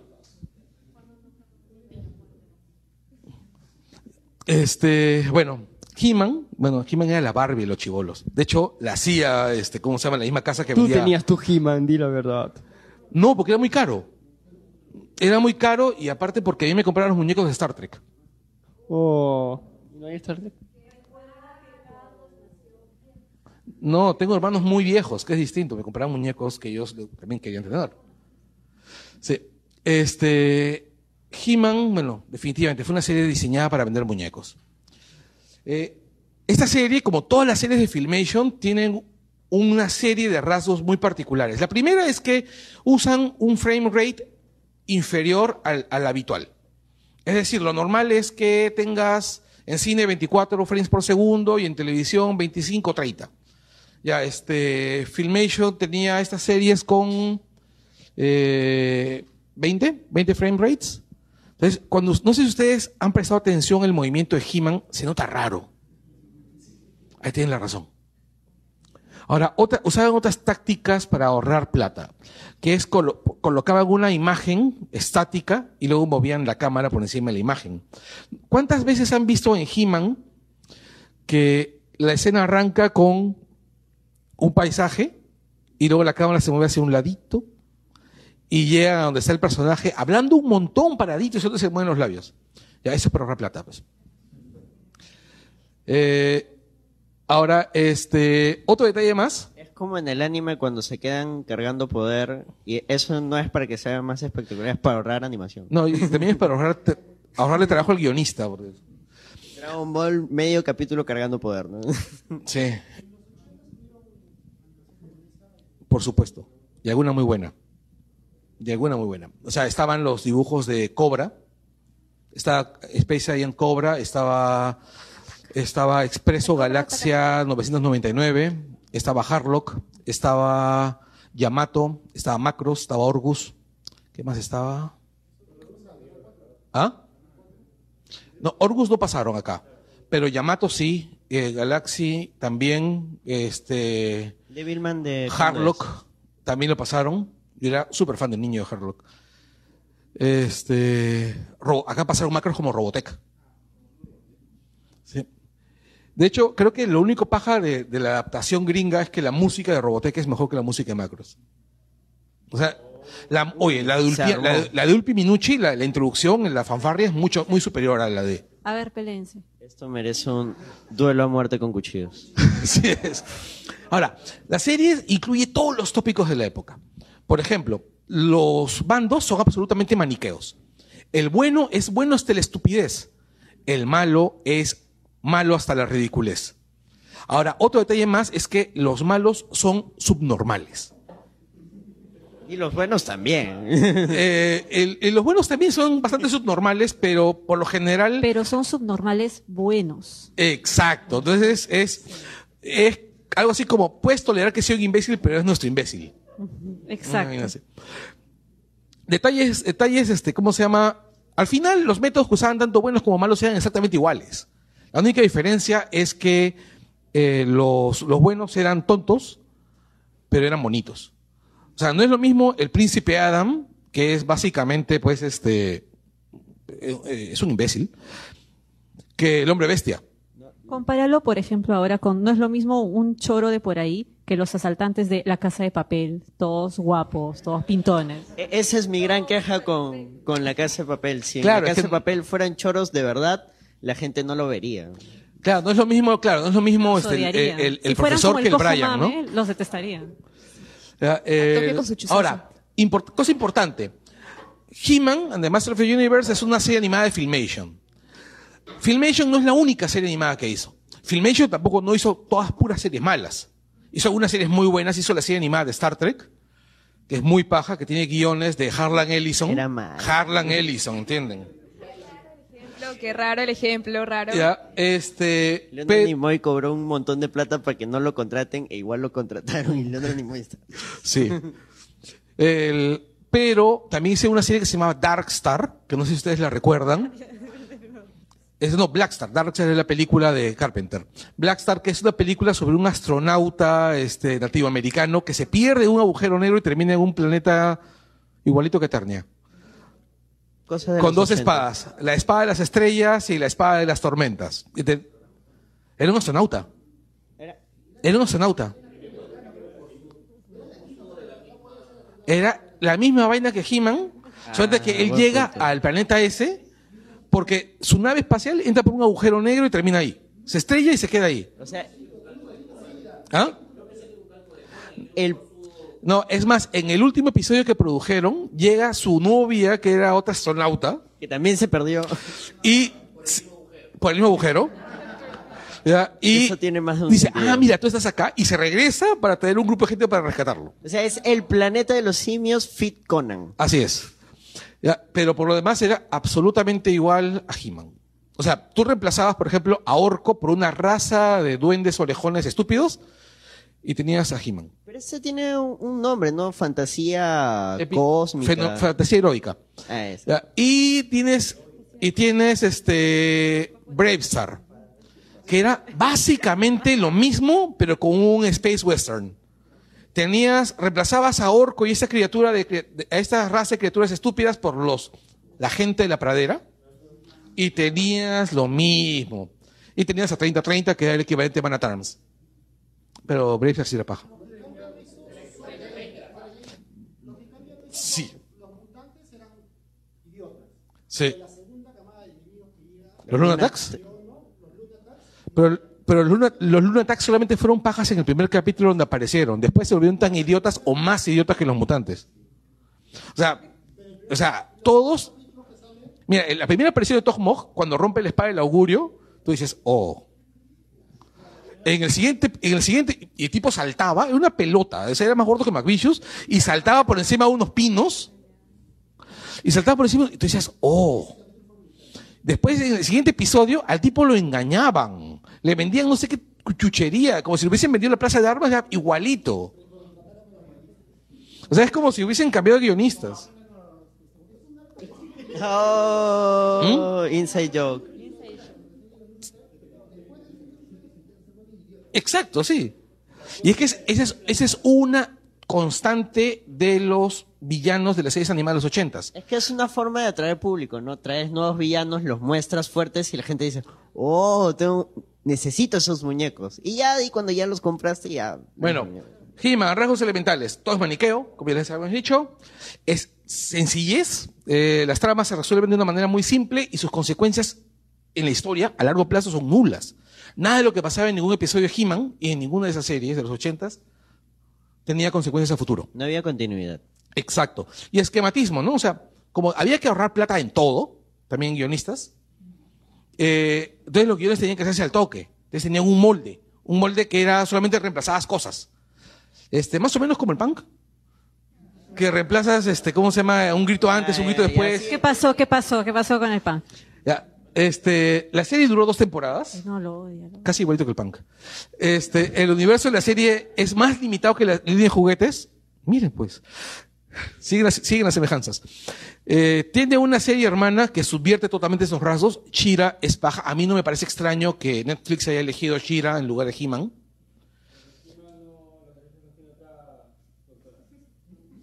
¿Los tiene otra productora? Era, era más barato. ¿Puedes decirlo en el micrófono, por favor? Ya. Este, cada episodio termina con una moraleja. ¿Recuerdan que lo mencionamos hace un momento? Ya. Ya, ahora está. Thundercats, Silverhawks, Tiger Sharks. No sé si ustedes recuerdan estas series. Este, Tiger Sharks la pasaban en Canal 2 ya a finales de los 80s y luego la repitieron. Era, bueno, si ustedes han visto He-Man, si ustedes han visto Thundercats, han visto las tres. Porque acá llegaron las cosas al extremo.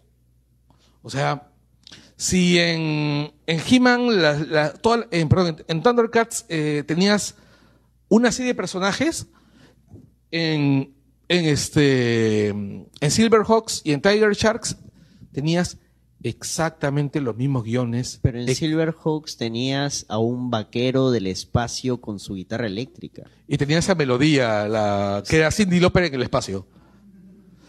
Pero Thundercats no tenía eso. Pero tenías la, tenía gatos. tenías la misma estructura, o sea, reemplazabas al pájaro por un halcón y, y era lo mismo. O sea, incluso, por ejemplo, Chitara, que era la mamá de, de todo el grupo, tiene a un ejemplo que es la Acerina, que era la que, ah, que era Ironheart, era Steelheart, que era la, ¿cómo se llama? La, la hermana del, del, del grandote, que era este, la mamá de todo, el, de todo el grupo de policías, y también estaba la otra, la chica tiburón de, de, de Tiger Shark. Era exactamente igual. ¿Por qué? Porque estos señores Rankin Bass, ¿Se sabe la de Baby Shark? este, Rankin Bass, que era esta agencia que los, que- esta empresa que los, que los creó, simplemente se dedicaron a repetir absolutamente todo. Porque si lograron venderte la moto una vez, te la podían vender tres veces. Al final de cuentas, los niños son estúpidos. Pero, no, o sea, ese razonamiento de ¿Por qué señores. ese odio a los niños? Solo porque tú no fuiste niño, de repente puede ser, pero no. Los niños no son estúpidos, son inocentes. Este, no, solamente del razonamiento de estos señores. Así dice. Ah, pues, obvio. A pesar de que todas las series tuvieron su línea de juguetes, todas. Yo, el, pero exitosa solamente fue la línea de juguetes de Thundercats. Esos son los motivos por los cuales este, Tiger Shark, Sharks no superó la primera temporada. Este, igual, los protagonistas son, son lo mismo. En el caso de los Thundercats son nobles. En el caso de los Tiger Sharks eran una especie de cuerpo de operaciones especiales. Y los policías, bueno, esos eran policías. Lo divertido acá era que tenía una estructura así tipo novela negra por momentos. Ahora, otro detalle más es que todas estas series tenían, sus villanos tenían dos momentos, ¿no? Aparecían como unos viejos así recontra ma- en mal estado, como Munra, que aparecía pues como un viejito cachorro. Super- sí, su cachorro piñata. El mm, Monstrón tenía al esclavo. El esclavo una vez entró al foso este, llegó a la- ¿cómo se llamaba la, la estrella? La estrella lunar de no sé, estrella, era un nombre, estrella lunar de limbo. Estrella lunar de limbo.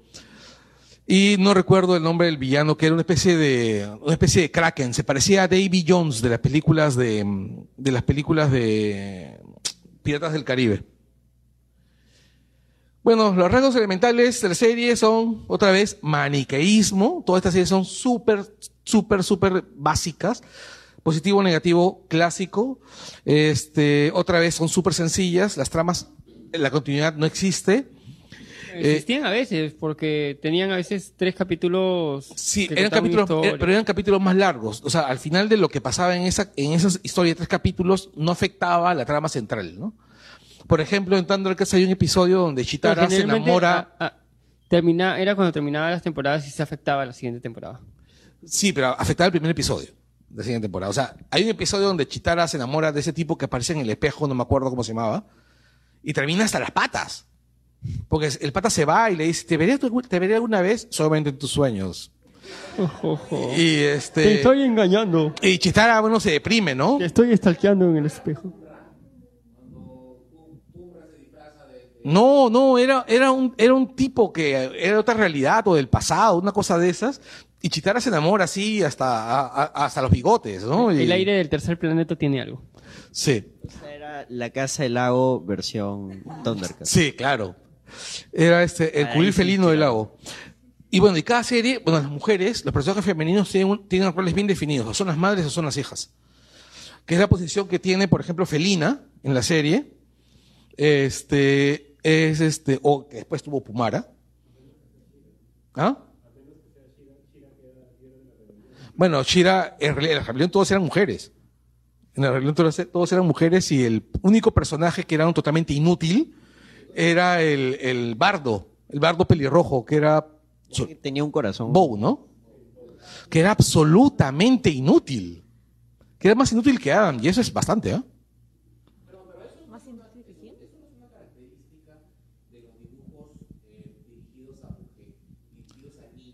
Es que, es que-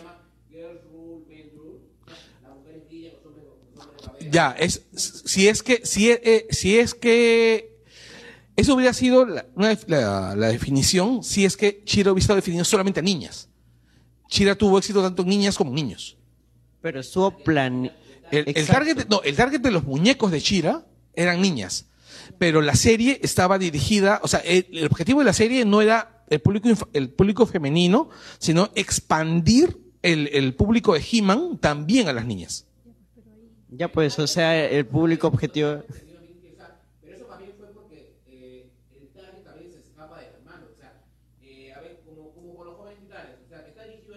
Claro.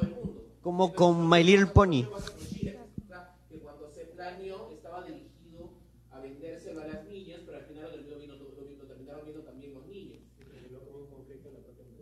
Sí, claro, terminó como un conflicto, pero ese es por los fabricantes, las partes de juguetes, porque en Filmation los guionistas fueron los mismos. El- o sea, la gente que hacía las, las dos series era la misma gente. solo y, pa- que querían y para ellos, y para ellos, el target, no, es más, cuando ellos dijeron, haz la serie, le dieron unos rasgos, le dijeron, se hace así, y así, y así lo hicieron. O sea, Como, como My Little Pony, pues es- estaba dirigido a niñas, pero el- la gran masa que compra los juguetes de My Little Pony son unos viejos barbones con el cabello largo. Carlos. yo no compro Pero ponis. no eres tú. Bueno, está DuckTales. Este, yo soy muy fan de esta serie. El, si han visto el remake, el remake es brillante. Ya, ya, ya todos lo saben ya. Sí. Este es el, prácticamente el disparo inicial del final de la edad media de la animación gringa.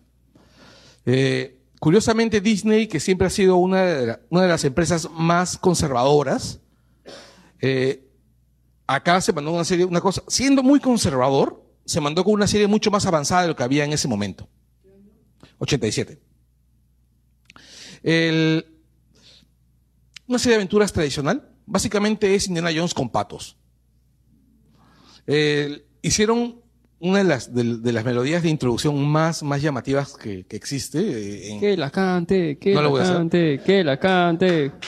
Ya, el, el nivel de animación es muy alto para la época. Todo mejora con patos. El arroz chofa con pato, por ejemplo. Un buenazo. Tiene este, un universo súper consistente. Cada una de las cosas que pasan en la serie eh, afecta a la historia principal. Y otro detalle es el, el nivel de animación. Porque es Disney, pues. O sea, no solo tienen experiencia, sino que además tienen este, ilustradores amarrados en un sótano trabajando a destajo. Entonces,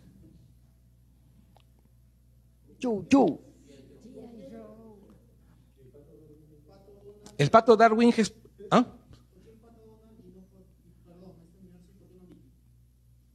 Porque Mickey es aburrido. Obvio. es obvio. Porque Mickey ¿Tú has leído es lo com- que es. O sea, primero porque Mickey es aburrido. Regreso al ejemplo anterior. Todo mejora con patos. Una rochofa de ratón. Mira, no. la única vez que yo, la única vez que yo he visto a Mickey divertido ha sido en este videojuego Epic Mickey. Ya, Pero además porque No, era en Magic Quest. Magic Quest, ahí es chévere. ya, y es más Oye, este, por eso Pluto es y chévere. además porque, puede eh, ir en una ya existía todo un universo de cómics basados en las aventuras de los patos que eran hechos por por Karl Bar- Barks y por Don Rosa entre el periodo 35-58.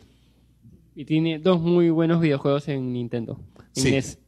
Ahora, este, la serie, bueno, los juegos elementales son, la serie ha sido reboteada. El universo de la serie conecta de una manera súper fiel con los cómics de Disney clásicos. Oh. De hecho, esta, serie- esto- esta serie motivó el relanzamiento de la colección del Pato Donald. Eh, tenía una serie hermana con un estilo super pulp, pulp, que era este, el Pato Darwin. Este, y curiosamente, siendo Disney, no había moraleja al final del- de los episodios.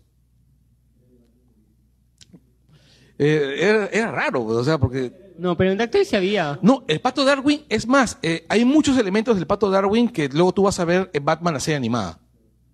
Darwin era, no seas idiota, espera cinco minutos y entra. Claro. E- Eso de, de que Darwin es el Batman de Disney, no sé si lo dijimos en el programa anterior o lo dijimos en la parte que se borró del programa anterior. Sí. Bueno, otra vez, la serie es maniqueísta, no escapa del rollo moral de los ochentas, porque igual, son los ochentas, pues. Este, pero al final de cuentas lo hacen mejor. Eh, o sea, no es lo mismo, no es lo mismo este, ver pues este a, a los Lunatacs haciendo estupideces que ver a los chicos malos haciendo estupideces, ¿no? O sea, lo- los chicos malos son que se dan risa.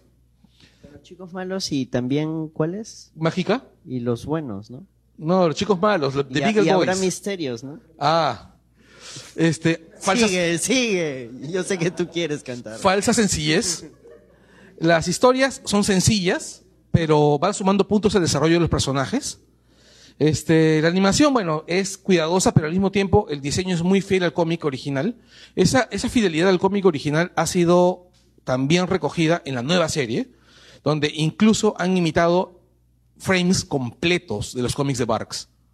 El final de la serie es básicamente todo el, el- el tramo final de cuando Don, cuando Scrooge descubre que, bueno, los, los sobrinos descubren lo que pasó con Scrooge y con, y con Della Duck.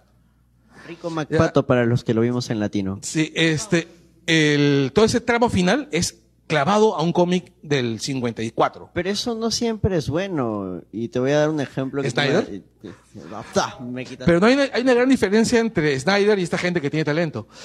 Este, ¿Por qué siempre hablamos de Snyder? Porque lo que tú no sabes es que hay una diapositiva oculta hablando de Snyder. Así es.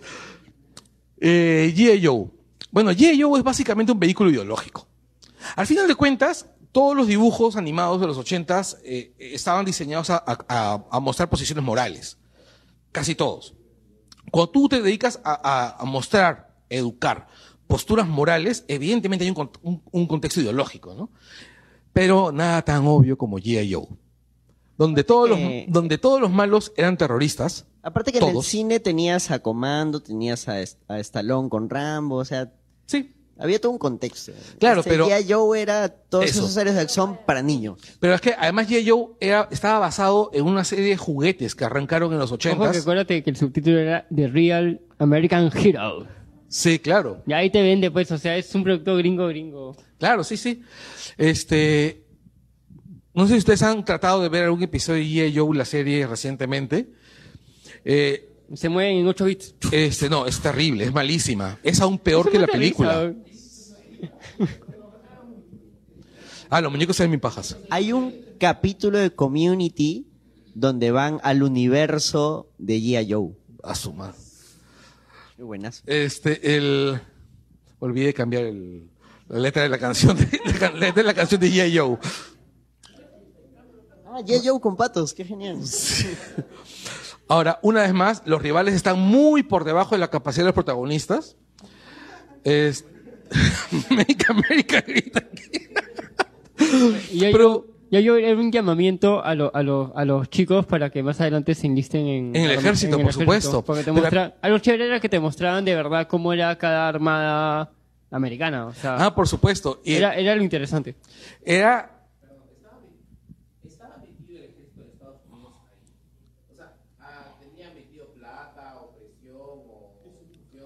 No.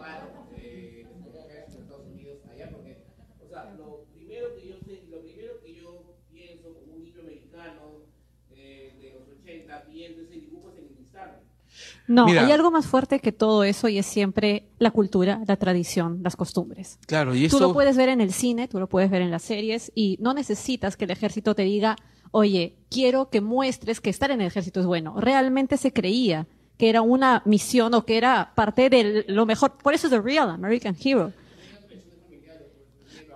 además además claro, es parte estaba es un- todo lo de es- Vietnam, además es un todavía producto había mucho. Es un producto de la época, además. O sea, tienes que tener en es cuenta, por tiempo. ejemplo, que los ochentas era un momento, fue un momento para Estados Unidos eh, de vuelta a los valores de los años 50. Por ejemplo, si acá hubieran hecho algo parecido, eh, enlístate al CIN, ¿no? Tu, tu figura Claro. Al GI, ¿no? Oye. Acá no, acá el rollo, cine, claro, porque es el el, rollo, el rollo aquí era, recuerda que de, tu figura era un, una- un retorno a los valores de los años 50. De hecho, el presidente de su Tu país de bolsillo. era un actor de los años 50 y 60. Es un tipo que hacía westerns. O sea, era, eh, claro, o sea, ¿qué cosa podía haber más, más pacato y más conserva que un actor de westerns? Ojo que el nombre de la serie sí daba a entender, este, así le llamaban los soldados en Estados Sí, Unidos. sí, O sí, sea, sí. Ese, es- ese era el, el como que Ahora, el de- Eh, volviendo a los rasgos, es. Había un equivalente en una serie que era Match, que también era una serie sobre, sobre temas militares. Pero Match era una serie que era súper crítica y que representaba muy bien los valores de la contracultura norteamericana de los años 60 y 70. G.I. Joe era la otra cara. Para G.I. Joe era, el ejército era, te planteaba siempre a, las, a, las- a los brazos armados La aventura, norteamericanos la aventura. como, como, exacto, como los tipos que nunca iban a fallar algo, y todos los rivales eran terroristas que estaban equivocados per se y que además estaban muy por debajo de su nivel. O sea, no importaba qué tan importante, qué tan valioso o qué tan, o mejor dicho, qué tan complejo sea el plan de, de los rivales, igual iban a perder. Eran el equipo Rocket de los 80. Claro, era, Cobra era, los- era el primer equipo Rocket.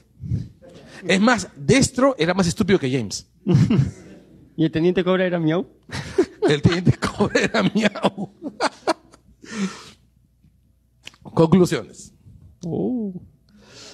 Oh. Ya, eh, tenemos una tendencia a hacer vehículos morales. Todas las series animadas, bueno, básicamente son comerciales de la escuela dominical, pues. O sea, es, eh, es básicamente Tom Sawyer, ¿no? Eh, propagación de una visión social. Eh, series como J. Joe, Conan, Transformers manejan una narrativa en la que la relación de poder es absolutamente horizontal, ¿no?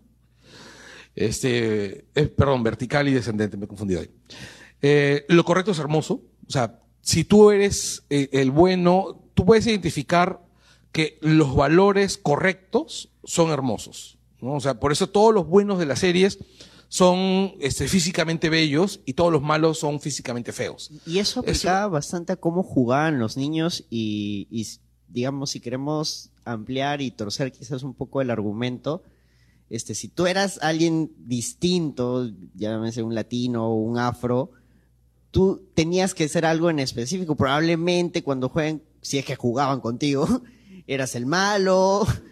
El dealer, el, el- Ojo, pero. pero dealer. Pero en Yao no se daba eso, porque en Yao sí veías a todas las etnias estando en el ejército Pero es que esa es también una constante de la- de- del ejército gringo. O sea, cuando tú lees crónicas, por ejemplo, de los Army Brats, que son los niños que se han criado en las bases navales, en las bases militares, perdón, como normalmente están por todo el mundo, los han criado una visión muy antirracista, ¿no? O sea, al menos esa es la idea que ellos venden, que, es- que siempre han vendido. Ahora, que sean, pues, este, ¿cómo se llama? Ultraconservadores, homofóbicos y todo lo demás, también es parte de esa misma moneda, ¿no? Este, bueno, eso pues estaría contento, porque al final todo tiene moraleja, así como sus fábulas. Este Chespirito tampoco estaba solo, o sea, porque si ustedes se dan cuenta, ¿recuerdan cuando Chespirito se dedicaba a hacer remakes de él mismo durante toda, cada, cada temporada?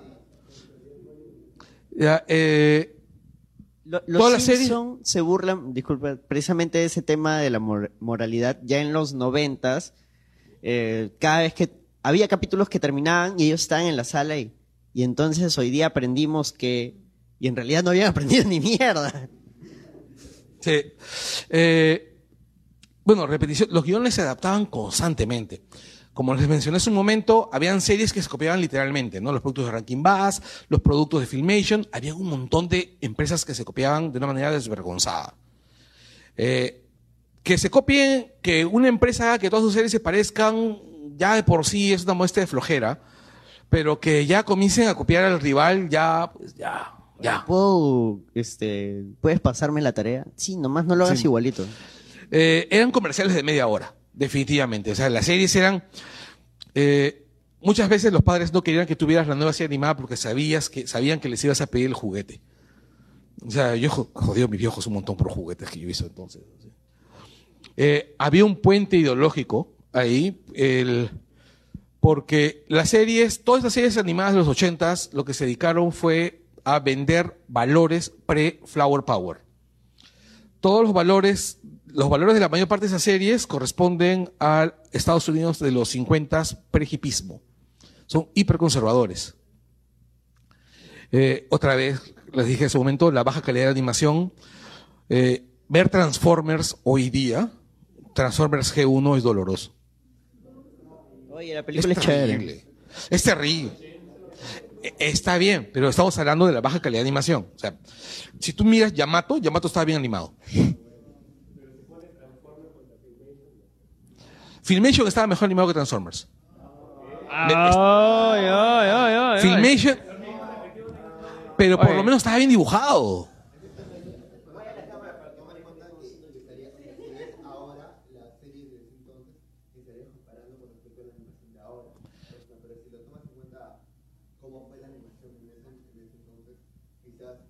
Mira, estoy comparando Transformers con Agente Cobra que es de los 70s. No, pero no puedes comparar, güey. No puedes comparar dos estilos diferentes. No, ¿ah? No, a lo, que, a lo que me estoy refiriendo es, hablamos de, ¿había una baja calidad de animación? Sí, y ese es un objeto, ese es objetivo. Eh, ¿Por qué? ¿Podían hacerlo mejor? Sí, podían hacerlo mejor. Podían hacerlo mejor, pero no lo hicieron porque simplemente no había plata. Por ejemplo, la serie animada de Filmation que hizo sobre Star Trek era mejor, estaba mejor animada. ¿Por qué? Porque había plata. Mejor fue la de Cazafantasmas. No, Sí. la de Cazafantasmas era como He-Man. No, era más chévere. No, pero lo que me estoy refiriendo es, había plata, o sea, había dinero. Porque, o sea, si, si tuvieron plata para pagarle...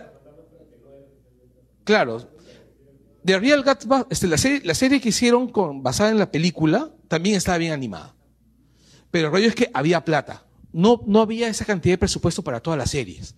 Por lo tanto, la animación era una de las primeras cosas que bajaba en calidad. Porque era más barato animar bien solamente las secciones de introducción y y de y el- o sea, la intro y la outro, y de ahí lo que está en medio, que era todo el capítulo, lo hacías como sea. Eh, los protagonistas estaban definidos por plantilla. Sí, todos los personajes se parecían. En general, los personajes se parecían, los rivales se parecían, los personajes de soporte se parecían. Había muy poca creatividad, porque al final de cuentas lo que tú querías era vender juguetes, no una historia. Y los roles femeninos eran breves y formulaicos. Normalmente madres u objetos de afectos de los protagonistas. Habían muy pocos personajes femeninos que escapaban de la lógica. Curiosamente, Filmation tenía personajes femeninos fuertes. Los ponis. Los ponis no eran Filmation. Pero me estoy refiriendo a Tila, por ejemplo. Tila. ¿Por qué no hablas, Daniela? Tila era un personaje muy fuerte. Este, de ahí el- la bruja que salía en Brave Star, en Dark Star, Black Star, perdón. Y también la, en- no recuerdo exactamente es cuál era el rol de la chica en, en Brave Star, pero en Galaxy Rangers, que también es de la época, había un caso muy parecido. O sea, el personaje más peligroso del grupo de, de- de soldaditos, esos de, de, de vaqueros espaciales, era la flaca. ¿Por qué? Porque te podía resetear el cerebro. La tía, te- la tía era una psíquica, además estaba además era una cyborg, era experta en no sé cuántas formas de, de asesinato cuerpo a cuerpo. Te podía borrar el cerebro, así, te despertabas naranja. Sí, o sea, Era ir al Ya, y bueno, y básicamente es esto. Mm. Break. ¿Preguntas? Este, ¿alguna pregunta sobre esto? Warner y Disney, ah, no, Warner y Hanna Barbera en esa época. No, No entran. o sea, en los ochentas, Warner y, y Warner eh, tenía, básicamente lo que hacían era relanzar sus productos viejos. No habían sacado series nuevas. Las, las series, las series nuevas salen más que nada ya en los noventas. ¿Ah? No. Con Warner. Pero, Ya, pero, claro, pero pues, claro, está bien, está bien. Con DC, pero estaba pensando, antes estaba pensando en Animaniacs, en, claro. Looney Tunes. No, Looney Tunes Claro. es previo. Ajá, no se ha escuchado nuestro último No, programa. es- son casi al mismo tiempo. descubrí. Y previos incluso. Pero el rollo es, Warner se pone las pilas más en los noventas. Ya, este, Hanna Barbera sí saca una versión de los Picapiedra. Hanna Barbera había quebrado. Saca una versión de los Pica, sa- una de las tantas versiones de Picapiedra, pero que era Pebbles y Bam Bam adolescentes. Malas ideas de Ya. Hanna. Sí, la pasaron en, en el 9. Pasaron, sacaron Buena una nueva versión de la Hacer carrera una loca de The Wacker versión Racers. Picapiedra. Mala idea. que era Hacerla Malaza. con Pebbles adolescentes. Malaza. Y si no me equivoco, sacaron una de las tantas versiones de Scooby-Doo. Eh, recuerdo eso. Recuerdo que Metro sacó, Metro Goldwyn Mayer sacaron Tommy Jerry, Walter Lance sacó la última versión con- de Pájaro Loco con Walter Lance vivo. Este, en el 9 también. En el 9. En el 9. Es más, todos los episodios terminaban con, con Woody saludando a Walter Lance, ¿no? Y conversaban. Oye, eso era genial. Eso era genial, sí. A veces este Walter te enseñaba cómo dibujar a Sí, eso era pajaza. Nunca me salió, no, pero. Sí. Dime.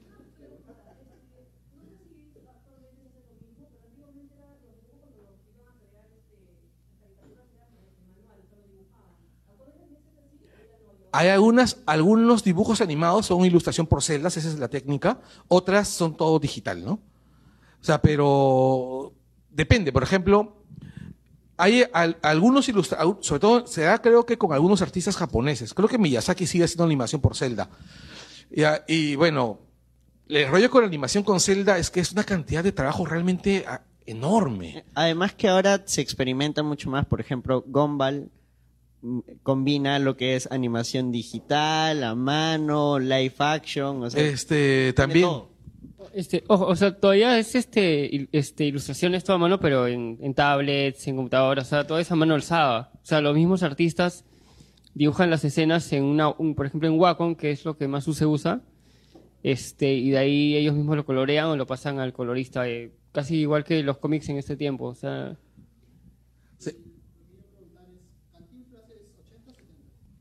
Ah, la se, ah, se llamaba Amigo and Friends. Eh, ya, yo recuerdo la, la, la gringa, que era la que pasaron acá, que era Amigo. ¿la- ¿Pasaron las dos? ¿Ah? mucho, mucho Star Trek. Habla Daniela. Yo recuerdo la, la serie gringa que se llamaba Amigo and Friends. Que el, yo recuerdo un episodio vagamente donde, donde está en el árbol de Navidad y Cantinflas se queja de que Papá Noel lo ha discriminado. Ok. Pero no recuerdo más.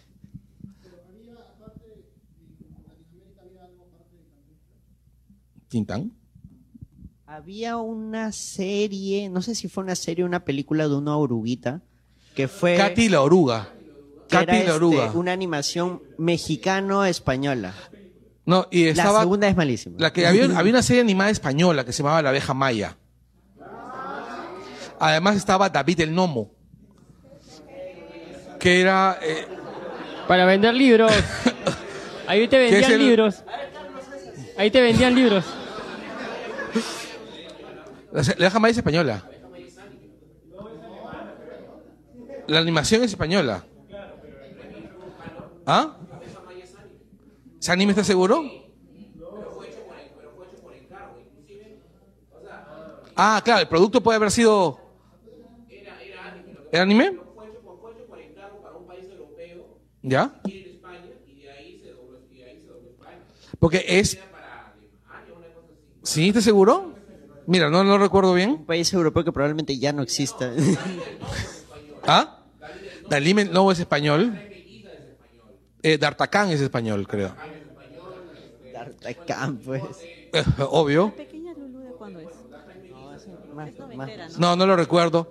Recuerdo que Don Quijote tenía una buena calidad de animación para la época. Era una vez francés. Era francés. Ahora, no sé si ustedes recuerdan, además del, del meme de Oblígame Perro, David el, David el Nomo tiene uno de los finales más tristes. Uno de los finales más tristes de todas las series de animación que recuerden. Que hay una parte donde se despiden de un perro, una cosa así. De un zorro. Y el zorro. De un zorro. Swift. Alemana, mira. Bueno, entonces ahí vamos a hablar, ahorita lo que vamos a hablar, y lo va a hablar Mauser, es este, de cómo ha evolucionado el tema de comercialización y promoción del formato. ¿Va a ¿no? break de verdad? Con bocaditos, ¿no? ¿No? La gente quiere ir al baño, dice.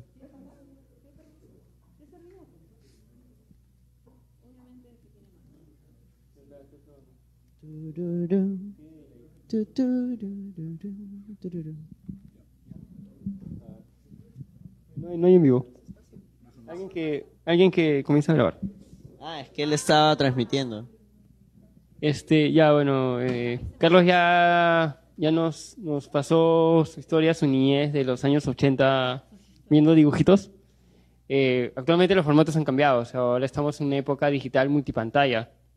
Antes era estar frente al televisor eh, sábado y domingo o después del colegio en las tardes, eh, dependiendo de qué canal veías, que era Canal 4, 5, el 2, el 9, el 13 también en ocasiones pasaba. Eh, prácticamente empieza esto en Estados Unidos los fines de semana este, para que los chicos desayunen frente a, a series animadas. ¿Por qué? Porque estas series animadas al mismo tiempo que te vendían muñequitos, te vendían los cereales. donde También te venían Y muñequitos. para que estén tranquilos durante el desayuno, que era muy Obvio. importante. Por eso, y los papás podían descansar de toda su semana de chamba. No te levantabas temprano toda la semana para ir al colegio, pero te levantabas a 6 de la mañana para ver tus putos dibujitos. De, de 6 hasta mediodía. No, era increíble. ¿ah? Hay ge- gente que se quedaba pegada. Este, o sea, y eras. Y era, no era como ahora que pucha, pu- prendes Netflix y tienes una temporada de que 12, 13 episodios y ya tenías que esperar al siguiente sábado o al siguiente domingo a, a ver lo que pasaba. Y tenías solo unos 5 a, a 15 segundos para, para saber qué venía en el siguiente capítulo. Ahora, lo interesante de esa época era que tú hablabas con tus amigos en el colegio de lo que podía pasar o de lo que había pasado. O sea, había conversaciones. Si tenías tele, ¿no? ¿Ah? No, así no tuvieras tele, había gente, había gente que, que le contaban y, y se alucinaba más y, se, y comenzaban conversación. En cambio ahora todo es, Eso es muy este, sad, puta que sí, ya los ¿no? pobres niños conversan más en Facebook que, en su colegio. Ahora también pasaba que en los ochentas era usual que los colegios tuvieran dos turnos. Entonces, Yo estuve en dos turnos. si este, si tú estudiabas en el turno tarde, por ejemplo, como en mi caso, te perdías todos los dibujos que pasaban en la tarde. Oh. Y siempre pasaba que alguien al, día siguiente te contaba lo que había pasado en el dibujo y te fregaba. Spoiler. El spoiler. Bueno, pero ahí está, tú no dices que, que pasa ya, cuando pasa una semana ya es spoiler. Pasado el turno tarde ya no es spoiler. A ver, que era las series para que los padres descansen, en otras palabras, y eran de 20 a... las- la- los dibujos animados eran 20 minutos total, pero era una serie de media hora, porque media hora, 10 minutos para full publicidad, que ya era publicidad que, tenía que venir con el dibujo, con algo para niños, pero siempre tenía también algo más para el hogar para que jale la vista de los padres, de alguna manera, porque había todo este tema de del gobierno metido y no querían que los también los chivolos estén tanto tiempo frente al televisor, sino determinadas como el personaje Jim Carrey de Cable Guy. Que era la dicotomía, ¿no? O sea, te pongo la televisión para que el chivolo esté tranquilo, pero a su vez satanizo la televisión porque la televisión los vuelve malos a los niños. Entonces, No, no, y estas, Mamá, ¿qué quieres que haga? y estas series eran presentadas por este por personajes de programas infantiles en ese tiempo. O sea, acá estaba que el tío Johnny, este, en su tiempo Nubeluz, en su tiempo... ¿Qué más? hacer el, ¿En tu tiempo quién era, Carlos? Ah, sí, ese es un En gancho. tu tiempo en el quién mío era? fue María Pía. Es un gancho para el programa que hicimos sobre eh, serie, no, TV shows de los 90. Así. No, animación infantil. No, también, no, el de TV Show. Claro, ¿En qué programa pasaban los dibujos? Exacto. Al Yolo, al Yolo con Yola era. Ahí está. Ah, ya, ya, eso era así. Ricky Toso, claro. ¿Ricky Toso? Toso tenía su programa infantil. Ah, ya, sí, sí, sí, sí, sí, sí, sí, sí. Pasen el micro a... Gianmarco también tenía su programa infantil, pero no pasaba. Ah, ahí estrenaron los Gobots, ahí estrenaron Transformers también. Uh. Ya pues, ¿y en qué canal daba, daban el programa Riquitoso? En el 5. ¿No fue? Porque Gobots, yo recuerdo cuando Riquitoso hizo todo un chongo para entrar. para- No, 5. No, ahí los pasaron, o sea... Sí, y este, de ahí, ¿qué más? daba- ¿Qué otro programa tenía? ¿Quién más pasaba dibujos animados? Bueno, Yola comenzó a pasar dibujos animados. ¿Quién? Después empezó a pasar.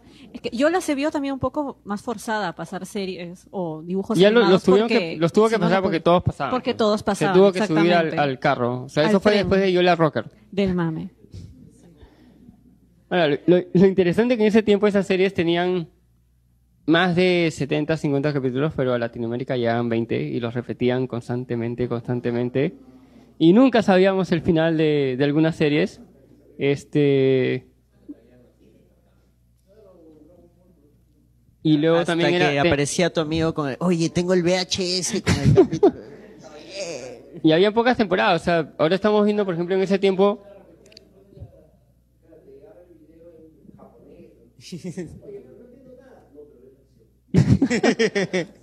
Por ejemplo, Sangre. la- las series que, que, que comentó Carlos, muchas tuvieron máximo 4 o 5 temporadas. Ahora hay series de hasta 10, 15 temporadas o hablando ya full Los Simpson Que ya tienen... Los bueno, Simpson ya no es infantil. ya es...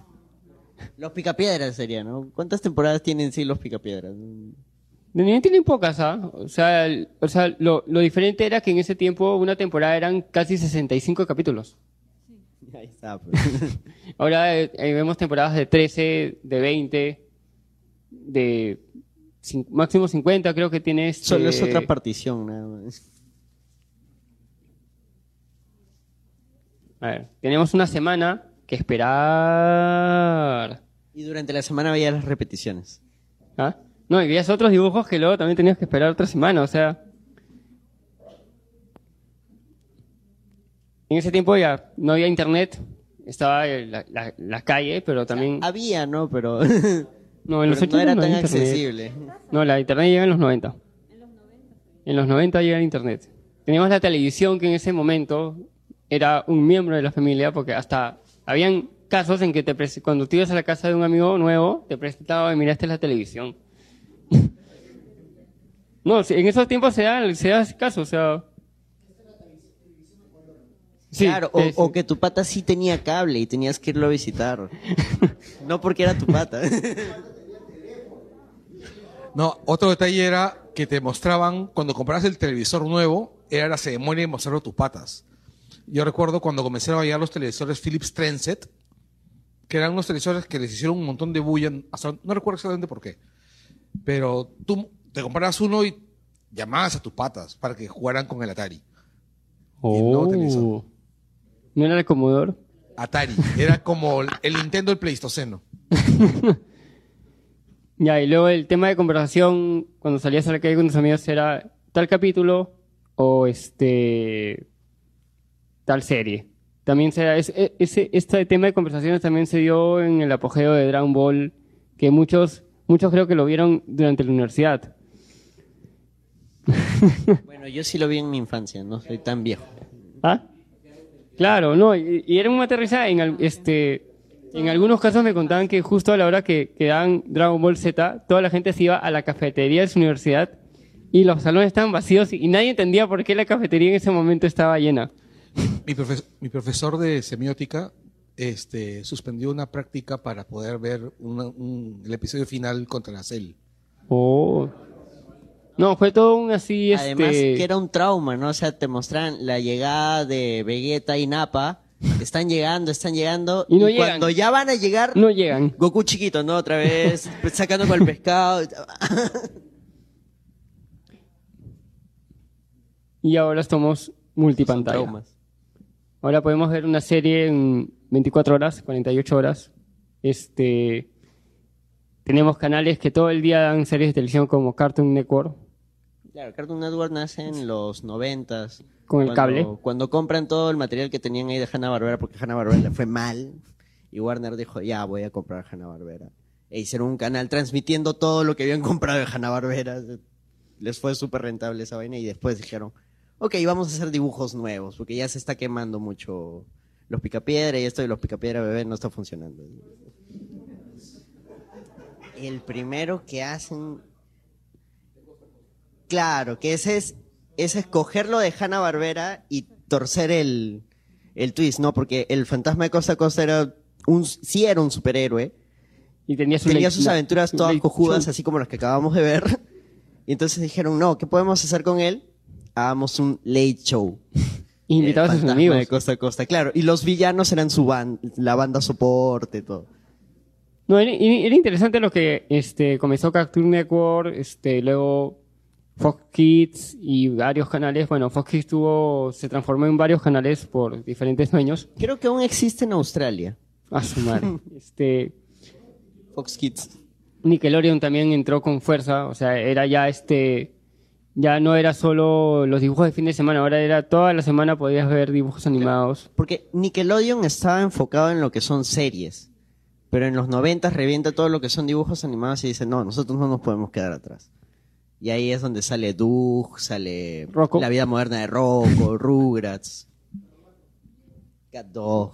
Y ahora los están poniendo de nuevo. Por ejemplo, se, se viene una película de Rugrats en, en CGI y también una nueva temporada en ¿Confirmado que es en CGI? Sí, sí, es confirmado en CGI. No, era iba a ser bien creepy que se que fuera este live action, la- live action. Oye, pero de Rugrats, de Rugrats ha habido hasta parodia porno. De todo hay. Rule 69, o sea... Ah, Rule 34. Si, si hay algo en internet, ya tiene su versión porno. Y si no la hay, alguien la está haciendo ahora mismo. Ahora tenemos, por ejemplo, como decía Anderson, también tenemos series que duran 10, 20 y hasta 40 minutos. O sea, ya tenemos series para ver todo el día. Este. Igual siguen con. Hay series que sí se pasan los 50 capítulos, pero llegan a, a más de 7, 8 temporadas. Steven Universe está en. Terminó en. Pucha, ¿en cuánto va este? No, todavía no acaba. No acaba, y va, ya va en más de 8 temporadas, me parece. ¿Cinco? ¿Pero de cuántos? Veintipico, creo. Y ahora mezclan todo. O sea, este, puedes encontrar ahí este, capítulos, en Gumball, por ejemplo, hay capítulos que mezclan tradicional como, con digital, Claro, como sí. decía. Gumball es una de las más, más bizarras. No. Surrealista. Bizarro está mal usado. También es muy valiente hacer ese tipo de animación, porque puede no funcionar.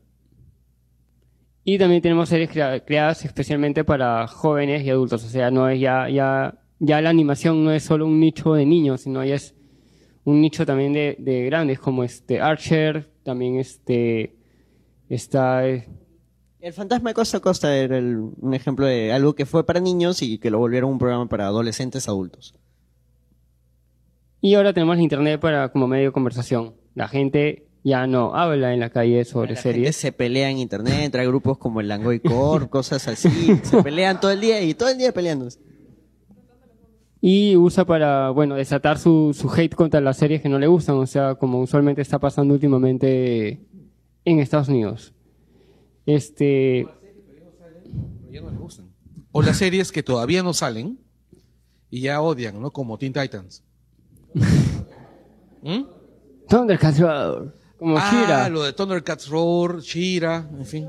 O a, la, o a la inversa, o sea, este, gracias también a, a- a- a- a las redes sociales, regresan series como este, Teen Titans, como Clone Wars. Pero en esa transición faltaron los foros antes de... Uh, de los foros eran grupos. más, más hate, eran. Ahí sí ¿Cuántos ya. han sido La, foreros la aquí? gente hasta. Yo, yo he estado en un foro, era muy denso. La, la gente. No, ahí sí ya era muy denso porque en un momento ya. Sonó a círculo de ayuda, Se, ¿no? se dejaba de hablar de la estado- serie y, se- y- y era mecha entre personas.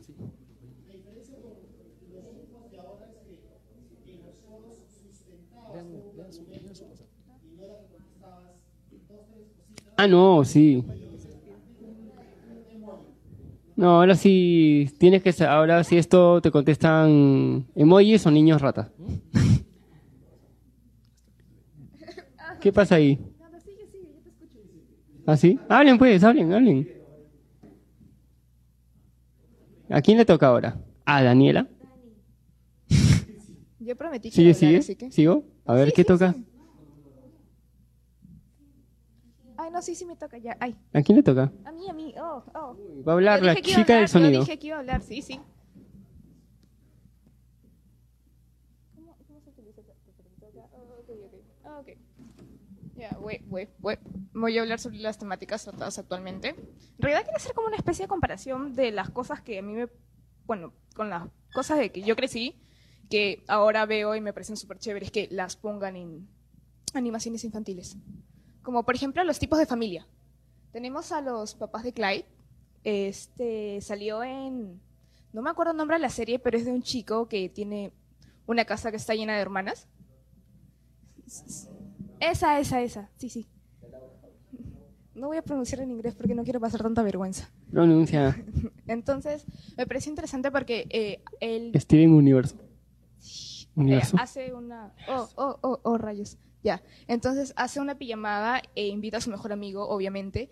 Y como es su primera pijamada y son pequeños, sus papás lo van a dejar. Entonces te presenta que él no tiene papá, mamá, sino tiene dos papás. Y de la manera más normal posible. También tenemos a Steve y Greg Universe, mi, mi pareja favorita en cuanto a familias, porque, bueno, en realidad en sí, Steven es un niño prácticamente criado, entre comillas, por sus, por sus tías, por así decirlo, porque su papá es un Sus padre soltero. Tías. Sus tías. Y tenemos a... Eh, eh, Pueden leer el título, porque yo no lo voy a decir en inglés. Sí. Ay, gracias. Gracias, qué lindos, gracias, gracias. Es para que participen. Sí, sí, dinámico. Eh, que, o sea, la- en sí la pones como que una serie larga que pudo haber sido película, que es muy linda, pero la relación entre ellos dos que no son hermanos convencionales, porque si no me equivoco, o eran medios hermanos o era eh, hermanastros, pero igual te, te enteras de eso al final y como que no sientes ese tipo de tanto de rechazo que usualmente se generaba antes cuando decían, ah, mira, este es tu nuevo hermano y que no sé qué, y bla, bla, bla, bla, bla. ¿Algún comentario? ¿No? ¿No? ¿Sigo? Eh, Steven y sus tres mamás, ¿no? Eh, de ahí tenemos la diversidad de parejas. Eh, spoilers terrible de... eh, sí. Es canon, es canon, acéptenlo. Sí. Eh, pe- pero, o sea, tenía una foto del beso ahí todo, todo bien visto, pero no decidí poner esta. De No, nada. es que todavía está en baja, pues ya cuando sale en Full HD. Es- Espérenla, lo pondré. Eh, bueno, tenemos también a los comisarios, a los policías de Gravity Falls. Y, y también mi favorita, Rubí y Zafiro. Las cosas más lindas del mundo, que hasta tiene su canción y todo como Cosmo y Wanda. Aunque en Steven casi todas las gemas. Mm, pero una vez leí que en, en realidad no se definen en sí como género, así que... Eh, lo que pasa es que necesitas esa excusa para que la asociación de padres no te cancele la serie. No tienen género, no tienen género. Pero más que eso no es explorar otras posibilidades, o sea, más allá de, de que, de que, de que, la- de que tenga- de que las gemas tengan identidades femeninas, o sea, es otro tipo de sociedad. Claro. Claro, claro, porque A mí me parece, más bien, me parece más interesante inclusive. son como las amazonas, más o menos. Es una, o sea, una sociedad, o sea, una, es- una, una especie que no es, que no es, este, bi- ¿cómo se llama? Binaria. que no es binaria, claro, una especie que no es binaria, ¿no? ¿Por qué? Porque quién sabe, ¿no? O sea, el futuro de, el, el futuro espera muchas cosas. Cuando vengan los extraterrestres, quién sabe qué, qué, qué, qué más tendrán. Aparte que, al menos si lo aterrizamos un poco al- tema humano, son como las amazonas, ¿no? O sea, son un pueblo con su propia estructura, sus propias normas. Claro, pero es que, por ejemplo, en el caso puntual de Steven Universe, es, cierto, puede ser que estén explorando otro tipo de sociedad que es distinta, pero fácticamente hablando, estamos hablando de relaciones de género distintas. O sea, lo que tú, el comentario que haces sobre una sociedad distinta es cuando haces- una lectura de la capa subyacente, ¿no? En cambio, cuando tú estás hablando de lo que se ve, de lo que va a ver el niño a la primera vista, es simplemente, ¿ah? Dos mujeres que se besan. Y lo ve el primer golpe y le va a parecer natural. Le va a parecer totalmente, no, no, ni siquiera natural, sino simplemente le va a parecer algo que no le va a llamar la atención después. Yo creo que la manera más simple es ver la relación entre Pearl y, y Rose. Más que no le va a llamar la atención, no le va a sorprender. Ok, Y mi último punto. Bueno, en realidad se lo puse porque quería poner a The Hollow porque me gustó bastante la serie y quería di- diversificar, tener Netflix de... Ah, porque es Netflix, by the way. Eh, y es que, o sea, ahora la tecnología es algo bastante presente. Tenemos a Panda, que es un loco tecnología. Eh, tenemos a... ah, ay, ay, me olvidé el nombre, lo siento, ahí lo tengo ahí escrito y me lo olvidé, pero en fin, ya. Que es prácticamente ver a Gumball peleándose con la tecnología. Eh, el capítulo que más me gustó, donde sale este personaje, es el de... De hecho, ni Gumball recuerda su nombre. Por eso lo odia. es- Porque él quiere ser su, su archienemigo, su, su antítesis, y, pero Gumball ni siquiera le da bola. No, no me acuerdo de ti, Choche, no sé quién eres, no, no quiero tener un conflicto contigo. Y bueno, The Hollow, que me gustó bastante, que es una serie que trata sobre unos chicos que entran a un juego o algo así, pero pierden la memoria y comienzan a averiguar. Pero es algo que creo que se podría hacer con realidad virtual. Y eso, por eso, en realidad lo puse más que todo eso por esa serie, porque, güey, güey, en fin. Ya. Actualidad. Ah. Acá es donde entro yo. Ahora le toca ¿Cómo al señor este? Anderson Silva. Ahí, ahora sí. Yo les voy a comentar sobre lo que es el humor cotidiano, absurdo y referencial, porque no, estas series no son estúpidas. Son absurdas y eso tiene un nombre, se llama antihumor. Y es algo que no necesariamente tiene que ser gracioso para que te dé risa. Eh, gran parte del humor que se que maneja en las series hoy en día es eso, o sea, son situaciones bastante absurdas, bastante irreales, pero que pueden nacer de una situación cotidiana. Eh, eh, me gustó poner la imagen de Regular Show porque el mismo nombre de la serie lo dice, es un show más. O sea, no hay nada, entre comillas, de especial ahí. Son ellos trabajando en un parque. O sea, ¿qué podría suceder en un parque? Tú tienes las situaciones diarias. Tienes a Finn y Jake que, no sé, un día quisieron ir a buscar un sándwich y esa es la excusa para el resto de cosas que le va a suceder. Tienes a Mordecai y Rigby que un día decidieron flojear, no trabajar y jugar videojuegos y algo le sucede por jugar videojuegos. Tienes a Gumball que lo pueden estar teniendo limpiando su casa o la pecera de Darwin, su, su pez mascota hermano, y algo va a suceder tienes a hay capítulos de Steven donde él habla de un programa favorito que él tiene y que no pudo ver el último episodio y, el episodio aparentemente puede tratar de eso pero en realidad se va por otro lado. Y una de mis series favoritas de la cual quizás no se habla mucho que es Clarence que es como si combináramos no sé Hey Arnold pero lo hiciéramos un toque más cartoon porque tiene situaciones bastante diarias, lo tienes a Clarence en el colegio, lo tienes a Clarence en casa, su, la relación que mantiene con su madre, un toque tomando el punto que decía Dani, que son distintas figuras de familia.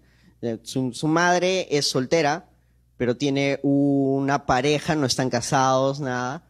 El papá de, Clarence nunca sale, no, no se sabe qué es de él. Y tú ves su, su día a día. De eso trata la serie. Y esperemos que esto funcione. Ahora sí. Ahora, ese es el, el pie, el, el cambio, como mencionaba. Todo empieza con algo aparentemente normal, algo que le puede suceder a un niño y eso es lo que lo lleva a identificarse. Y eso es lo que se convierte en algo fantástico, en algo increíble, en algo asombroso. Eh, puede ser algo de fantasía, inverosímil, paranormal y absurdo, algo que puede no tener sentido. Por ejemplo, el capítulo piloto de un show más del de regular show es cuando ellos dos empiezan a trabajar en el parque y se ponen a jugar piedra, papel o tijera para determinar el rol que van a hacer ese día. y les dicen, no, no jueguen piedra, papel o tijera porque algo malo puede suceder. Dice, ¿qué malo puede suceder si juegas piedra, papel o tijera? Y ahí viene el tema fantástico que es que si empataban más de 99 veces, el mundo se destruía.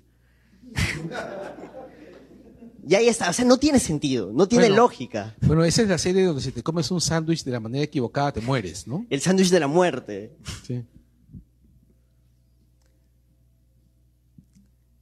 hay bastante del- de, lo absurdo, pero no es tanto como decir, ah, ok, es un dibujo y todo puede ocurrir en un dibujo. O sea, los dibujos tienen reglas. Es fundamental conocer estas reglas para que te dé risa, porque si no hay reglas, tú dices, ah, cualquier cosa puede suceder y nada te sorprende. Dentro del increíble mundo de Gumball, tenemos personajes, una piedra que es tendero, una hoja de papel que tiene vida, una nube que tiene vida, una quijada invertida que va al colegio, o sea, cosas ya bastante alucinantes, pero sí te explican cómo es que nace Darwin. O sea, Darwin es una mascota a la cual la querían mucho y le crecieron piernas y cobró vida. O sea, es absurdo, no tiene sentido, incluso para la lógica de donde se desarrolla el increíble mundo de Gumball. Y eso lo ve un niño y lo capta. O sea, no es necesario que tenga una lógica. Y acá me remonto quizás a lo que son los Looney Tunes. O sea, Box Bunny sacaba un mazo. ¿De dónde? O sea, no, no hay sentido. Es este poder cartoon que, que se le dice. Ese poder de las caricaturas, de, de poder hacer en situaciones cotidianas, Bugs Bunny en un bosque, poder hacer cosas alucinantes. Bugs Bunny se mete al agujero y sale en China. Eso se ha retomado y en los ochentas vimos de que no, era un tema de que tengo que vender los juguetes, entonces tengo que hacer historias acartonadas, ni siquiera es necesario que tenga al- alguna suerte de humor o quizás un gag por ahí. No, yo nomás quiero que vean el modelo de lo que les estoy vendiendo. Ahora, estas series también venden muchos juguetes y muchas series se cancelan por ese tema. Por ejemplo, Justicia Joven, Young Justice, se canceló porque no vendía la cantidad de juguetes necesario. O sea, sigue habiendo la, la retroalimentación de mientras más juguetes, la serie se va a mantener. Ahora, estamos en una época donde todos son referencias, pero eso tampoco es nuevo. Ya teníamos a, a Box Bunny, que está basado, inspirado en Groucho Marx. Tenemos a, al Pato Lucas haciendo alusión al ejército norteamericano peleando con nazis. O sea, ya había un- unas referencias. Actualmente esto ya estalló.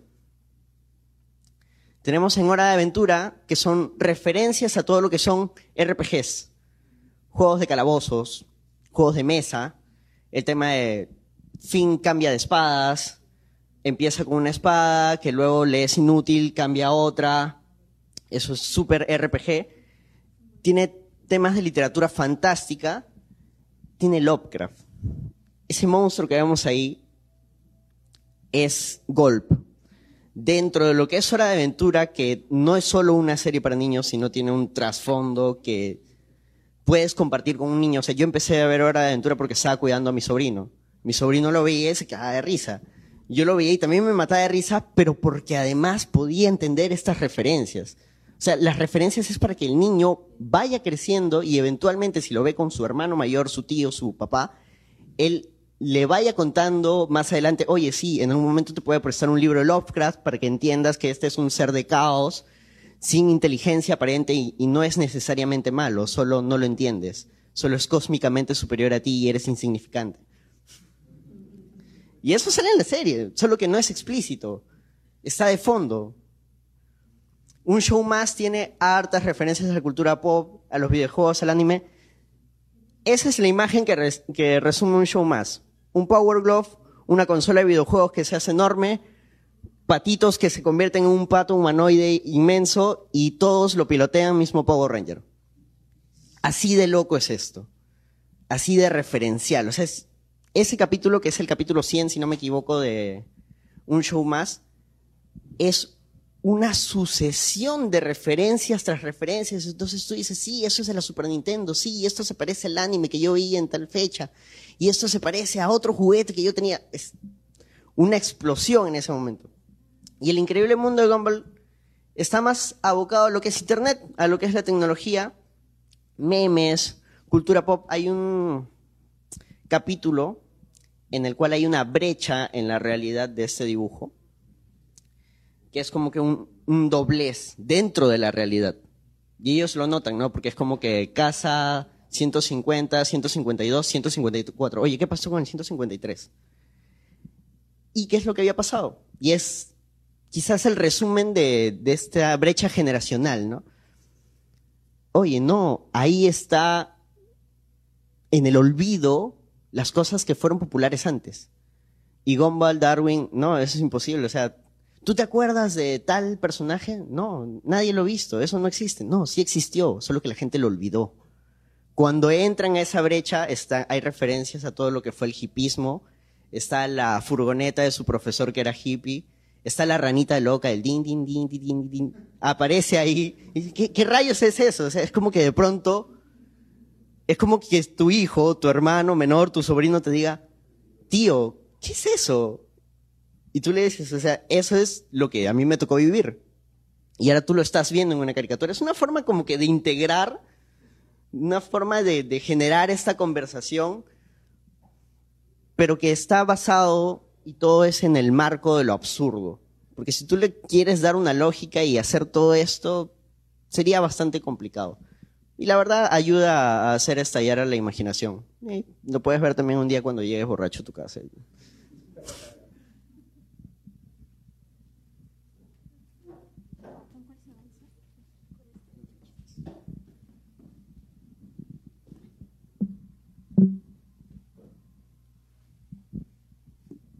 En realidad los personajes femeninos, Carlos ya les explicó un poquito qué es lo que sucedía con ellos en los, ay, en los ochentas.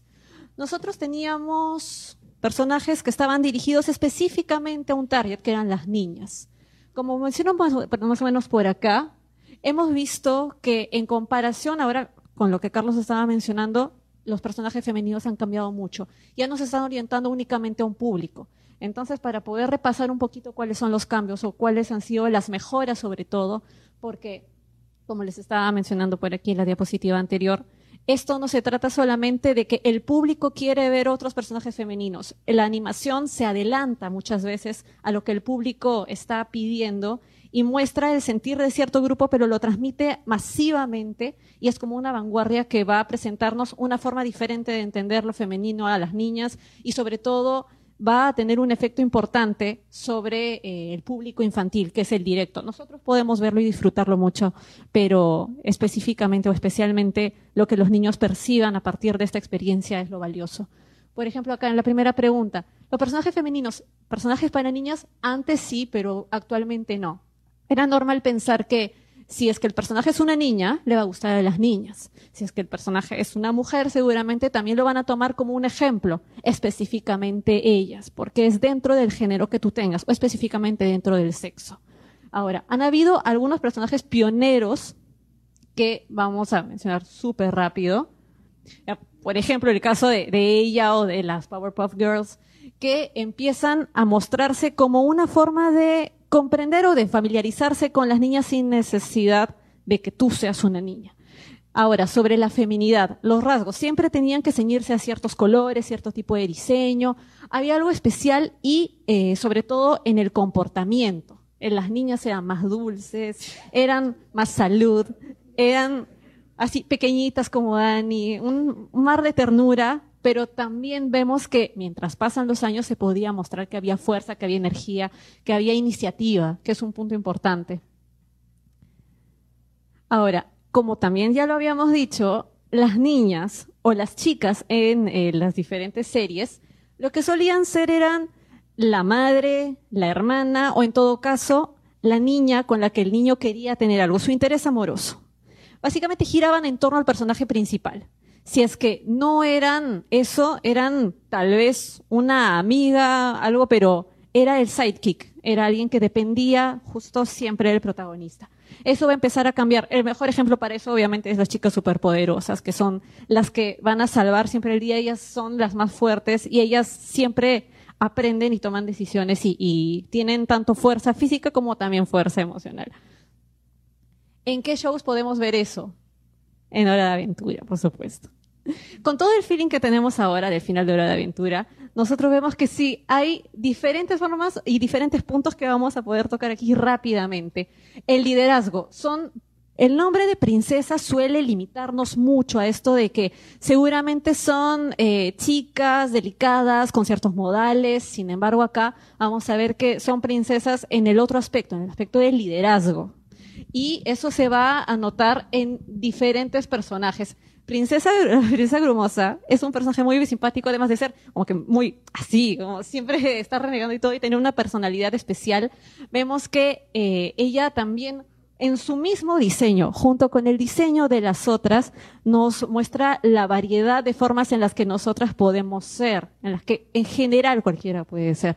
Ahora, la independencia, cada una está buscando su camino, cada una está tratando de forjarse un propio destino dentro de lo que han vivido. Hay mucha aceptación del pasado y aprendizaje, mucha resiliencia. Y una aceptación de las diferencias, que es lo que yo justamente les acabo de mencionar. Me encanta lo que sucede con Steven Universe porque tiene muchísimo, es súper novedoso. O sea, lo que hace Rebecca Sugar es, es realmente lo que yo les dije, es vanguardia, es muy adelantado. Es una manera muy buena de poder mostrar el empoderamiento de las mujeres. Eso lo vemos, obviamente, en las gemas. Hay mucha, lo que hemos mencionado, la diversidad. que haya diversidad de personalidades, que haya diversidad física, ayuda porque para empezar, es un, reino absolutamente ficticio, pero eso ficticio que nosotros podemos entender como algo absolutamente irreal, se empieza a traducir en el niño, se transmite como una capacidad de que todos podamos ser de cualquier manera, que todas las maneras de vernos o actuar pueden estar bien. Mientras, por supuesto, vayamos viendo que eh, crecemos a nivel espiritual. Star es un personaje particular porque ella tiene rasgos que suelen relacionarse mucho a las chicas, que son muy emocionales, está enamorada, es un personaje muy dulce, pero dentro de esa dulzura ella tiene una misión que cumplir y ella tiene que superar diferentes vivencias que nosotros al verla podemos sentir cualquier cosa, sobre todo si son niños, porque he tratado de conversar con gente que tiene hermanos o los más pequeños para poder ver qué es lo que sienten. Y ellos mencionaban con respecto a Star, por ejemplo, que eh, hay algo particular con ella. Es que ella puede sentirse triste, puede sentir que pierde a su compañero, porque ahí hay un punto súper importante. Ella es el personaje principal. El chico es el que la ayuda. Pero Star tiene conflictos. Ella pasa por momentos tristes. Ella está interesada en alguien que no la quiere, como ella, él. Y eh, lo que ella tiene que vivir como, es la hora sad, sí. Pero lo que ella hace con eso no es simplemente tumbarse, la vida sigue. Y ella continúa hacia adelante. Star es un personaje muy carismático, a veces es un poco, a veces se desborda de energía y empieza a decir, quiero hacer esto, vamos a hacer esto y todo. Está rodeada de niñas, es un poco más convencional en eso, sin embargo puede aportar al público al cual se está dirigiendo, que eso es lo valioso. Y yo quería llegar acá porque este es mi personaje favorito de todos los favoritos de todos del mundo. Es que a quién no le puede gustar Mabel. Dije que iba a dar una vuelta por Mabel porque es verdad es como que estoy muy emocionada. Mabel, es muy, muy pajada. Mabel es el personaje y es la mejor muestra, creo, de lo que son los personajes femeninos y su avance con respecto a lo que sucedió en los ochentas. Mabel es la que tiene líneas argumentales propias. Ella no necesita del hermano. Ella y el hermano están en una relación bastante pareja. Ahora, ella toma sus decisiones. Hay un capítulo bien interesante que está en la primera temporada, cuando ella sale con Little Gideon, este niño gordito que parece Trump, y que es, es sí, que, que es así súper, súper creepy, y que quiere estar con ella, y que no la quiere soltar, y ella, pese a que no siente lo mismo, la sigue acosando. Es, es un real acosador. Eh, el hermano quiere ayudarla porque es su voluntad ser parte del bien de su hermana, del bienestar de ella. Sin embargo, después de que pasan ciertos hechos, ella dice, no, esto es mi problema, yo lo quiero resolver, va y le dice a Gideon, no. Hay un paso, hay un discurso feminista ahí que puede servir mucho para las niñas, para entender el, poder del no, la necesidad de, de poder decir, expresar qué es lo que se siente, porque no le debes nada a nadie. Debes respeto, pero no estar atada a la convención. Ella tiene rasgos infantiles en su misma vestimenta. Sin embargo, eso no le resta nada. Porque muchas veces se tiende a pensar que para que un personaje se vea empoderado, hay que ponerle algo que se note que ella tiene poder. Hay que hacerla ver más fuerte, más alta. Sin embargo, ella es pequeñita, a veces muestra su panza, y es, es muy dulce. Es, es la anti... ¿Cómo se llama este de las chompas que odias? ¿Quién? ¿Anti-Cosby? Anti-Cosby porque ella tiene sus chompas, pero sus chompas son chéveres. Es la anti-Cosby. Sus chompas son muy cool, sus chompas brillan, amigos. Sus chompas brillan, las conectas a la corriente y como que de pronto te, te pones ahí. Te, y Tiene se una que sí se conecta. Sí, tiene una que se conecta. O sea, realmente cómo está. Son temáticas. El hecho de que use un gancho es llamativo porque eso aparece en el primer como capítulo. Batman. O sea, ¿qué más poder quieres? Miren, miren esas caras. Miren, o sea, Mabel es muy expresiva. Cuando hablo del amor propio, porque ya mencioné la igualdad de capacidades, el amor propio es porque ella tiene una personalidad obviamente muy particular. Soy Mabel, pero puedes llamarme la chica de tus sueños. Y es un personaje muy, muy bonito porque ella es espontánea. Dentro de esa espontaneidad hay un momento en donde las niñas le empiezan como que a mirar, a juzgar, pero ella aprende y entiende que todos somos diferentes. Todos podemos, mientras no dañes a nadie, ser como gustemos. Y ella es libre. Ella tiene mucha libertad, mucha decisión. Ella quiere mucho. Es la persona que tú ves o el personaje que en cuanto aparece en la pantalla trae mucha felicidad. Y esto es un detalle que, o no un detalle, es un aporte muy importante porque entre las niñas se ve que el bullying suele ser ese. Nosotros tenemos eh, congéneres de nuestra edad, por ejemplo, en el caso de las chiquitas, que tendrán 10, 12 años, 8 años. Entre ellas tienen que relacionarse, no, no se separan, a veces las pueden aislar, pero cuando se relacionan y quieren formar el bullying, lo que hacen es decirle, hacerle observaciones de, oye, qué rara tu chompa. Oye, tu cabello no... eh", Y te lo dicen como si fuera una verdad. Sin embargo, aquí nosotros vemos que Mabel tiene muchas cosas raras, tiene muchos detalles distintos y para ella nada, nada de eso va a romper lo bien que se siente con sí misma. Y ese es un mensaje valioso. Los niños también. Ahora, ojalá que avance y funcione la tecnología después de que tanto. Hay muchos otros personajes femeninos, algunos más reconocibles que otros. Hemos hablado un montón de Gumball. Eh, tenemos el caso de esta niña que no se parece a mí, pero han dicho que se parece a mí. Pero ¿qué es lo más importante que ha cambiado para poder concluir? Nosotros vemos que hay mucho más protagonismo, más participación de parte de los personajes femeninos. Ya no están relegados como veíamos a los 80 de ser solamente la madre. Incluso en los 90 sucedió un poco eso. Había un avance sí hacia fines de los 90 pero, y a inicios de los 2000 pero ahora es mucho más normal. La apertura al público. Ahora no es necesario que eh, sea una serie para niñas, para que pueda aparecer una niña que tenga relevancia. Valora la individualidad, valora la independencia de los personajes. Si es que el, el carácter o el personaje femenino tiene rasgos distintos, eso es lo que la hace especial. No es que se esté ligada únicamente a ser, por ejemplo, la acompañante o ser tal vez, no sé, el comic relief rompen límites impuestos por los estereotipos, sí visualmente y también a nivel de eh, carácter, de personalidad, de formas de desempeñarse y desenvolverse.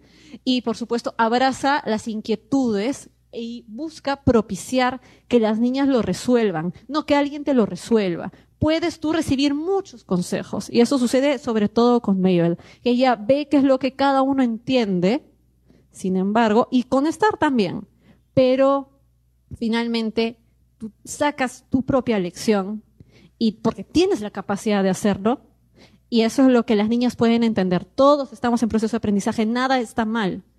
Y eso es muy valioso porque nosotros tenemos ahora, siempre hemos tenido la televisión, como ya lo comentó también Javier, como parte de la educación de los niños y no hay realmente mucho enfoque de género, por no decir nada. Entonces, aquí los dibujos, las series animadas pueden jugar un papel súper, súper importante. Así que como ya nos queda, creo que segundos, creo que, no sé si es que alguno de ustedes quiere decir algo, pero yo quiero agradecerles a todos por haber venido. Es lo, es lo máximo. Vean todo Gravity Falls, es lo máximo.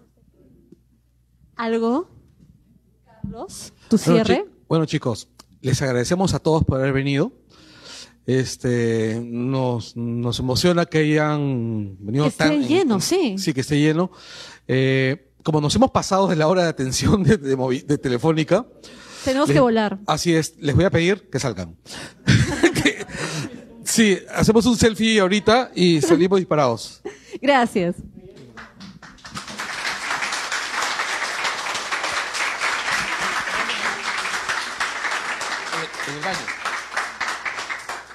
¿Alguien ha visto Anderson?